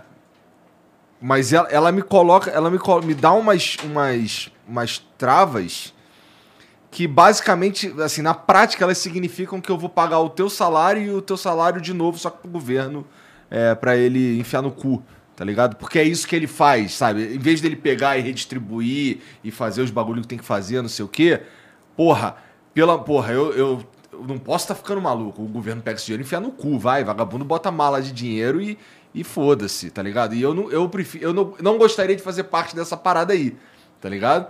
Mas é, tem alguns dispositivos, como a, a tributação lá no, no feijão e o caralho, que me forçam a dar essa grana aí pro governo. E eu- acho que a minha principal guerra com a CLT não é nem. Não é questão de questão de direitos pro, pro, pro trabalhador, o caralho, não sei o que. É meio que me forçar a dar um dinheiro pro governo. Sim. Eu acho isso meio merda. Sim, Mas tem mais a ver com não- tributação, né, velho? Não é com direito trabalhista. É, eu não tenho nenhum problema com o cara tirar férias ou, ou a mulher sair, não trabalhar porque ela tá grávida ou, ou qualquer razão, tá ligado? Na verdade, aqui a gente é bem tranquilo quanto a Entendi. isso, de verdade. Sim. Eu não tô falando isso pra parecer bonitinho porque eu tô falando com vocês, não. Você pode descer e perguntar pra qualquer um. E um, num dia que eu nem tô aqui, tá ligado? É. Mas, porra, o, o, pra mim o grande problema é que o- o- tem uns caras mamando no, no, no trabalho. Tá Entendi, ligado? entendi. É assim, tem. é, o, o, não sou eu que tô mamando nos caras. É uns caras que tá mamando em todo mundo. Tá ligado? É isso que me deixa puto de verdade. E tu Então, acha que assim- político mama mais do que banqueiro, mano? Mas não. O que político leva de corrupção é gorjeta, parceiro. O grosso, você não tá nem mencionando. Sim. Essas gorjetas. o grosso é tipo Deus, eu não consigo nem imaginar. O grosso são Então- bilhões, velho, não são milhões. Sacou? Acha 50 milhões na casa de um político. Aí executa. Cara, é corrupto. Quem, quem é que deu essa gorjeta pra ele, mano? Quanto levou? Quanto levou? Pois é, se ele tá com 50 milhões, quanto levou? Levaram bilhões, mano. Então, a gente tem que. Eu sempre falo isso, né? Que a gente, sempre quando eu falo de política e tal, a população sempre toca na pauta da corrupção, né? Aham. E eu falo para as pessoas assim, mano, realmente a corrupção é um dos grandes problemas, né? Mas, tipo assim, porque as pessoas muitas vezes reproduzem esse discurso que foi criado pela grande mídia, né? Que eu já citei, Globo, Jovem Pan e etc e tal. e acredita que, tipo, a corrupção nada mais é do que isso, né? Um político pegando dinheiro, enfiando no bolso dele, enfiando na cueca e já era. E, tipo, falo, mano, é o que ele falou, isso aí não é nada comparado à corrupção que realmente existe, né? Porque o... É aquilo que eu, eu usei aqui um termo, né? Que é Estado burguês. O Estado que a gente vive é um Estado da burguesia, né, das elites, não só os banqueiros, os latifundiários, os grandes empresários, enfim, são vários setores aí da, da classe dominante que realmente controlam o Estado. Né? E os políticos, eles são fantoches, eles estão ali para atender os interesses deles. Né? É aquele ditado, quem paga a banda escolhe a música. Então, é muito falado sobre as bancadas que tem na Câmara dos Deputados, né? A bancada do boi, a bancada da bala. O que, que são essas bancadas? Bancada do boi é a bancada dos latifundiários, da qual a Simone Tebet fez parte lá durante um Ô, tempo. né? inclusive, deixa eu só mandar um salve pra esses filha da puta aqui. Que, pô, vocês são uns filha da puta. Vocês proibiram a porra do meu vape. E eu tô fudido aqui. Puta lobby dos caras do cigarro do caralho aí que estão fudendo com a liberdade da gente se matar do jeito que a gente quiser, porra. Vai se fuder. Pronto. E olha, olha, olha que loucura, né? Enfim, então essas, essas bancadas aí nada mais é do que isso, tá ligado? São ali é, frações ali da- das classes dominantes sendo representadas explicitamente dentro do Congresso, mas tem essas que são representadas implicitamente, né? Que eles bancam a campanha né, da pessoa para que ela se eleja e depois eles cobram, né? Então, um exemplo... Comum pra caralho isso daí. né? Total, isso aí é a regra na política. Não, isso é mercado de consciência, paga bem, parceiro. Então, É, né? Ô, Um exemplo muito explícito foi a eleição aqui municipal de 2020, né? Que no segundo turno foi quem? O, o Boulos e o Covas. Né? O Boulos vindo com essa bandeira do, do MTST, moradia popular, desapropriar os imóveis ali que estão vazios pelo centro, como a própria Constituição diz, isso não é nada revolucionário, a Constituição diz imóvel eh, tem que ter função, né? terreno tem que ter função social, caso contrário o Estado pode desapropriar, etc. e tal. E do outro lado, a gente vê que mais da metade da campanha do Covas foi financiada pelo setor imobiliário. Então, esse setor da burguesia, da elite imobiliária, do mercado imobiliário, se sentiu ameaçado com a proposta do Boulos, que era simplesmente cumprir o que a lei diz, e financiou a campanha do Covas, que foi eleito, sabendo que não ia provavelmente nem terminar, enfim, né, chegar lá e continuar vivo aquela praga. Mas enfim. E aí deu no que deu, né? Ele se elegeu e manteve os privilégios dessa elite imobiliária, que é o que acontece em todos os lados, né? Elite, é, mercado imobiliário, banqueiros, etc e tal. Então, quando o Bolsonaro foi eleito lá com o velho da Havan, né, bancando as disparo em massa de fake news do WhatsApp, é porque ele esperava em troca benefícios, né? Agora mesmo já estão rolando novos escândalos de corrupção aí de, de outros empresários que é, eu não lembro os nomes agora, mas que recebeu uma puta bolada do governo e depois deu uma outra bolada para financiar a campanha. Então é isso, mano. Eles pagam as, as campanhas, os caras se elegem e, e governam para eles. E aí, se começa a andar fora da linha, eles pegam o telefone, faz uma ligação ali pro, pro presidente do STF, faz uma ligação pro presidente da Câmara dos Deputados, fala, vamos começar a articular para tirar esse filho da puta, que ele não tá fazendo o que nós quer, e tira e já era. Simples assim. A história da República no Brasil é muito mais de golpes do que de democracia. Se você for ver nos últimos 100 anos, foi meia dúzia de presidentes eleitos pelo povo que terminaram seus mandatos. A imensa maioria é, foi assassinado, morreu, foi tirado por golpe, por impeachment, foi preso e por aí vai, né? Então, que democracia é essa, sabe? É uma democracia dos ricos, né? E, e como eu falei antes, essa república foi fundada a partir de um golpe, não só dos militares, mas da elite escravocrata também, né? Com a abolição da escravidão fica ali furiosa, os caras se juntam, os, os escravizadores, né, os latifundiários, se juntam com os militares, dão um golpe e funda essa república que a gente vive hoje, que é a república dos militares e dos latifundiários. É a mesma classe mandando aí há mais de 100 anos, e inclusive as mesmas famílias no poder judiciário, militar, econômico e político. Se for puxar o histórico dessas famílias que estão atualmente no poder militar, judiciário, político, econômico, são as mesmas de 500 anos atrás. Você já viu minha definição de democracia, mano? Porque para mim, democracia é democracia ou não. Não tem democracia isso, democracia aquilo. Ou é democracia ou é, não é democracia. Uma democracia, para mim, é um povo bem alimentado, bem instruído, bem informado, com senso crítico, com autoestima, capacidade de decisão, para resolver o que fazer coletivamente no Estado. Isso nunca existiu. O que a gente tem são instituições democráticas infiltradas de poderes econômicos. Instituições democráticas não fazem uma democracia. Nós não temos uma democracia. Nós temos um povo subnutrido, desinformado, ignorantizado, sabotado em educação, sabotado em informação, fácil de enganar, debaixo de um massacre midiático, publicitário, ideológico, mentiroso. Sabe? Sendo levado, mano, sendo enganado sendo convencido. Quando eu vi o Lula ladrão, até hoje eu escuto Lula ladrão. Quando ele começou a ser investigado, eu, eu acompanho pelas mídias não só nacionais, né? A, a, a investigação tinha a polícia israelense, tinha o FBI, que inclusive teve no Brasil, junto com a Polícia Federal, tinha Polícia Federal, tinha a Polícia Civil, tudo que é tipo de investigador estava investigando não só o Lula, mas todo mundo que estava em volta dele. Não acharam nada. O cara foi preso sem prova, mano. Por convicção. Uma aberração jurídica que repercutiu no mundo inteiro. E aqui no Brasil, nem o Supremo falou nada. É preciso pensar que força calou o sistema jurídico brasileiro diante de aberrações jurídicas, de crimes claros. Como uma presidente que não, não cometeu crime nenhum. Que o vampiro declarou ah, recentemente que é honestíssima. Foi ou não foi? Uhum. Né? O cara foi preso por um apartamento que não era dele, que Se é foi é provado que não, não é honestíssimo. Eu não sei, mano. Ela não tem talho para política, não, mano. A Dilma é economista. Ela não aturava a corrupção de jeito nenhum, ela botava para fora. Eu gostei de várias historinhas assim dela botar o cara para fora do gabinete dela. Por isso que o Congresso derrubou ela. Por isso que o Eduardo Cunha colocou, era uma chantagem, ele queria impor o orçamento secreto naquela época. A Dilma vetou. Aí ele pegou um pedido de impeachment e pautou. Agora tem 170 pedidos de impeachment, não aparece nada. O Lula ficou preso por um apartamento que não era dele, por um sítio que também não era dele. E o cara agora aparece com centenas de imóveis, 107, eh, metade comprado com dinheiro vivo, mano. Eu vi aquele delegado do Saraiva comentando, é muito engraçado, velho, que isso aí se aprende no começo do curso de polícia que transação alta com dinheiro vivo é dinheiro sujo. Sacou? Não existe você levar pacote de dinheiro para comprar um, um, imóvel. É. 51 imóveis foram comprados com dinheiro vivo. E ninguém fala nada. Não cai. Por quê? Porque está de acordo com o mercado.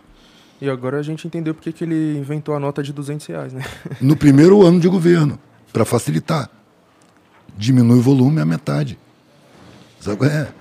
A coisa é muito evidente, parceiro. Mas, porra, é, é, é, que eu tenho muita dificuldade em realmente acreditar que.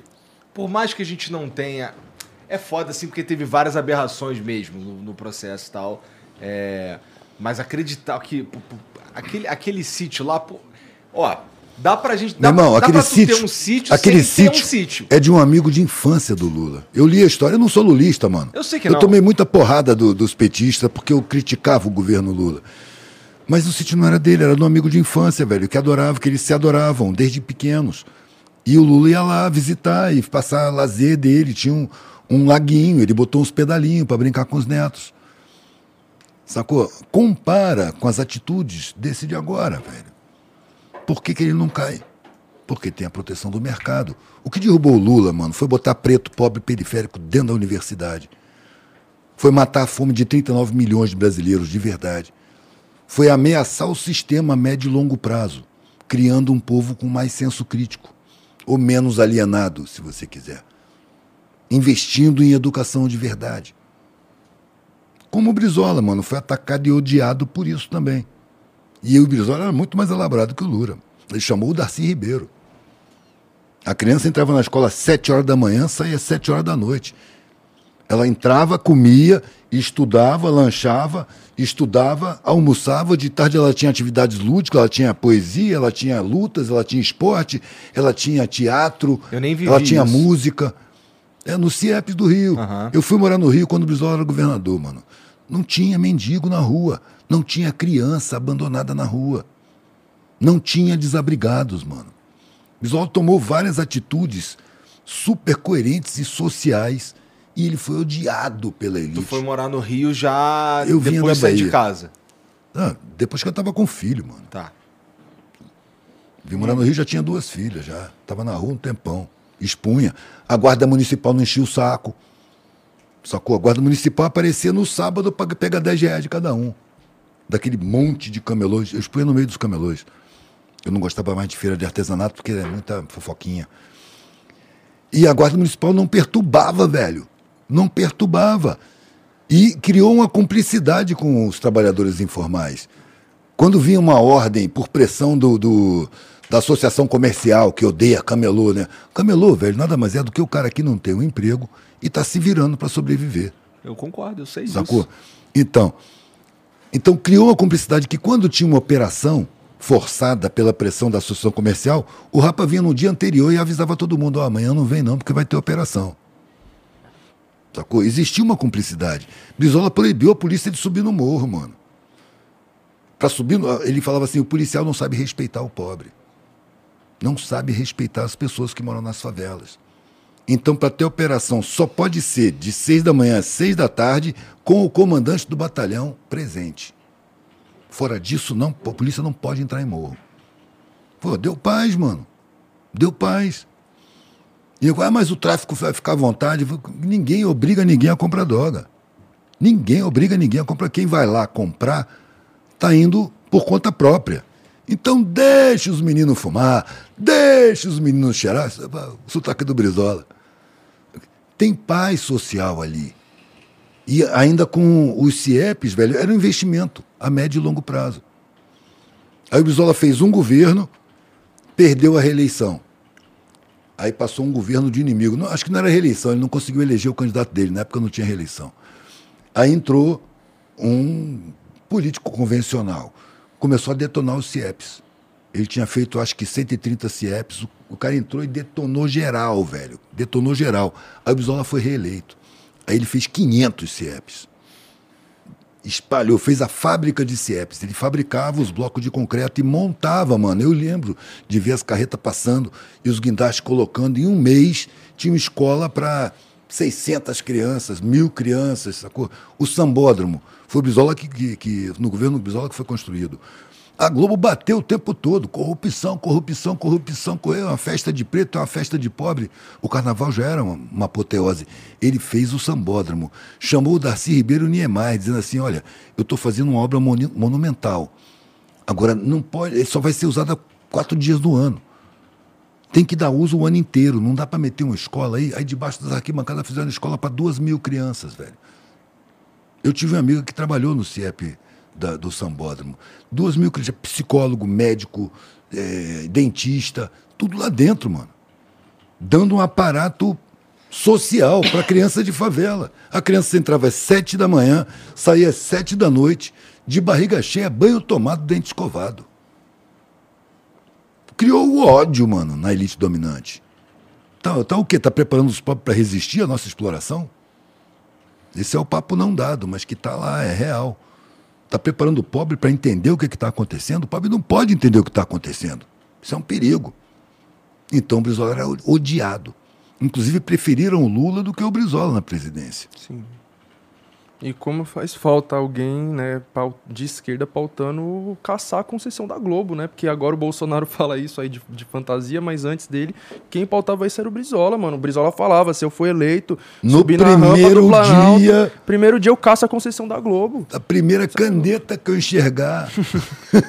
É isso, desde o princípio, mano, é isso. Foi fundado ilegalmente, com capital internacional, financiado pelos Estados Unidos, coisa Time Life. Absurdo. Então, ai, enfim. Bom, tá aí Saudades. um. Bom. Veio no rastro do golpe de 64. Exato. Que era. A TV Globo é uma TVzinha local, mano. A Excelsior era maior, a Tupi era maior, tinha várias TVs maiores que foram todas derrubadas porque não foram a favor do golpe. No dia seguinte ao golpe, no dia 2 de abril, que o golpe foi 1 de abril, eles falam 31 de março porque 1 de abril fica ridículo para eles. Né? No dia 2 de março, o editorial, o editorial do Globo foi assinado por Roberto Marinho e o título era Enfim 2 a de abril. democracia. 2 de abril. Enfim, a democracia. É uma junta militar que tinha derrubado um governo Sim. democraticamente eleito. Que tinha já o decreto da reforma agrária pronto, que já tinha o Plano Nacional de Alfabetização. Olha para tu ter uma ideia. O Plano Nacional de Alfabetização foi, foi feito no método Paulo Freire. Paulo Freire, inclusive, foi chamado para dirigir esse plano. Milhares de professores vocacionados, apaixonados pela ideia, se inscreveram, velho, porque era um plano para exterminar o analfabetismo em território nacional. Sacou? Quando os militares derrubaram João Goulart, essa lista de milhares de professores foi transformada em lista de subversivos e começaram a perseguir. O irmão do Zico, jogador de futebol, ele era um desses professores, teve que sair do Brasil, mano. Um montão foi preso, foi torturado, foi tido como subversivo. Por quê? Porque queria acabar com o analfabetismo em território nacional. Você quer ter um país decente, mano? Ou não? A elite não quer, não, mano. Quer o povo ignorante, escravizado, dominado, desinformado, fácil de enganar, de iludir, de induzir, de condicionar, de ir contra o, o governante que mais favoreceu os pobres, mano. Mais do que Getúlio Vargas, que foi o Lula. Volto a falar, não sou lulista, mano. Eu tô falando do que eu vi. Sacou? Ao longo da minha vida. Tô falando do que eu vi.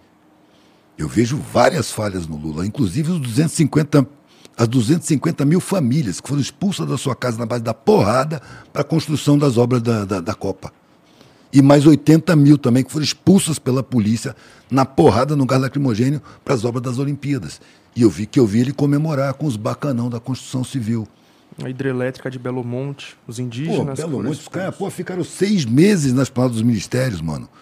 Acampada, a polícia vinha, várias polícias, mano. Polícia Federal, Polícia Civil, Polícia Distrital.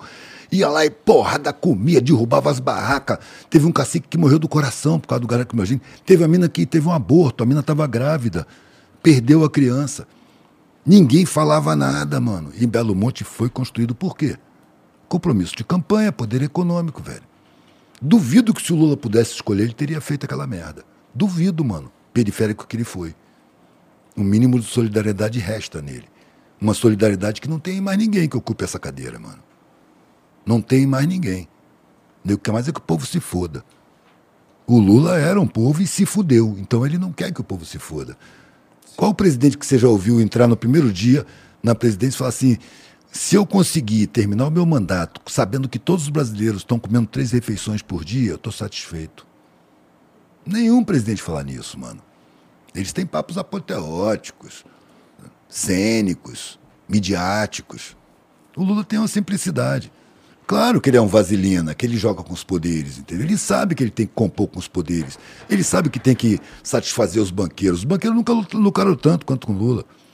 Os empresários nunca ganharam tanto quanto com Lula. Só que os pobres também ganharam pouco, mano. Saíram da merda. Quem ficou isolado aí foi a classe média, que estacionou e ficou onde teve. E foi a classe média que foi levada a derrubar pela mídia.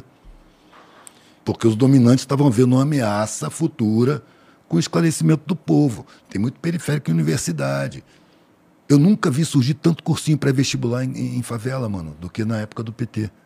Por quê? Porque o periférico, quando ele entra lá, ao contrário do que pensa a burguesia, a classe média e, e classe alta, o periférico, quando ele faz a universidade, ele não quer esquecer a classe que ele foi. Ele não quer pegar o diploma e ir para outra classe.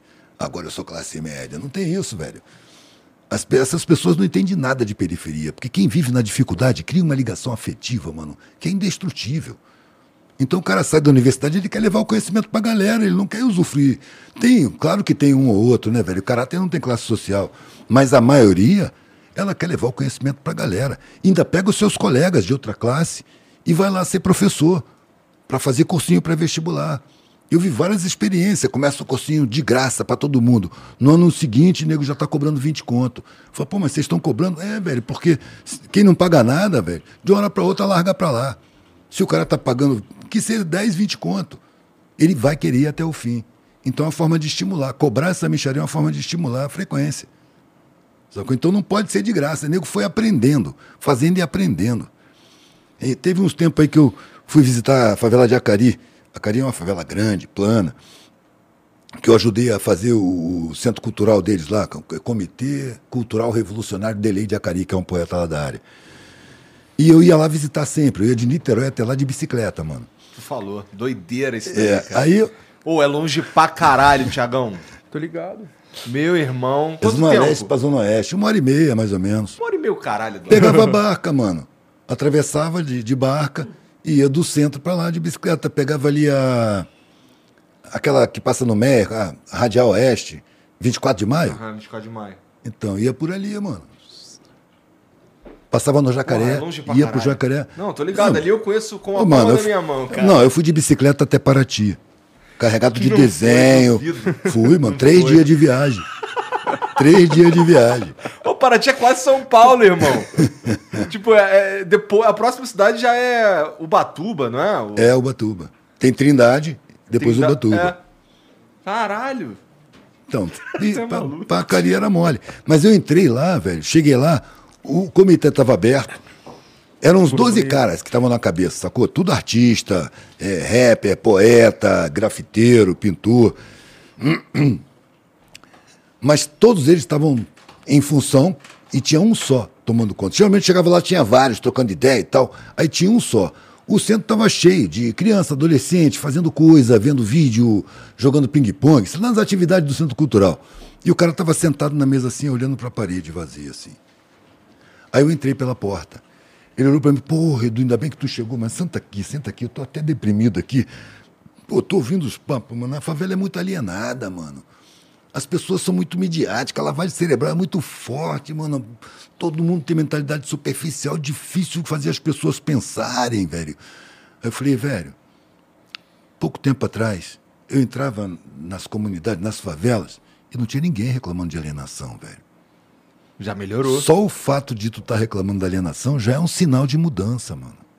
Ele fala, como é que muda isso? Todo mundo quer mudar as coisas de, assim, No- no abruptamente, totalmente, de uma hora para outra. Não, velho, é um processo. É um processo. Eu lembro quando eu fui, eh, tive nas palafitas, lá em 1980, que eu era abrigado nos lugares mais pobres que tinha. Ninguém falava alienação, velho. Ninguém tinha consciência política. Tinha muita solidariedade, tinha muita sabedoria. Mas ninguém reclamava, mano, do sistema social. Hoje, qualquer comunidade que você vai, tem gente reclamando do sistema social, tem gente discutindo. São exceções ainda. São aqueles caras que o povo considera meio maluco, é aquele bando de maluco e tal, mas que não hostiliza. Sacou? Esses caras são referência para os mais novos. Quando eles forem envelhecendo, esses mais novos vão estar adultos. Já vão estar pegando o bastão e levando adiante. É um processo, mano. É preciso investir nas próximas gerações e não criar essa ingenuidade de querer mudar o mundo. O mundo não depende de ninguém para mudar. Ele já mudava antes da humanidade aparecer por aqui. E vai continuar mudando mesmo que a humanidade desapareça. A gente participa da mudança.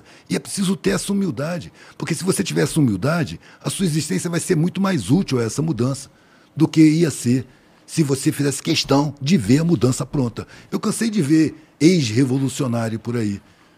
Sacou?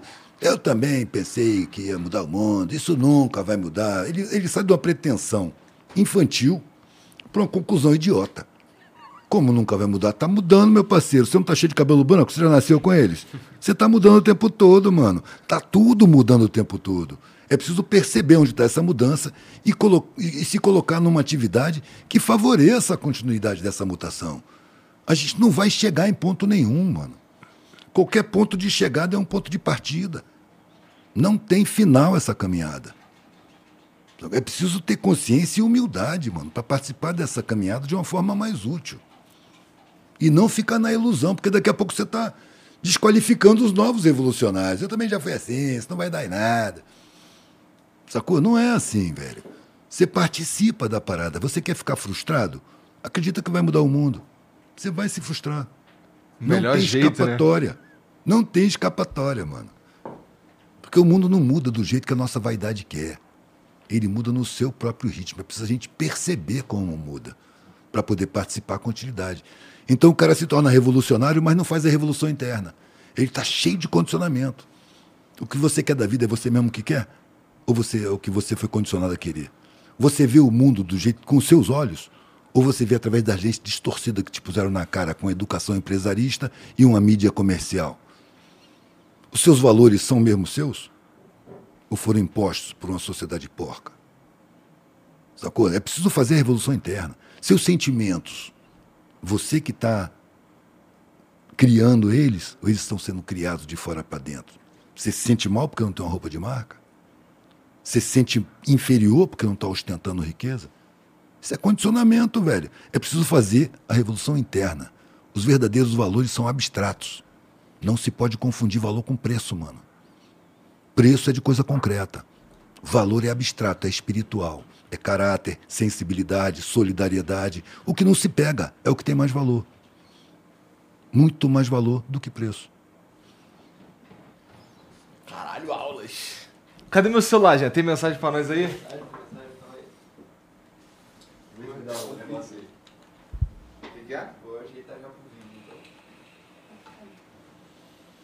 Esse é um problema que eu vejo dos revolucionários, velho. Eles fazem, querem a revolução fora e não fazem dentro. Aí não vai a lugar nenhum. Aí por isso quer conduzir as massas. Aí tem empregada doméstica, né? Fala sobre trabalho doméstico, a escravidão, parará, e tem, né? No É um, é um contrassenso. Tu também enxerga como um contrassenso essa porra? Ah, total, mano. Total. Tem certas coisas que são contradições de fato e outras assim não, né? Porque eu digo, o pessoal cai Mas- naquele mas bagulho o problema do. não é ter uma empregada doméstica. O problema é ser um arrombado com a empregada doméstica. Concorda? É, Porque, ó, aqui, sim. assim, eu não posso negar que existem pessoas que trabalham comigo aqui. Pessoas trabalham comigo aqui.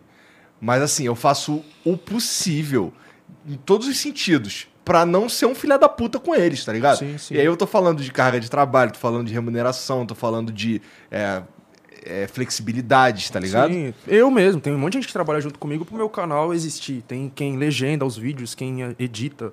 Tem gente que me acompanha nas palestras para fotografar. Então é isso, tá ligado? Não tô falando que você ter pessoas trabalhando é, ou pra você ou com você é um problema em si, tá ligado? É exatamente o que você falou. Tipo, como que isso acontece. É, inclusive, eu ia falar um bagulho na hora da CLT que eu acabei não comentando, Vai. né? Que eu, eu tipo assim, não, não acho que a CLT é perfeita de forma alguma, tá ligado? Inclusive, é, é uma forma de escravidão repaginada, né? Escravidão assalariada. Então, antes a gente trabalhava lá de graça e depois começa a trabalhar em troca de mil reais, né? Que não paga nada. Enfim. Que hoje é mil reais, né? O salário mínimo 20 anos atrás era o quê? Tá ligado? Em 2004 eu trabalhei por 150 reais. Então. Depois por 350 reais. Então, é isso. Então é entender, mano, que sem dúvidas não é perfeita, né? Quando a gente fala, por exemplo, de. A gente não, né? Quando vem o Temer, as mídias falando de reforma trabalhista, eles vão passar essa, essa visão de que é uma coisa boa justamente porque a CLT tem os seus problemas. Então tem que fazer uma reforma trabalhista. É, a, o INSS tem os seus problemas, então tem que fazer uma reforma da Previdência. É, o ensino médio tem os seus problemas, então tem que fazer uma reforma do ensino médio. Tipo, isso vai comprando muita gente esse discurso, porque compra mesmo, tá ligado? Todo mundo sabe que a escola pública tem um monte de proble- problema, todo mundo sabe que o SUS está cheio de problema, todo mundo sabe que, enfim, muita coisa com problema. Só que eles pegam e desvia o foco desse problema, tá ligado? Aí você acha que o problema é o bagulho em si, o problema é o SUS em si, o problema é a CLT em si, e não essa parte que você falou, que é de tirar do pobre para dar pro rico. Outra, outra pauta, a reforma tributária, né? Que é mexer na questão de como que os impostos estão organizados. Então é isso, eles vão começar a pautar a reforma tributária também, tá ligado? Só que eles vão fazer de outra forma, como por exemplo a reforma, a reforma da Previdência, né? Que vai mexer na questão da aposentadoria.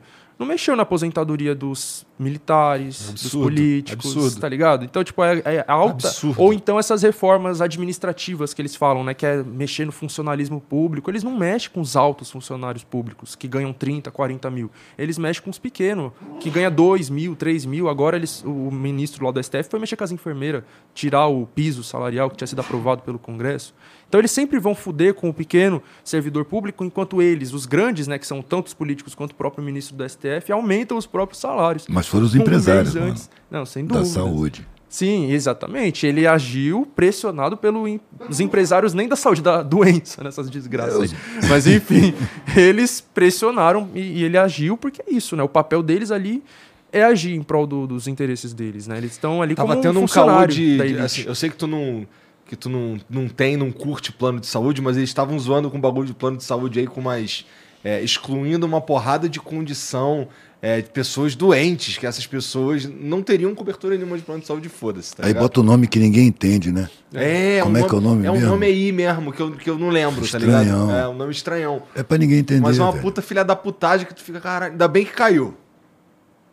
Voltamos pro patamar anterior. Caiu? Hoje? Não, caiu faz um, sei lá, umas duas semanas, três semanas, uma coisa assim. Não caiu, caiu não, velho. Caiu, cara. Mas foi, foi outro dia o agora. Que que caiu?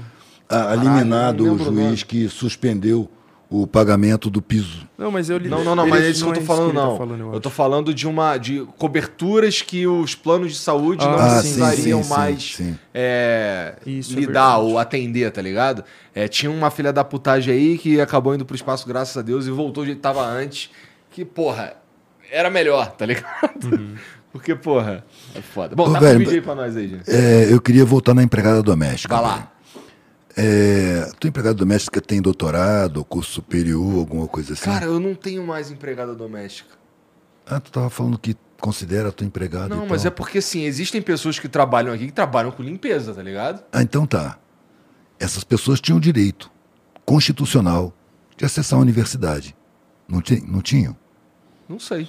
Claro que tinha, mano. É obrigação do Estado, está na Constituição, garantir ah, tá, tá, acesso tá à educação tá bom, até certeza. o final. Claro. Tinha o direito. Uhum. Por que, que não cursaram? Porque foram sabotados. A educação pública não prepara para porra nenhuma. Sim. Elas foram, essas pessoas foram construídas para serem serviçais. Ou seja, estão sofrendo uma injustiça que dura uma vida inteira.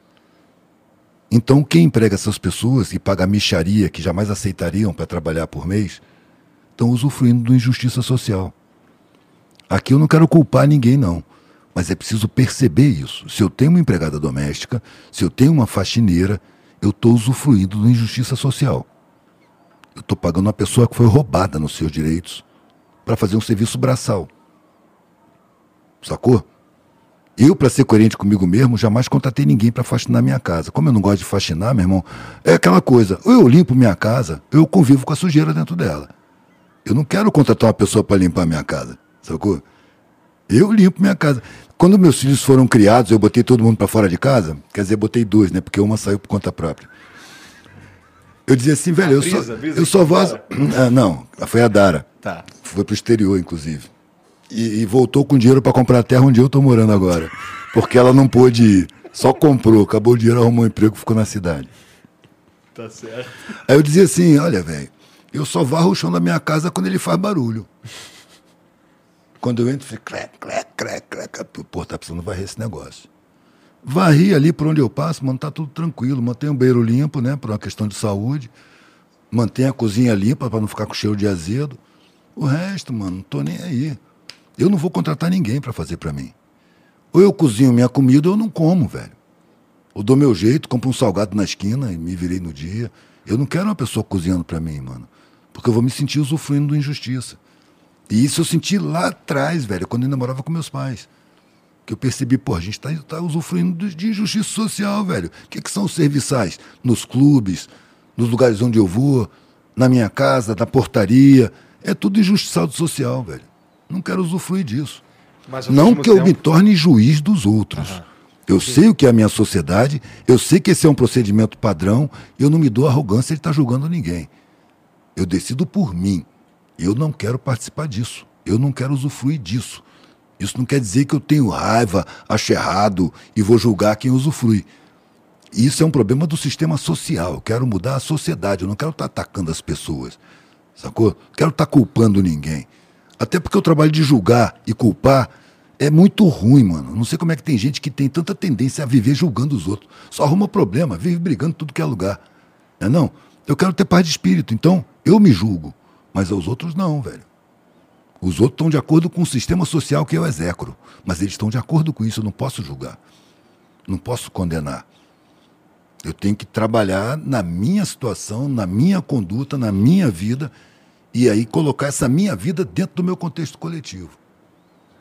Para pelo menos exercer alguma influência no esclarecimento dessas realidades que passam batido, mano. As pessoas não percebem. O cara explora a empregada e acha que está ajudando, mano. Explorar é um problema. Mas se a gente extrapolar essa tua ideia aí, é, a gente vai criar um outro problema, eu acho. Qual outro Que é. Isso extrapola. Tô falando em 2022, tá? Não tô falando em ano 3010, tô falando em 2022. Em 2022, é, se a gente pegar essa tua ideia e extrapolar ela, vamos lá. Agora ninguém mais vai ter Não, empregada mas aí é doméstica. imposição, não estou falando disso. Não, não, não, eu sei que não. Mas vamos dizer que todo mundo decidiu agora, por livre e espontânea vontade, tá legal, agora eu não quero mais usufruir de, de sei lá, de uma empregada doméstica. Vai ter uma porrada de empregada doméstica querendo te bater, cara. Não, mano, se elas tiverem seus direitos respeitados, elas não vão precisar ser empregadas domésticas, mano. Mas em É isso que eu 2022 a gente já vive numa sociedade que já não foi respeitada. Mas aí não, não tem essa decisão é ilusória, mano. Tá É claro que é ilusória. Né? Não, É. não existe. Eu acho que é preciso ter uma sociedade que respeite todas as pessoas. Pobre não precisa de ajuda, mano. Pobre precisa de respeito. Respeita os direitos constitucionais e fica tudo certo e a sociedade melhora. Eu concordo. Só que muitos vão perder seus privilégios.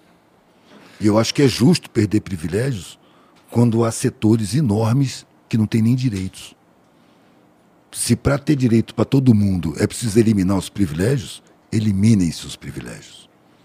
Pelo menos os materiais. Sim. Por isso que eu acho que tem que ir além dos direitos constitucionais, porque o direito constitucional inclui o direito à propriedade privada, que é a fonte principal da injustiça e da Desde que você não deixe ocioso, tá tudo certo, mano. Você vai ocupar quantas fazendas? Sacou? Então, Não tem jeito, mano. Você tem direito a comprar quantas fazendas você quiser, mas se tiver alguma ociosa, o mas povo tá no direito de entrar e tomar tiver conta. ociosa, é um problema, porque vai ser aquela pessoa dona de um monte de fazendas explorando Não vai ter empregado tantas outras. suficiente, mano. Se os direitos forem respeitados, essa pessoa não vai ter empregado suficiente para tomar conta de tanta fazenda. Ah, será? Tem Lógico que se os direitos forem respeitados. Sim, mas eu, eu concordo. Eu tô falando que além dos direitos que a Constituição garante ali, aquele direito à propriedade privada tinha que ser abolido e revertido no direito de que a, a propriedade, as grandes Ou- propriedades vão ou- ser coletivizadas. ou reduzido às suas necessidades de sobrevivência, mano. Você tem que, Que ter é a sua casa, você tem que ter seu pedacinho de terra para plantar a sua horta. O, o problema é o excesso, mano.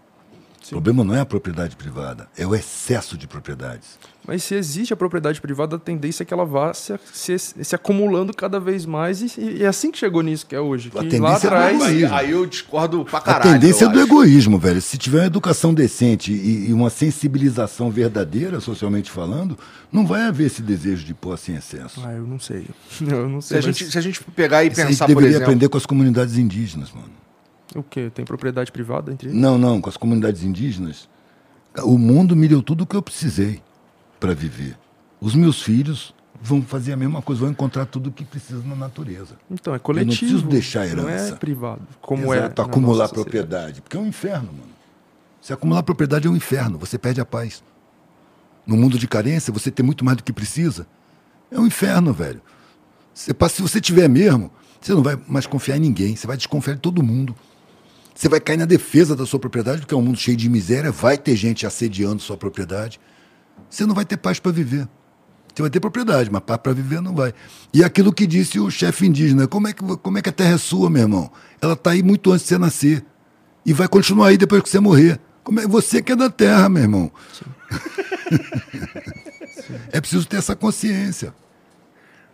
Mas o que, que você falou que Não, é porque assim, é porque assim, se a gente for pensar num, numa estrutura de Estado, ou numa. Se a gente for pensar, por exemplo, é, em como é feito o comércio, tá ligado? É natural que existem grandes é, propriedades para sei lá, Especulação. para produzir, não, para produzir sei lá, Soja transgênica. É, soja pra caralho, soja pra caralho. Grande propriedade Pra não produz essa- comida, parceiro. Pra Produz vender- commodity Pra- é, commodity. Produz commodity pra caralho pra vender pra fora. pra fora. Enquanto o povo passa fome. É, então, mas é, mas assim, é, é meio que como funciona a- o, o- Se acabar com isso, acabou o Estado brasileiro. Que isso, Que mano? bom, Fala tem que merda. acabar esse estado Não, capitalista não, acaba mesmo. não. Acaba o estilo, mano. Muda o estilo. É preciso humanizar o Estado. Aliás, é preciso humanizar o planeta, porque se você observar bem, os países se tratam da mesma forma que as pessoas.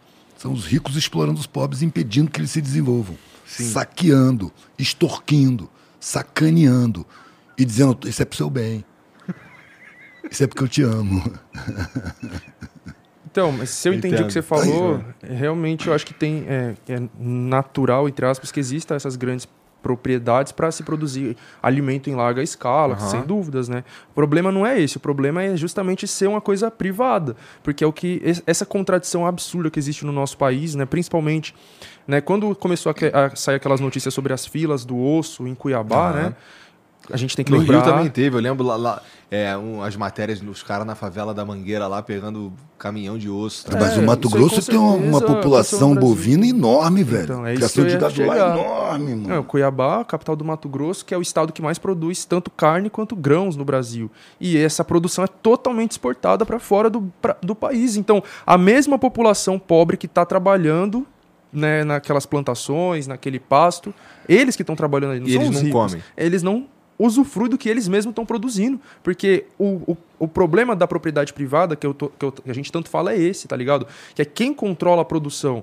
Então é uma meia dúzia de ricos que vai controlar a produção, que é feita por milhões de trabalhadores pobres, que não vão acessar o que eles mesmos produziram, porque eles não estão controlando a produção, e o rico que controla, ele decide para onde aquilo vai. E ele decide que ele vai vender para outros países, e não que vai alimentar aquela população. Agora, se você tira esse rico, tira esse patrão, tira esse latifundiário, esse proprietário, o que, que sobra? Sobra a propriedade e sobra o povo trabalhador. Coloca essa propriedade sob controle desse povo trabalhador, que o que eles produzirem ali vai ficar para eles. Não vai ser vendido para fora para enriquecer um cara que já é rico, inclusive. Eu diria ainda é cedo, cedo, cedo, cedo pra isso aí. Os, os europeus matavam a gente, pô. Vinha aqui, invadia a porra toda e Precisa tomava. não, os colonizados matam. É. A mentalidade da elite é colonizada. Eles têm adoração pelos saqueadores e desprezo pelo seu próprio povo. É a mentalidade col- Mas isso colonizada. é, é verdade, que viriam eles com certeza atacar, né? Como toda revolução sofre isso. Cuba sofre esse embargo, né? A própria Coreia do Norte sofre um embargo também, porque todos esses países que ousarem se rebelar contra essa ordem imposta capitalista, eles vão ser boicotados, eles vão ser sabotados, inclusive países não socialistas, como foi o caso do Haiti, né? Aconteceu a Revolução Haitiana lá em 1700 e alguma coisa, 90 e poucos, enfim, que a consequência foi isso, um país sufocado pelos Estados Unidos, pela França, pelos europeus ali, porque foi um país majoritariamente negro que ousou abolir a escravidão por conta própria, por conta dos próprios escravizados. Não foi aqui no Brasil, né? O Haiti foi o primeiro país a abolir a escravidão, o Brasil foi o último. O Brasil aboliu a partir de uma canetada lá de uma princesa e o Haiti aboliu a partir de uma revolução dos escravizados contra os colonizadores. Eles aboliram na prática. Aqui foi na Exatamente, teoria. Exatamente. Bateram no exército do Napoleão, parceiro. Napoleão botou um monte de, de batalhão em caravela, vai lá, derrubar aqueles pretos, mano. Se fuderam, mano. A revolução teve tanta força, velho, que eles expulsaram os franceses, no embalo, entraram na República Dominicana e expulsaram os espanhóis também. E foi Se foda, né? E a revolução haitiana foi uma coisa tão forte, tão potente que existe um termo, né, na, na história aí, na historiografia chamado haitianismo. Né, esse termo ele, Ah. ele, ele, signi- ele descreve né, esse fenômeno que foi o medo que surgiu entre as elites de todo o continente americano e europeu a partir da Revolução Haitiana. Se criou um pânico assim coletivo entre as elites de que os escravizados de todo o continente começassem a se rebelar, inspirado na Revolução Haitiana. E isso teve consequências como, inclusive, a criação da Polícia Militar no Brasil. Tá ligado com a Revolução Haitiana. Que a Revolução Haitiana, né, como eu falei, revoluções são processos, não é um evento pontual. Então começa 1791, se eu não me engano, 92, inclusive inspirados na Revolução Francesa, né, porque vale lembrar que o Haiti era colônia da França, enquanto que a França estava lá fazendo a Revolução Burguesa, defendendo liberdade, igualdade, fraternidade, estavam escravizando os haitianos, né? Enfim, então inspirados nesses ideais de igualdade, liberdade e fraternidade, eles fazem a Revolução, que se conclui ali em 1800 e 9, se eu não me engano, 8, 9, alguma coisa assim. Que é o período também que a família real portuguesa chega aqui no Brasil, né? Enfim, no Rio de Janeiro, que era a capital do Brasil. A primeira polícia militar do Brasil que foi criada foi no Rio de Janeiro. Guarda Real. Que se chamava Guarda Real. Que até hoje, se você vê o brasão da Polícia Militar do Rio de Janeiro, é a mesma coisa do, de quando ela foi criada que deixa explícita é uma coroa dela. e duas garruchas de um tiro só. Uma coroa duas armas entrelaçadas assim junto com um pé de café. Um ramo de café. Ramo de café simbolizando a elite. As armas simbolizando a proteção, a propriedade privada dessas elites, a coroa obviamente simbolizando a monarquia, o poder político da época, o ano 1809 quando ela foi fundada e a sigla GPR, Guarda Real de Polícia. Então ela foi fundada com essas duas funções, de ser a guarda real, de proteger a família real que chegou no Brasil. Do povo. pois é. E reprimir as revoltas dos escravizados para impedir que acontecesse a revolução como a haitiana. E aí, se a gente vê a, aqui os símbolo da, símbolos da Polícia Militar do Estado de São Paulo, essa questão da repressão a, aos escravizados, etc., fica muito mais nítida, né? Porque a Polícia Militar de São Paulo tem um brasão de armas que o simbolismo daquele brasão é a coisa tenebrosa. Começa que tem um bandeirante ali. Ah, ah. E não é qualquer bandeirante, é Domingos Jorge Velho, o bandeirante que comandou a expedição que destruiu o Quilombo dos Palmares. Ele está ali retratado no brasão de armas da Polícia Militar de São Paulo. Inclusive, quando ela surgiu, ela se chamava Milícia Bandeirante. A Polícia Militar de São Paulo ela surge com o nome de Milícia Bandeirante. E tem 16 estrelas, se eu não me engano, ali naquele brasão, e cada uma delas simboliza um acontecimento, acho que são 18, acontecimento histórico que a Polícia Militar de São Paulo comemora. Né? E aí vai ter o golpe militar de 64, vai ter a guerra do Paraguai, vai ter a repressão a revolta da Chibata, que foi uma revolta de marinheiros negros no começo do século XX, a repressão à greve geral de 1917.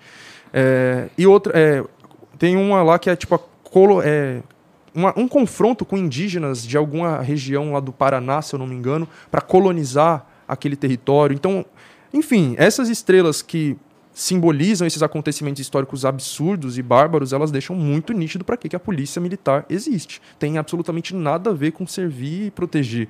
É servir e proteger a elite, a sua propriedade, seus interesses contra a população. E é isso, é bater na população, exterminar, reprimir, oprimir, para impedir que essa população se organize e se revolte, inclusive fazendo a revolução como a haitiana. Para isso que as forças de segurança têm tanta garantia trabalhista, plano de carreira, vantagens salariais, aposentadoria integral. O policial não... lá no Rio tá meio fudido, não tá não, Edu? Talvez o de base, mano. Talvez o de base, mas não tá tão fudido assim, não.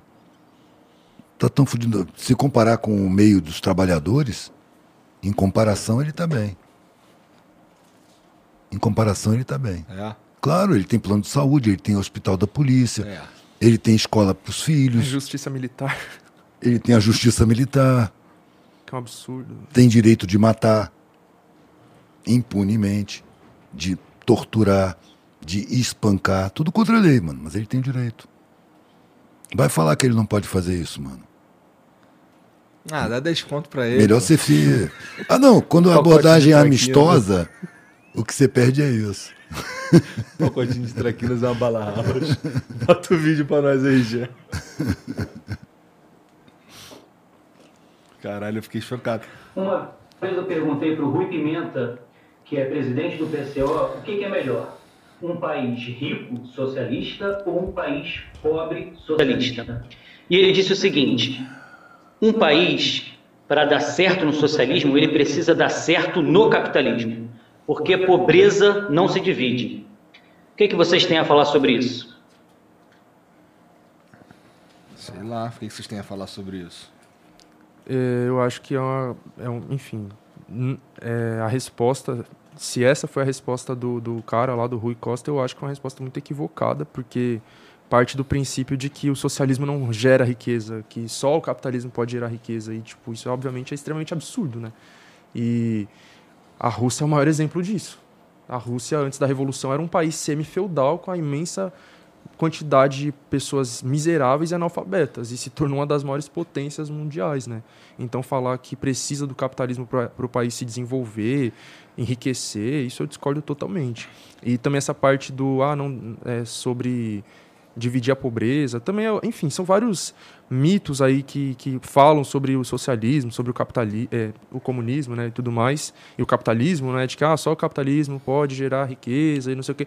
E tipo, mano, é tanta ideologia liberal, sabe? Tipo, quando começaram a ditadura militar, os caras falavam sobre fazer o bolo crescer para depois dividir, né? Então, primeiro a gente vai aumentar o PIB, a economia do país, e depois a gente reparte. Até hoje nós não vimos essa repartição sendo feita, né? Durante a ditadura militar teve a maior concentração de renda da história e nunca foi repartida essa renda. Então é isso que o capitalismo faz, né? E, e é justamente o oposto do que o socialismo se propõe. Mano, essa ideia de que a ganância que move a ciência é a ideia de gente gananciosa. Sacou? Que não acredita que as pessoas agem por índole própria, por vocação, por generosidade.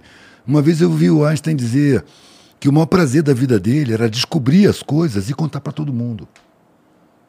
Isso não é ganância, mano. Isso é humanismo. Uhum. Você se sente parte da família. Eu quero contar para todo mundo. Olha só o que eu descobri aqui. Não é um prazer?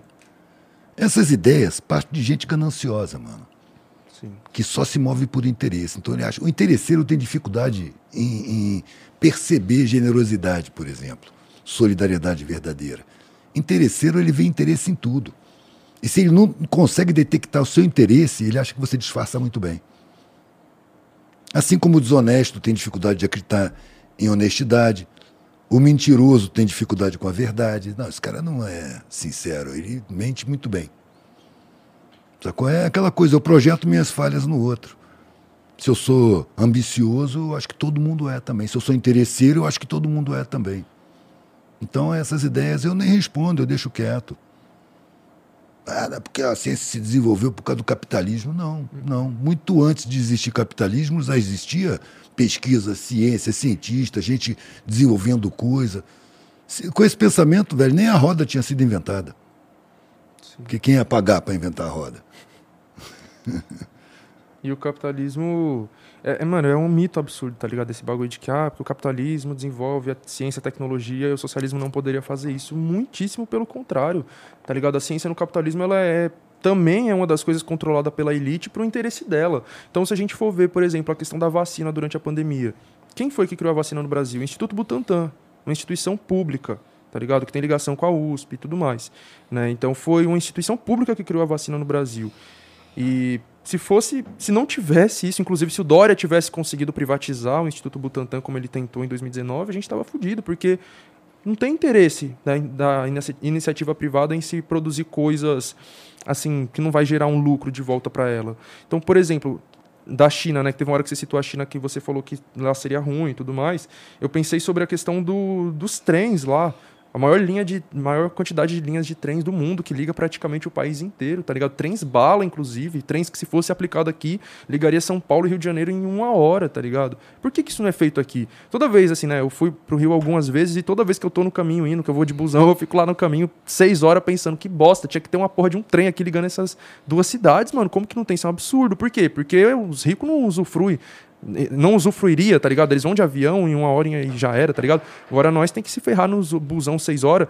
E aí tem tecnologia suficiente para criar esse trem, etc e tal. É que eles não querem. Na verdade, o Brasil antigamente era muito mais é, ferroviário do que rodoviário, né? Depois vem o JK e a influência dos Estados Unidos, a indústria automobilística e, e reverte para ser um bagulho mais rodoviário do que ferroviário. Mas tinha que voltar isso ferrovias ligando o país inteiro, estatais, né? não é essa palhaçada que é hoje, transporte público que você tem que pagar a passagem para andar, então tem nada de público, é privado, tá ali para gerar lucro para empresário do transporte.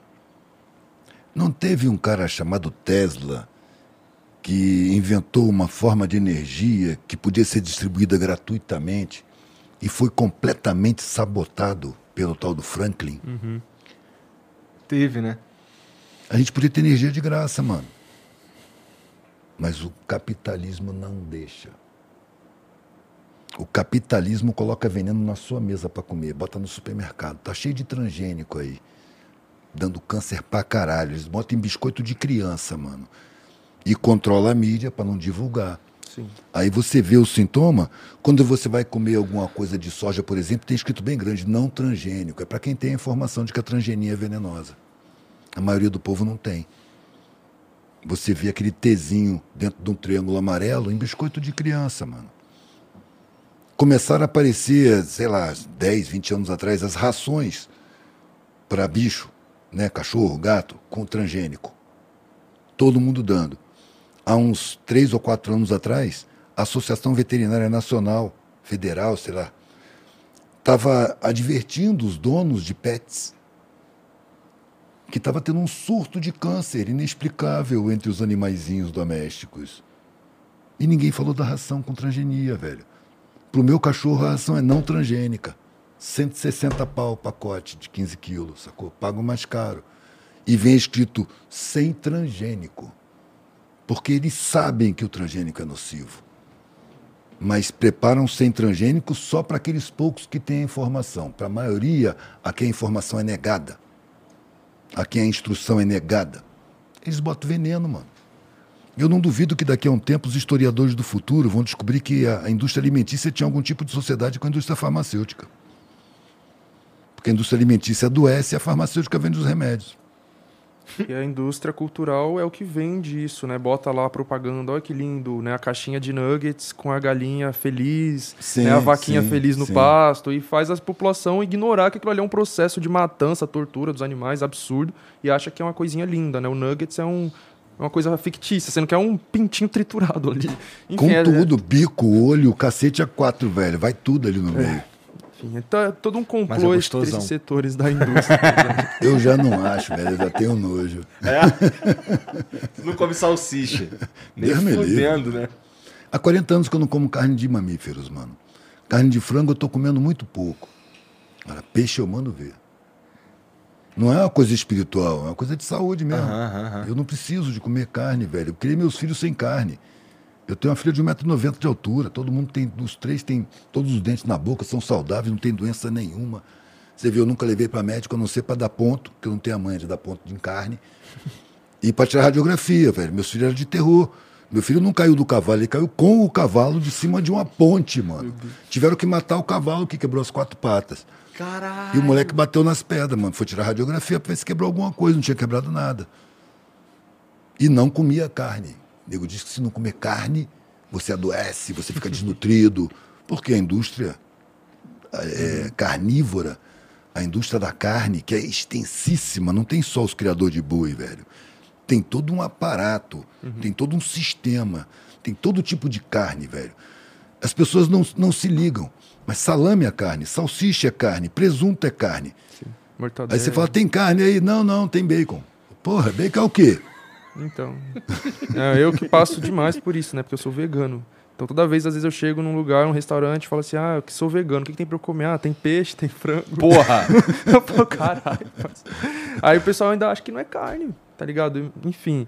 E esse, esse bagulho que você tava falando da produção de carne, dessa indústria, é, o- é os latifundiários que eu tava falando, é aquela meia dúzia de Começa puta neles, velho. domina Mas vai para os tudo. frigoríficos, Sim, com vai para os JBS. JBS. Não são só os criadores, tem toda a indústria aí, Sim, fabricante de salsicha, de presunto, de farinha de osso. Sabe, Tem todo um sistema complexo pra caralho, velho, que não aparece na mídia. É que nem a indústria de armamento, velho. Você não vê em lugar nenhum. De onde brotam os tanques, os canhões, as balas? Sabe, Você não vê em lugar nenhum, mano. Propaganda de arma. Não duvido nada que comece a aparecer, né? Sim. Ah, não sei, acho que não, não sei se vai dar tempo. Tomara que não, velho. Eu tive lá em Itaquera, fiquei assustado com a quantidade de bolsonaristas atrás de balcão, mano. É mesmo? Fudido e tal. Só vai ter jeito se ele for reeleito. Eu fico olhando assim e falo, caralho, dá um frio na barriga. Eu não brigo, mano. Eu não vou dizer nada pro cara, porque ele já tá armado de argumento e contra qualquer argumento que eu lançar. Você acha que a Globo fala a verdade? Eu falei, nunca achei, mano. Sempre mentiu. Só fala a verdade quando é verdade dá lucro. Então tem um jogo aí. Eu vi a, Glo- a Globo mesmo é, detonando a política econômica do governo, mas não citava o nome do sujeito, mano. Sim. Eu acho que está havendo uma armação para não rolar Lula no primeiro turno. Porque se for para o segundo turno, ele vai ter que negociar com muito mais forças sociais, com muito mais poderosos. Ele vai ter que se submeter a muito mais pressão. Então eu acho que está tá havendo um, um, um esforço para não ganhar no primeiro turno. Ah, eu, eu já acho que. Turno eu já sou mais daquela ideia que eu falei de que para eles tanto faz, sabe, mano? Claro que assim, né? É o que eu falei também, a elite se divide aí em vários setores, né? Tem setores que ainda estão fechados ali com o Bolsonaro, esses empresários golpistas, né, que estão sendo investigados inclusive, que estão financiando as manifestações de amanhã, né, que 7 de setembro vai ter manifestações tanto contra quanto a favor do Bolsonaro, inclusive vão nas contra, né, que vão ter aqui em São Paulo vai ser na Praça da Sé na parte da manhã, 9, 10 horas. É o grito dos excluídos, enfim.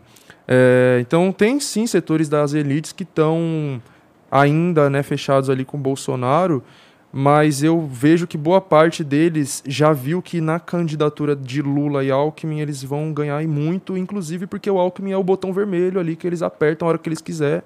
Viu que o Lula saiu da linha, aperta o botão vermelho, tira o cara. Alckmin entra e dá continuidade de boa ao que está sendo feito, sabe? Porque ainda falando sobre o impeachment da Dilma, o Temer, não lembro se foi 2017, 18, enfim, depois do impeachment, ele estava fazendo uma palestra lá nos Estados Unidos e ele falou abertamente que a Dilma foi tirada porque ela não aceitou implementar um projeto chamado Ponte para o Futuro. Tá ligado? Ponte para o Futuro. O Temer, que era do MDB, né, na época PMDB, o partido dele elaborou, né, com certeza a mando da, das elites, da burguesia, né, um programa, um projeto político e econômico chamado Ponte para o Futuro, que incluía várias reformas, como a reforma trabalhista, reforma da Previdência, privatizações, né, e por aí vai. Teto de gastos, é, o PPI, né, o, o, a política de paridade de importação da Petrobras. Uhum. Eles chegaram na Dilma e falaram: é para você implementar isso daqui. E a Dilma falou: não vou implementar isso aqui. Porque qual que é o do, do PT, né? Dilma, Lula? Eles fazem muito pelos ricos, mas eles também querem fazer alguma coisa pelo pobre. Diferente do Bolsonaro, que faz só pelo rico, né? Eles ainda querem fazer alguma coisa pelo pobre. Se implementasse esse ponte para o futuro, os pobres se fuder. E a Dilma falou: não quero fazer isso, tá ligado? Então eles falaram: então você não vai implementar, então tchau. O Temer assumiu isso. Ele falou: ela não foi. Aliás, ela foi tirada porque ela não aceitou implementar o ponte para o futuro. E aí o Temer assumiu e implementou. E aí o Temer foi lá e fez a reforma trabalhista, implementou o teto de gastos, tentou, é, fez privatizações, tentou fazer a reforma da Previdência, não conseguiu porque teve uma greve geral fodida em 2017, que conseguiu barrar a reforma da Previdência. Depois eles elegem o Bolsonaro, né, prende o Lula para que ele não se eleja, elege o Bolsonaro e ele dá continuidade a essa ponte para o futuro com a reforma da Previdência, com essa é, com, a, com, aliás, o PPI que veio com o Temer e o Bolsonaro vem mantendo, né? É importantíssimo falar para as pessoas que esse bagulho aí da Petrobras, os preços ficarem aumentando é por culpa do PPI, não tem nada a ver, quer dizer, tem a ver, né, com impostos também, mas não é isso o principal, não é a guerra na Ucrânia, é o PPI, pesquisem sobre isso, que o preço da, da do combustível no Brasil está sendo baseado no preço lá de fora, no dólar, então é coisa absurda. Paridade de preço internacional, é isso? É, de preços de importação Mas também detonaram 70% das refinarias que produziam toda a gasolina e diesel que era consumida no Brasil. A Petrobras produzia toda, todo o combustível que o Brasil usava. Sim.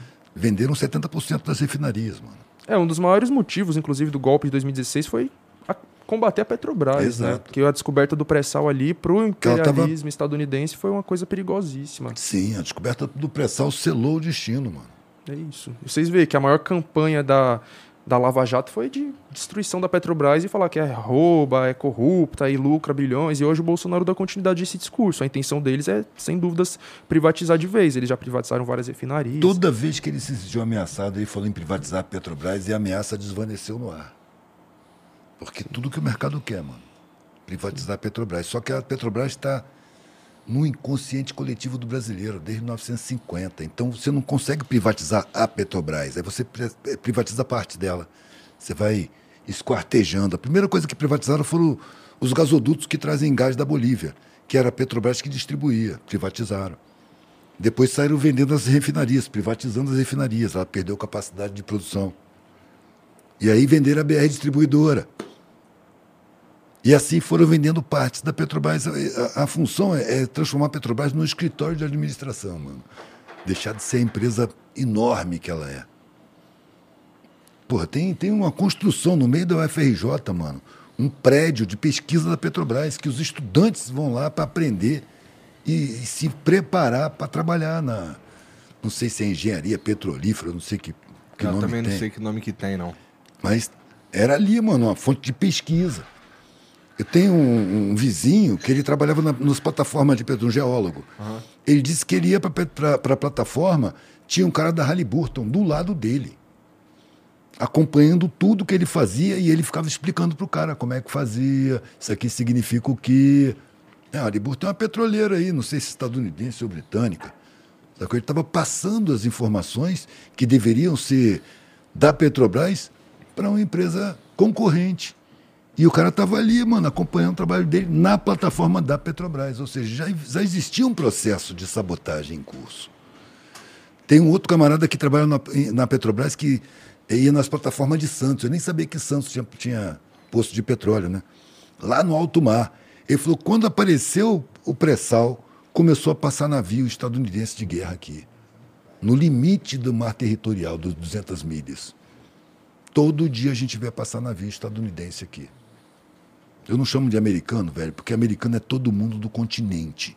Sim, Eles tomam para si o título de americano como se eles fossem os donos. sim.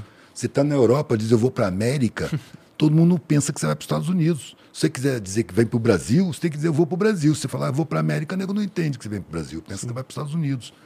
E eu falar americano, eu estou reconhecendo eles como a sede, os donos do continente. Então não fala americano. Pau no cu deles. É isso. Esclarecimento, parceiro. não quero botar pau no cu deles, eu não quero pau no meu cu. Tá certo. Ó, o Cego Visionário mandou aqui, ó. Salve, salve família. O que vocês aí na mesa acham sobre os impostos? Acredito que já pagamos muitos impostos, mas só chega uma parte dessa grana para investimentos nobres, como que faz para que a grana, como que faz para que a grana não seja roubada e que seja aplicada de forma eficiente? Somos escravos do Estado ou dos bancos? Caralho, Dos bancos, falou mano. pra caralho aqui. Os bancos dominam o Estado, o Estado é uma ferramenta dos bancos. É, o Marx fala, o Estado é um balcão de negócios da burguesia. Então é isso, o Estado é aqui, a burguesia se sentando numa mesa e decidindo, vamos fazer isso, vamos fazer aquilo, e a gente vai colocar esse fantoche aqui para fazer isso por nós, né, esse palhaço, ou não, né, enfim, dependendo do perfil, e já era, tá ligado? Eles decidem ali o que, que vai ser feito. O bagulho dos impostos, Mano, é, é o seguinte, o Estado, né, aquela, muitas pessoas falam, fazem essa comparação, né, que o Estado brasileiro ele é o Robin Hood ao contrário, né, que ele rouba dos pobres para dar para os ricos, é o que acontece. Então é aquela, que- aquele debate sobre a reforma tributária, né, porque a forma que se cobra em ju, é, é, juro, é, Impostos. imposto no Brasil é totalmente absurda e desproporcional, onde a pessoa que ganha muito pouco paga muito, porque o imposto é mais cobrado em cima de consumo, né? E aí, proporcionalmente, a pessoa que ganha muito paga quase nada, tá ligado? Então tem que acabar. Mano, tem que. Eu acho que assim, tem que acabar a cobrança de impostos sobre a população pobre e classe média. E aumentar sobre a população rica. Eu sei que é uma pauta que muita gente não vai concordar, falar, nossa, que absurdo, você nunca vai ter apoio.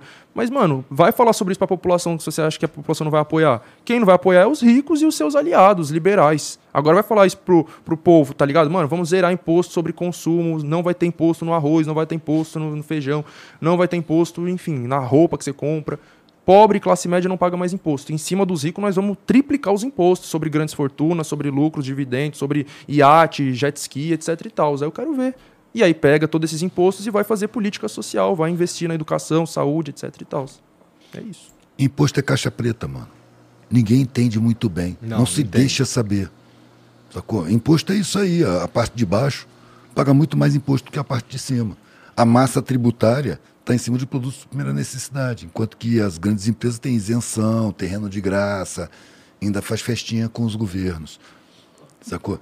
É- a questão é essa, mano, é trazer à tona, é transparência, é falar do assunto, é tomar consciência da realidade, saber como funciona, quanto ganhou o Estado, de onde veio o dinheiro que o Estado ganhou, quem está pagando imposto e quanto, sacou? Aonde vai ser aplicado esse dinheiro. A gente tinha que ter um painel, fora de todas as prefeituras, todos os governos estaduais e do Palácio do Planalto.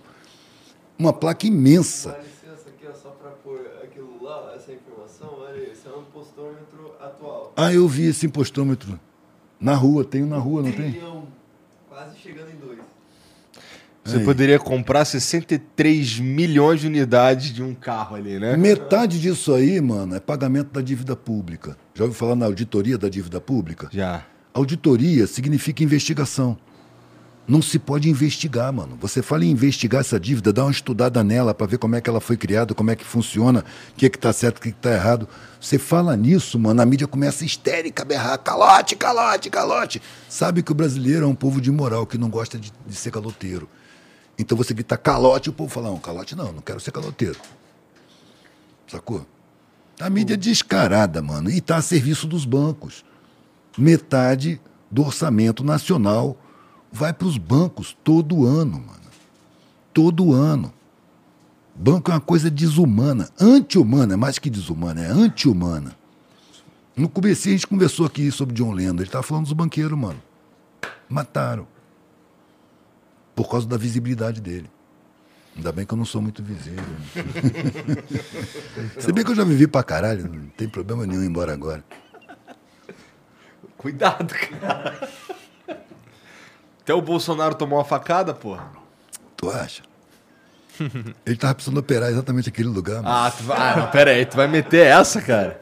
Foi o que eu ouvi dizer, né, mano? Eu não posso provar, mas vindo dele eu espero qualquer coisa. Pois é. Por que, que foi exigido que ele fosse para o Albert Einstein em, em São Paulo? Não foi atendido nos dias de fora mesmo, no hospital de lá. Bom, eu não sei como foi o processo. Por que, que ele mandou vir um médico que estava de férias no Caribe? Tem que ser aquele cara, mas ninguém serve. Não tem médico no Brasil, mano? Foi feito um documentário sobre isso, né? É? Foi, foi, Joaquim de Carvalho. que foi. Joaquim de Carvalho. Mas tá no YouTube, um documentário sobre a facada. Fakeada. mano. Fakeada. É. Caralho. Fakeado. O cara É foi lá foda, mano, investigar e tem vê. muita história mal contada aí. Por que, que o, o esfaqueador foi considerado insano, sem condições, e foi recolhido num presídio de segurança máxima, velho? Se ele não tem condições psicológicas, se ele, se ele é psiqui- psiquiatricamente é, desequilibrado, ele tem que ir para uma instituição especializada nisso, né? Não, foi para segurança máxima. Não podia ter visita, ninguém podia falar com ele, foi completamente isolado. Por quê? E a facada foi uma das principais coisas que elegeu o Bolsonaro, porque a partir de- dali ele foi o candidato com o maior tempo de, de mídia E de por que, todos. que ele não foi Só se falava trucidado sobre no meio dos bolsonaristas, velho? A gente sabe o que é bolsonarista, mano. A galera violenta pra caralho. Ele dá uma facada no mito e sai sem quebrar um braço. O Uhum. que, que houve? O que, que aconteceu? Pensa. Ah, naquele dia ali só tinha gente tranquilo, pô. Diz...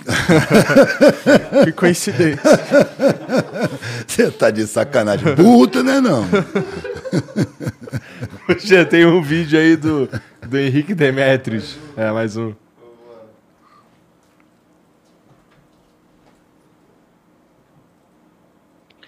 O que nos impede de viver de forma socialista? Por exemplo, eu que gosto do socialismo, é, não seria mais fácil eu viver dessa forma antecipadamente, ao invés de esperar o Estado se transformar? Por exemplo, ao invés de eu comprar roupa de marca, joia, carro caro, eu compro um terreno, faço casas, chamo uma comunidade para morar ali e ensino essa comunidade a ser socialista? Você percebe a arrogância? Percebe a arrogância? E que idealismo, Eu né? chamo e ensino. Dá licença, mano, vou no banheiro.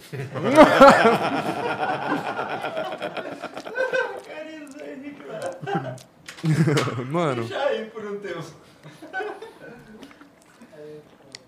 mano, é... Eu não percebo a arrogância, tá ligado? Me parece até altruísta. Mas.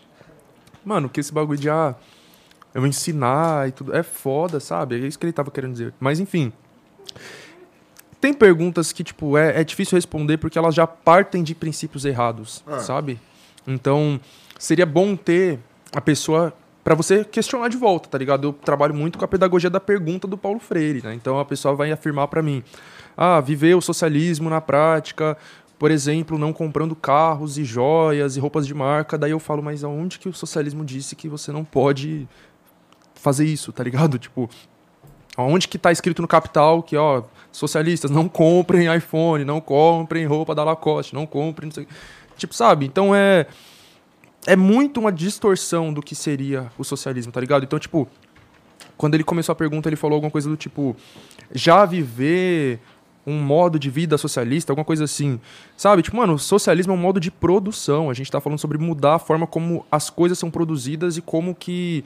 E, e que, com quem está o controle das coisas, com quem está o controle das indústrias, com quem está o controle das fábricas, das grandes mídias, é, da, das grandes terras, dos latifúndios. É sobre isso, tá ligado? Não é sobre eu não poder usar essa roupa, que eu tô sendo hipócrita. Tipo, não tem nada a ver, tá ligado? E não é através do boicote individual que a gente vai mudar a estrutura. Não é eu, Thiago, parando de usar roupas de marca, indo morar no meio do mato, lá, numa casa na árvore, que as coisas vão mudar. Assim como eu falei, né, eu sou vegano. Mas eu tenho total noção de que não é eu sendo vegano que vai fazer a indústria agropecuária desaparecer. Ou então eu vou conscientizar toda a população a virar vegana e assim daqui a 50 anos a agropecuária acaba. Não acaba. Não vai acabar, tá ligado? Porque se toda a população brasileira resolve virar vegana, não muda nada. Eles vão continuar produzindo para exportar.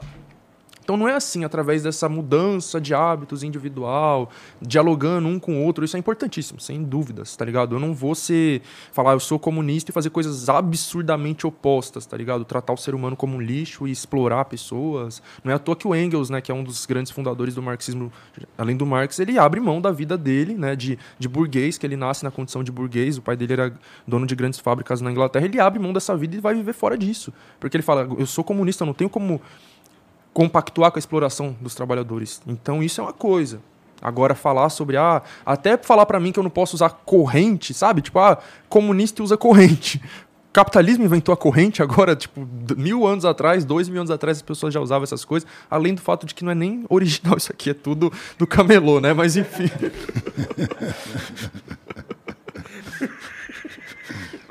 Ai, caralho. Tem vários grupos de classe média que se juntam que compram a terra e fazem lá sua comunidade, estão desenvolvendo formas de existência, de plantio. e tal, né? Que são uhum. legais, velho, legais. Mas são grupos que se isolam, que começam a se sentir superiores, sacou? São espíritos evoluídos, é gente já consciente, informada. Uma vez eu estava conversando com alguém que falou assim, cara, você tem que ir no ENCA. Sabe o que é o ENCA? Encontro Nacional de Comunidades Alternativas. Ah. Realmente, rola muito conhecimento rural ali e tal. Mas é aquela gente de roupa vaporosa, que acende incenso, a linha chakra com energia cósmica. Falei, cara, o que, que eu vou fazer no ENCA, mano? Lá só tem espírito evoluído, mano. Vai fumar uns Eu vou atrapalhar. Maluco, eu vou atrapalhar, mano. Eu sou grosseiro, sacou? Eu sou tão grosseiro quanto o meu planeta, cara. Eu não quero tratar com gente evoluída, com gente totalmente consciente, pessoas que se dispõem a conscientizar os outros. Eu estou trabalhando a minha consciência, mano. Eu estou desenvolvendo a minha consciência. Quando ela estiver no grau máximo, aí eu vou me dedicar a conscientizar os outros. Enquanto isso, eu trabalho na minha própria consciência. E trabalhando na minha consciência, meu comportamento muda, meus valores mudam, meu mundo, minha vibração muda. E quem estiver observando, de repente, pode até se inspirar em alguma coisa, sacou? Sim. A gente pode ir trocando ideia. Pá, é... Agora, eu ter a arrogância de querer conscientizar outras pessoas, mano. O que, que, que eu estou achando que eu sou, mano? Um guru, um ser evoluído. Não tô não, mano. Eu tenho muito que aprender. Eu estou aprendendo. Eu estou trabalhando na minha consciência. Uhum. Essas pessoas que querem conscientizar demais são pessoas que têm um sentimento de superioridade muito exacerbado. Sim. E não tem uma função coletiva tão útil assim. Acaba engabelando. Sacou? Acaba criando um grupo de seguidores e vira guru. É. Por isso que Aí, eu falei. Eu acho isso meio ridículo, entendeu? Não quero condenar os gurus, mas eu acho meio ridículo. Por isso que eu falei da questão da pedagogia da, da pergunta do Paulo Freire, sabe? Porque, tipo, é, às vezes as pessoas fazem uma pergunta para mim, e aí é isso que eu falei, eu não respondo com uma afirmação, eu respondo com outra pergunta. E não porque eu tô fugindo, mas é para fazer a pessoa refletir em cima daquilo que ela própria falou. Porque às vezes ela falou uma coisa que, tipo, não tem nenhuma base, tá ligado? Tipo, nossa, como assim? Vamos supor, vai pegar um exemplo aí da eleição desse ano. Como assim você apoia o Lula que ele quer fechar as igrejas? Tá ligado? E, tipo, em vez de fazer uma afirmação, não, isso é mentira, para eu falo, mas da onde você tirou essa informação? Isso já vai fazer a pessoa ter um, pelo menos um estalo de pensar, realmente, de onde que eu peguei essa informação? Ela vai. Enfim, e ficar nessa de mandar perguntas para que a pessoa vá se questionando. Que foi aquele processo que aconteceu comigo lá atrás que eu falei, de uma professora ter perguntado quem apoia o impeachment da Dilma. Eu apoio. Por quê? Não sei. E fui atrás do conhecimento. Então esse processo de conscientização é muito mais isso. Não é eu conscientizar o outro, tá ligado? Porque vezes, lá na USP eu vejo aqueles coletivos né, que eu citei uhum. falando sobre trabalho de base na periferia, que não sei o quê, nesse tom jesuítico Tá de ligado? ir lá e converter. É, não, eles acham que tipo, a gente vai botar um, um, um, um tambor assim na praça, vamos reunir, ó, pobres, venham me ouvir. Aí eu vou começar a pegar o megafone e ficar falando, ó, gente, vocês são explorados, o capitalismo é ruim, né, o patrão é ruim. E o povo vai ficar lá ouvindo, nossa, ah", igual uns bobão, tá ligado? Eles acham que são uns homens das cavernas, de cabeça oca, que vai ficar ouvindo eles falando ali. Não é isso, parça.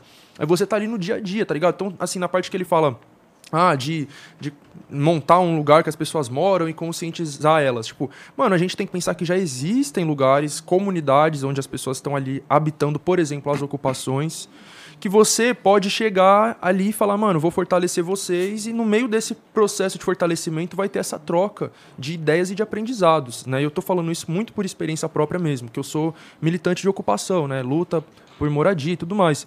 E nesse processo, mano, de chegar na, numa ocupação que já existia, que os moradores ocuparam por conta própria, tá ligado? Sem político, sem partido, sem movimento social, pessoas que precisavam de moradia, viram um terreno ocioso, ocuparam e estão lá há anos, tá ligado?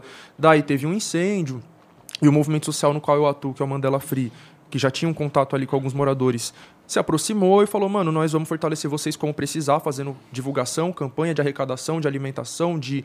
Inclusive, isso foi durante a pandemia. De roupas, de multirão para reconstruir as casas, porque era barraco de madeira que pegou fogo, o pessoal perdeu tudo, tá ligado? A gente falou, mano, nós vamos reconstruir agora de tijolo, não vai ser mais de madeira.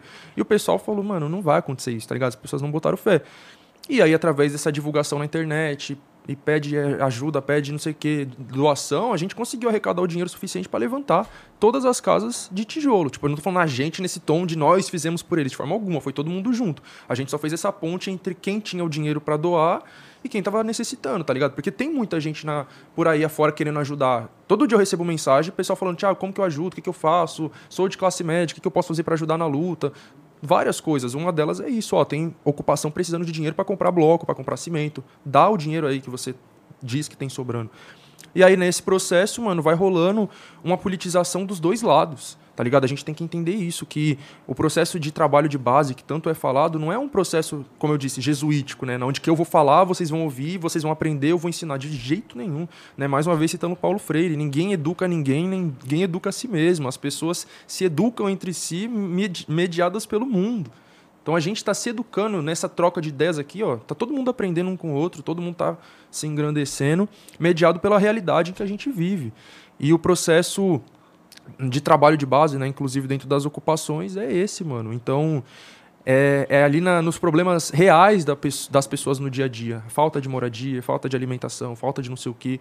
Você tá ali do lado fortalecendo no dia a dia, ou você só tá indo lá uma vez por mês, ou na época de eleição para pedir voto, sabe? Isso conta muito. As pessoas não são idiota. Ela sabe quem que só tá lá no um mês antes da eleição só para pedir voto e quem tá lá no dia a dia tomando bomba durante a reintegração de posse, correndo atrás de defensoria pública e tudo mais, sabe? Então, é assim que se constrói essa conscientização coletiva que vai um dia é, fazer a revolução se concretizar, tá ligado? Então, nesse sentido, sim, né? Naquilo que ele estava falando, não desse jeito de, ó, oh, eu vou passar o conhecimento para vocês, mas nesse sentido de que trabalhando juntos no dia a dia, a gente vai se conscientizando, a gente vai se politizando e aprendendo coisas. O tanto de coisas que eu aprendi nesse processo, sabe? É muito mais do que eu ensinei, eu aprendi. O Sink mandou aqui, ó. Salve, salve família. Obrigado por esse papo. Eduardo Chavoso, já leram o paper inicial do Satoshi Nakamoto quando propôs a blockchain? Esqueçam tudo que já ouviram e leiam por conta própria para tirar suas conclusões. Talvez essa mudança venha pela, pela tecnologia. Ixi, né? Eu não sei nem o que é paper, o que é blockchain, o que é Shakamoto. O Satoshi Nakamoto é, é, é, um, é o pseudônimo do cara que ninguém sabe quem é, ah. que inventou o blockchain, que inventou o Bitcoin. Ah. Tá ligado? É isso que tá dando merda agora, né? Essa pirâmide mundial, não é isso? Ah, bom, ele tá dizendo aqui que. Quem, onde é que tu viu essa informação aí? Foi na mídia? Não sei onde, não tô lembrando agora, não. Foi Mas no eu Zap. nunca me interessei, não. Foi no Esse grupo da Então, então, me é- apareceu o o que ele grupo. tá falando aqui é que talvez, assim, uma parte dessa revolução aí venha pela tecnologia, e talvez não necessariamente pelo blockchain, não sei nem se é isso que ele tá defendendo aqui de verdade, que viria pelo blockchain que, ou pela Bitcoin. Irmão, revolução cara. vem pela consciência, mano. Tecnologia não faz nada. Quem é que está controlando a tecnologia? Aí é que está a questão. Tecnologia não faz nada, velho. É o ser humano que faz. Com a tecnologia ou não. Revolução é consciência, mano. Não inventa história. Sacou? Sem consciência não tem revolução. É, então. Tem barulho, tem tumulto. Mas revolução não. No máximo vai vir mudanças individuais, né? Que é tudo isso que está surgindo nesses últimos tempos aí de Bitcoin, investimento nas ações, bolsa, não sei o que lá, empreendedorismo. É tudo falando de, olha, revolucione a sua vida pessoal, tá ligado? Revolução virou tipo uma marca, velho. É. Sacou? Ah, o sim, sistema coopta sim, é verdade, tudo, é mano. verdade. Coopta e apodrece. Sacou? Revolu revolucionário agora tá ficando ridículo, mano. Porque tá sendo colocado pelo sistema. Ser revolucionário agora é moda. É, cool. Porra, dá licença, aí eu vou procurar outro nome. Tá foda. Não quero mais esse, não. foda. Ai. O Kleber Amado mandou a última aqui, ó. Salve, salve família. Chavoso. Os sovietes, sendo um conselho operário local, ao elegerem representantes e exercerem mini poderes executivos e legislativos internos para comercializarem com instâncias externas, já não se torna uma política governamental primitiva até evoluir para o que já é hoje? Ah, os, sovie- os sovietes seriam um protótipo de Estado? Não, são núcleos, né? Depende, né? Tipo no sindicatos caso. de operários. No caso da Rússia, era um Estado, né? Tanto é que se chamava União Soviética, né? Porque era isso, a União das Repúblicas Socialistas Soviéticas. Então eram estados socialistas soviéticos, ou seja, o poder vinha dos soviets, né? A Constituição russa após a Revolução falava, o poder vem dos soviets. E o que é um soviet? É esse conselho de trabalhadores. É um conselho de trabalhadores. Então são vários conselhos. Isso. Cada espalhado. conselho desse é considerado um Estado à parte? Não. Ah, É, tá, isso entendi. se junta para formar o Estado. Entendi. E e aí eu esqueci a pergunta. Tipo assim, assembleias populares. Isso, é Por tipo local. Isso, isso. É, é tipo, por exemplo, né, o que a gente faz na ocupação. A gente chega, faz uma vez por semana, cada duas semanas, um- uma mini assembleia, uma espécie de assembleia ali, onde nós vamos chegar e pautar os problemas da ocupação e procurar soluções e resolver esses problemas, tá ligado? Agora, pensa, pensa isso sendo feito a nível ou municipal, ou estadual, até mesmo nacional. E se To- comunicando com o poder Exato, central. Se, se comunicando todas entre si. Mas impondo suas decisões ao poder central? Como assim? Ou não tem poder. O soviético decide, o Estado cumpre. Sim, é isso. Era assim? É. Tá ideal, né, velho? Parece. parece... Imagina, em cada favela, É assim que tem que ser. uma assembleia. É o que eu digo, mano. Quem tem que decidir o que acontece no território é quem vive no território, velho. Exato. É a democracia direta. É, assim que, é isso que, tem que a gente tem que pautar. Faz uma democracia assembleia. direta. Ali a gente vai discutir os problemas da comunidade e vai chegar no Estado, seja Câmara dos Vereadores, Prefeitura, porra que for, e falar: a gente quer isso. Faz. E eles têm que fazer. Exato. Uma coisa que é que absurda fazer. é que o, o MC Rariel falou isso pra mim, né? Que eu gravei um vídeo com ele. Aí ele falou um bagulho que é tipo. eu- é isso mesmo, tá ligado? Tipo, vai ter uma votação na Câmara de Vereadores e Deputados.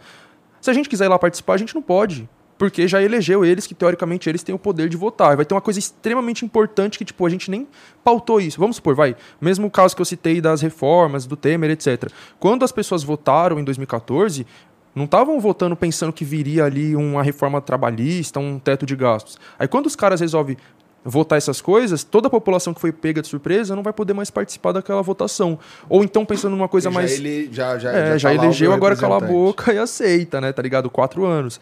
Aí pensando no nível mais municipal, a prefeitura decide que vai fechar um céu, não sei, ou então vai, o Dória quando ele decidiu fechar o, o Bom Prato do Grajaú. A população não podia falar nada, tá ligado? Tipo, só tem que aceitar a ordem vindo de lá. Se for ter uma votação na Câmara de Deputados, ninguém pode participar da votação. Que democracia do caralho é essa, tá ligado? Então essa democracia representativa é falsa democracia, não existe. A democracia tem que ser direta e é isso, o povo ali pautando diretamente. E lógico, isso é uma coisa difícil de ser construída, né? Não foi a Revolução Russa aconteceu, pum, da noite pro dia ficou tudo lindo e maravilhoso. Era um trabalho que vinha sendo feito décadas e décadas, tá ligado? Pra que isso se concretizasse. É importante tu falar isso para que as pessoas entendam que essa ideia, ela realmente não é uma ideia de acaba, caralho. Tudo que a gente fez até hoje acaba e amanhã nós vamos começar um bagulho novo. Não é isso que tá Não. se propondo. Sim, Leva tempo, né? sim. E também entender que já existem coisas parecidas acontecendo. Porque às vezes o pessoal fica nessa de que isso é muito utópico, isso é impossível, isso é idealismo. Eu acabei de falar, na nossa ocupação a gente faz isso. E todas as ocupações fazem isso. E os indígenas fazem isso, e várias favelas fazem isso, fizeram durante a pandemia nos comitês de ajuda mútua, nos territórios. Então tem tanta gente fazendo isso, só que ninguém conhece porque a mídia não, não vai explanar isso para fora, tá ligado? Então é só quem tá nas lutas de base que sabe que essas coisas estão rolando. E sabe que é possível, tá ligado? A gente conseguir construir essa sociedade comunista e tudo mais, nada mais é do que a gente conseguir expandir o que a gente já faz numa proporção microscópica nos nossos movimentos sociais, partidos e etc e tal, tá ligado? A gente já faz essas coisas. A gente quer que isso possa ser expandido. Dentro de um partido comunista, dentro de um movimento social anticapitalista, não existe a exploração de uma pessoa pela outra, não existe essa ideia de é, individualismo, de egoísmo, pelo contrário, tá ligado? E uma coisa que é uma brisa que eu tive, tá ligado? Sempre que a gente conversa sobre esses assuntos com as pessoas, todo mundo fala: ah, eu acho que a ideia é da hora, eu concordo, eu apoio, mas a maioria não seguiria isso. Aí eu falo: caramba, todas as pessoas falam isso. Ou seja, eu concordo com você, mas os outros não vão concordar. Aí quando eu falo com os outros, os outros falam, eu concordo com você, mas os outros não vão concordar. Ou seja, todo mundo concorda, mas ao mesmo tempo reconhece que os outros não concordam. E não confia então, em alguma ninguém. coisa tá errada aí nessa conta, né, mano? Tá, tá havendo uma falta de confiança Tá aí, uma né? falta de, de conversa entre essas pessoas. Fala, cara, eu tô pensando igual a você, mano. Vamos ligar nossas ideias aí. Mas não, cada um pensando por si, cada um lutando na sua luta. E julgando que o outro vai pensar errado do que, do que tá achando, né? Não vai concordar, vai, ele que tá concordando. O cara não Mas sabe, não tem intimidade. E o, e o Trotsky? hein? Ai, meu pai. Pô, gente, muito obrigado por virem aí. Eduardo, onde é que tu vende essas camisas aí, cara? Velho, eu vendia na rua, né? Mas depois da pandemia eu passei a vender pela internet. Aí eu pego encomenda pelo, pelo e-mail, que você acha obsoleto, né? Mas eu, eu sou obsoleto. Observar e absorver. Ponto EM. Observar e, e absorver. absorver, tudo junto. Ponto EM de Eduardo Marinho, arroba gmail.com. E como é o teu blog? O blog é observar e absorver também. Ponto blogspot.com. Nele tem, à direita, para quem, tem quem vê no computador, tem um link debaixo de ver o trampo. Aí tem é, observar e absorver, venda de trabalhos, eu não lembro o resto. Tá. Mas é um link embaixo de ver o trampo. Ver o trampo, você clica ali, abre a galeria. Aí tem todos os desenhos com dimensões, com preços. E se você for na parte mais antiga, você vai pegar trabalhos que eu já não vendo mais, mas ali tem quadra-óleo, escultura, porra toda que eu já fiz na vida. Não, toda não. Foi muita coisa, mano. No blog tem algumas. Que eu já Tem fiz. aquela que tu, tava vendendo no, no restaurante, que tu me contou da última vez, que o cara que esculachar, acho que tu vendia uns bagulhinhos de arame, que o... Chegou numa mesa lá, o cara, porra, deu uma pirada, que tu me contou da última Não, vez. teve muito, muito caso assim, mano. É. Do cara pirar. Quando eu fazia. Você deve estar falando do, do arame. É, do arame. nomezinho. Aham. Era trampo de emergência, mano. Quando a economia tava braba, não tava vendendo nada, eu saía com o nomezinho. Porque o nomezinho era baratinho. Era o nomezinho mesmo. É, preço de uma cerveja, eu trocava no que eu precisava. Sacou, né? Na época do Collor, por exemplo, tinha que ser um nomezinho, velho. Eu fazia uns trampos massa de, de metal, mas era para ir na loja de produtos naturais. Só que eu tinha que arrumar a falcatrua para levar arroz integral, mano. Sabe, a aveia, soja, mel, as coisas que eu dava pro meu filho. Eu era pobre, mas a alimentação dos meus filhos não tinha nada de industrial, era tudo orgânico e natural. Aí eu fazia um colar lindo, mano. Chegava lá, vi o patrão distante e mostrava para a mina do balcão. Aí, mina, olha esse colar. Nossa, que lindo! Mas não vou poder comprar. Não, estou trocando aí. Dois quilos de arroz, um quilo de aveia, um melzinho. É mesmo? Então faz o seguinte, espera lá no beco, do lado do mercado. Aí eu ia para lá, mano. Daqui a pouco ela vinha com dois quilos de arroz, aveia. Pá, eu levava meu alimento para minhas crianças. Eu tinha que fazer falcatrua, senão eu passava fome, mano. Nessa época, eu passei por uma situação da braba, sabe qual é? Eu saí de casa, meus filhos estavam sentados no chão, nunca tive mesa, estavam sentados no chão comendo. A última comida, mano. Eu saí pra rua sabendo que eu tinha que voltar trazendo comida. Não tinha jeito. E eu tinha pouco trampo. Aí eu fui para Vinda Paraná, em Belo Horizonte, botei a mesinha do artesanato, correndo risco com rapa, e fiquei produzindo, velho, preocupado, devendo. O, o dono da minha casa era um judeu, mano. Eu ficava doido quando atrasava e estava atrasado uns dois meses. E eu torcendo arame, torcendo. Quando eu vi, mano, eu não, a guarda municipal chegou e eu não vi. Era o Rapa. Tava prendendo todo o meu material, velho. E eu sabia que se eu reagisse, eu ia sair machucado. Então, eu travei assim, velho. E é- e eu não tenho raiva quando isso acontece das pessoas. Eu tenho raiva do Estado. Porque os caras ali, para mim, eles não são gente, eles são o Estado. Sacou? O Estado estava me roubando o meu material. Eu lembrei das minhas crianças, velho. E eu comecei a sentir como um motor aqui no peito, sabe? O- o- o- acho que era ódio. Eu falei, vou aprontar, mano. Eu não vou chegar em casa sem comida. Já comecei a imaginar que eu estava no centro de Belo Horizonte, eu sabia onde é que tinha rua, que passava os executivos. Vou derrubar um, mano. E os caras recolhendo minhas coisas e eu calado, só encostando na parede fiquei olhando. Guardei meu material, minhas ferramentas e fiquei esperando. Os caras ainda vieram me dar um papel de apreensão que eu joguei no lixo.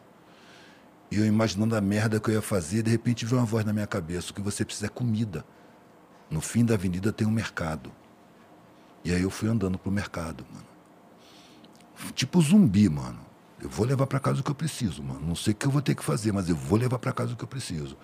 Quando eu entrei no mercado, velho, o mercado grandão, municipal de Belo Horizonte, tinha umas barracas de feira que estão sempre ali, com umas senhorinhas e um monte de comida, sacou? Verdura, fruta, barraca de feira mesmo. Eu entrei, velho, parei, olhei para aquelas barracas de comida assim, pá. De repente, meu olhar bateu numa senhora de cabeça branca que estava sentada numa das barracas, sacou? Que estava me olhando, que eu, fui olhando. Quando eu ba- bati o olho nela, ela sorriu. Eu fui direto nela, mano. Aí contei o que acabou de acontecer. Eu saí de casa, minha senhora, meu filho estava comendo a última refeição. Eu estava expondo meu artesanato.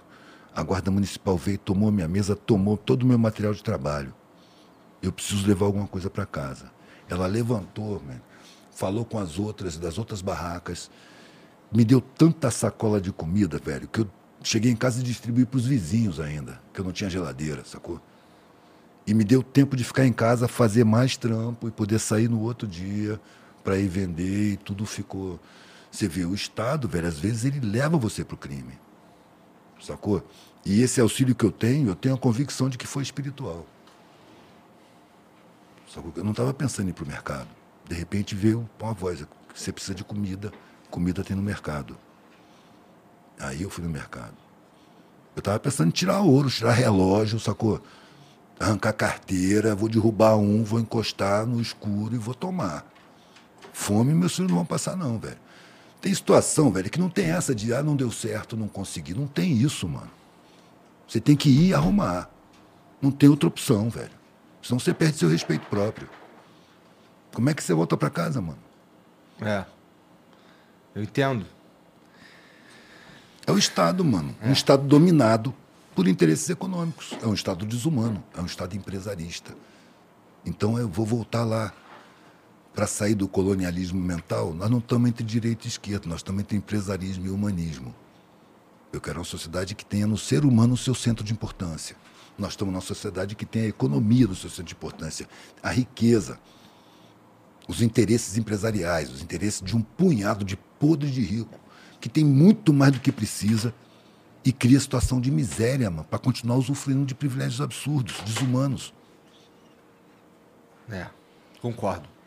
Ah, você estava encerrando e eu já. Não, não, não, não. É porque o assim, você tá.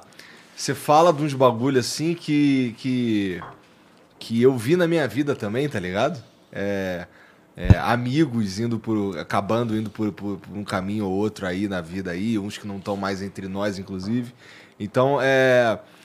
Isso que você fala não me é estranho, sabe qual é? Tô ligado, Isso é louco. tô ligado. Quem é da Baixada sabe, né, mano? É. E tu, Tiagão, como é que é as tuas redes sociais aí e tudo mais? É tudo chavoso da USP. Eu uso mais o Instagram. Teu Instagram voltou, Voltou. mas ele caiu, não ele caiu esse ano? Foi. E, curiosamente, caiu exatamente quando eu fiz uma live com o Léo Péricles. Eu fiz uma live com ele. E foi uma live, mano, porra louca. Nós falando, tipo o que eu falei aqui, tá ligado? Batendo pau, batendo, enfim, né? Pra tudo quanto é lado.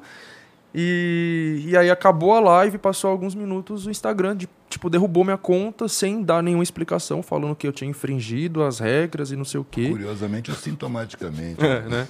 Caralho. E aí, depois de muita pressão, etc., algumas pessoas que têm contato com gente que trampa no Instagram me ajudaram, né? Eles devolveram minha conta uma semana depois.